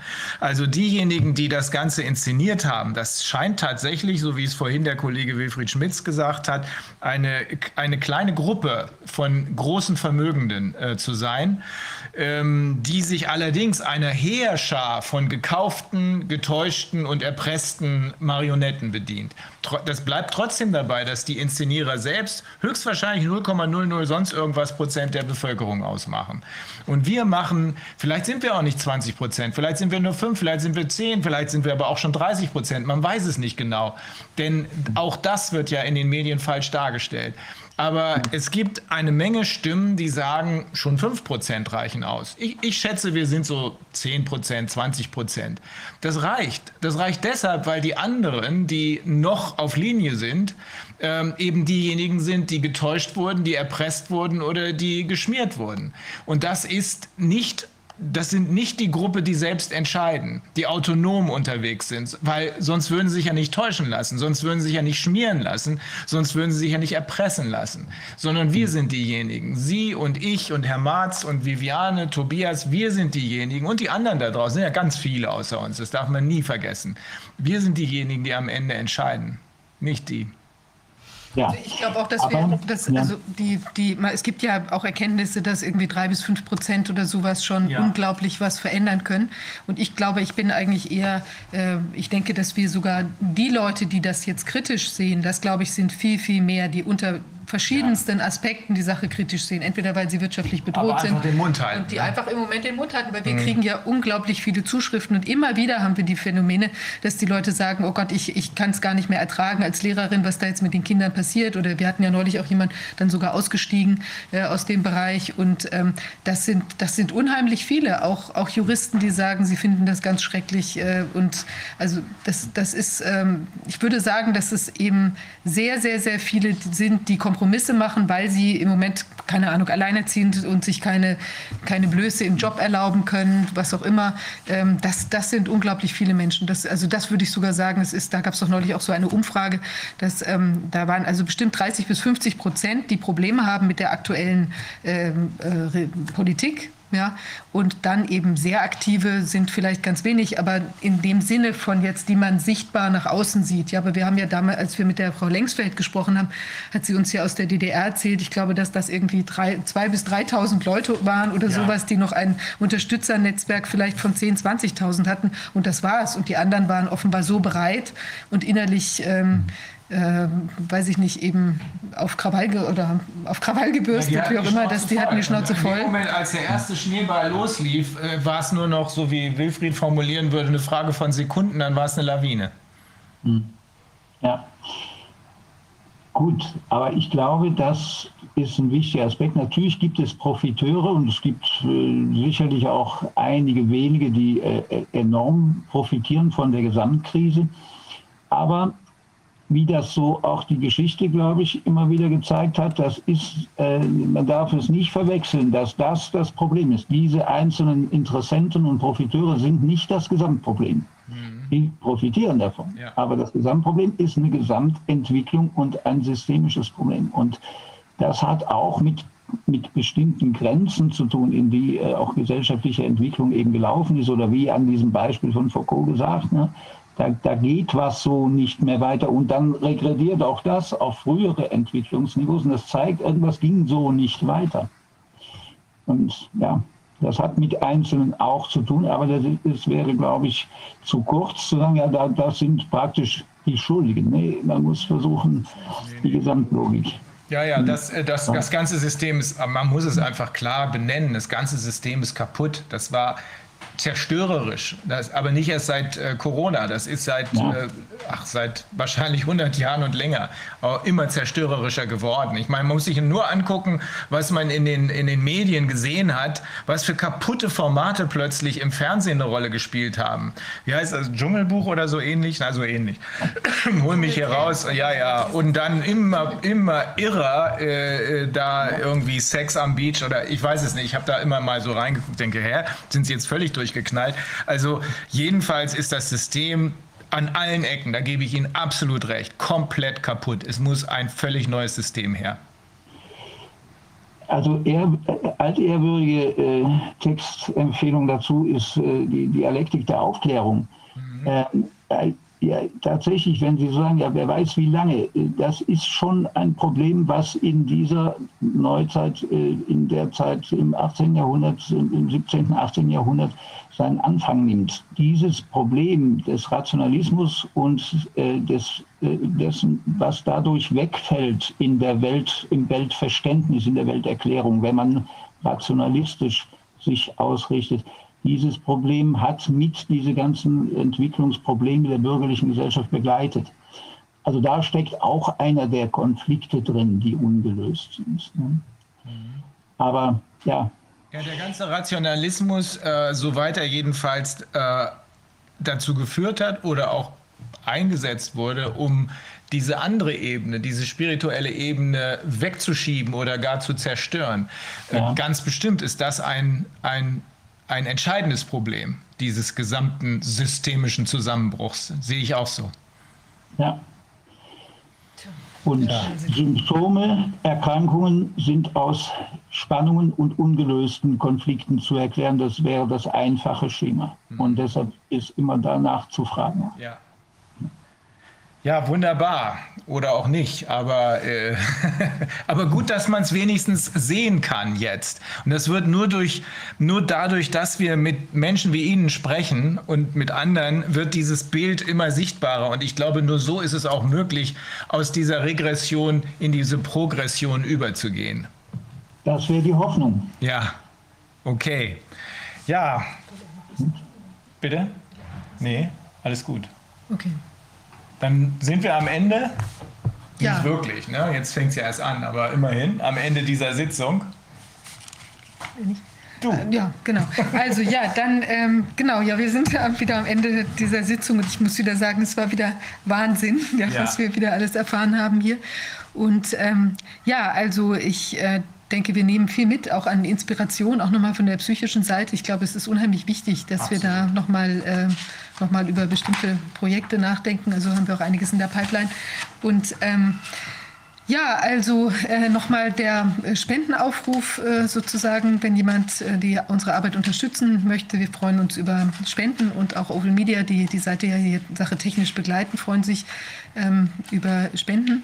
Und wenn jemand äh, an der Sache mit der Anregung von Verfahren nach äh, 1666 BGB teilnehmen möchte, Prüfung äh, von Kindswohl, dann kann er sich eben wenden. Also wir werden dazu was veröffentlichen, aber Ansprechpartner sind die ähm, lokalen, also gibt es eine Liste. Ähm, von der Basis eben, wo die Verifizierung der Leute durchgeführt werden kann. Und ansonsten ist auch, wir haben eine, eine Adresse, die sage ich jetzt einfach auch nochmal, aber die Verifizierung passiert dann trotzdem durch die Basis kindeswohl2020news.de. Das kann eine Anlaufstelle sein, aber wir veröffentlichen nochmal bei der Basis eine Kontaktmöglichkeit, weil wir nicht direkt tätig werden können, sondern es muss eben eine Verifizierung quasi äh, woanders passieren, weil wir können das personell nicht stemmen, sozusagen so viele Leute irgendwie zu verifizieren äh, mit den Angaben es geht nicht. Aber auf jeden Fall freuen wir uns da über viel Rücklauf. Es gibt schon unheimlich viele Leute, die da mitmachen, weil wir wollen bei allen äh, 688 äh, Familiengerichten, die es in Deutschland gibt, äh, da gibt es dann jeweils zig ähm, äh, Familienrichter wollen wir eben diese Anregungen äh, vornehmen, um eben äh, möglichst viele Richter mit der Evidenzlage, mit den Gutachten und so weiter zu konfrontieren und dann entsprechende Entscheidungen herbeizuführen.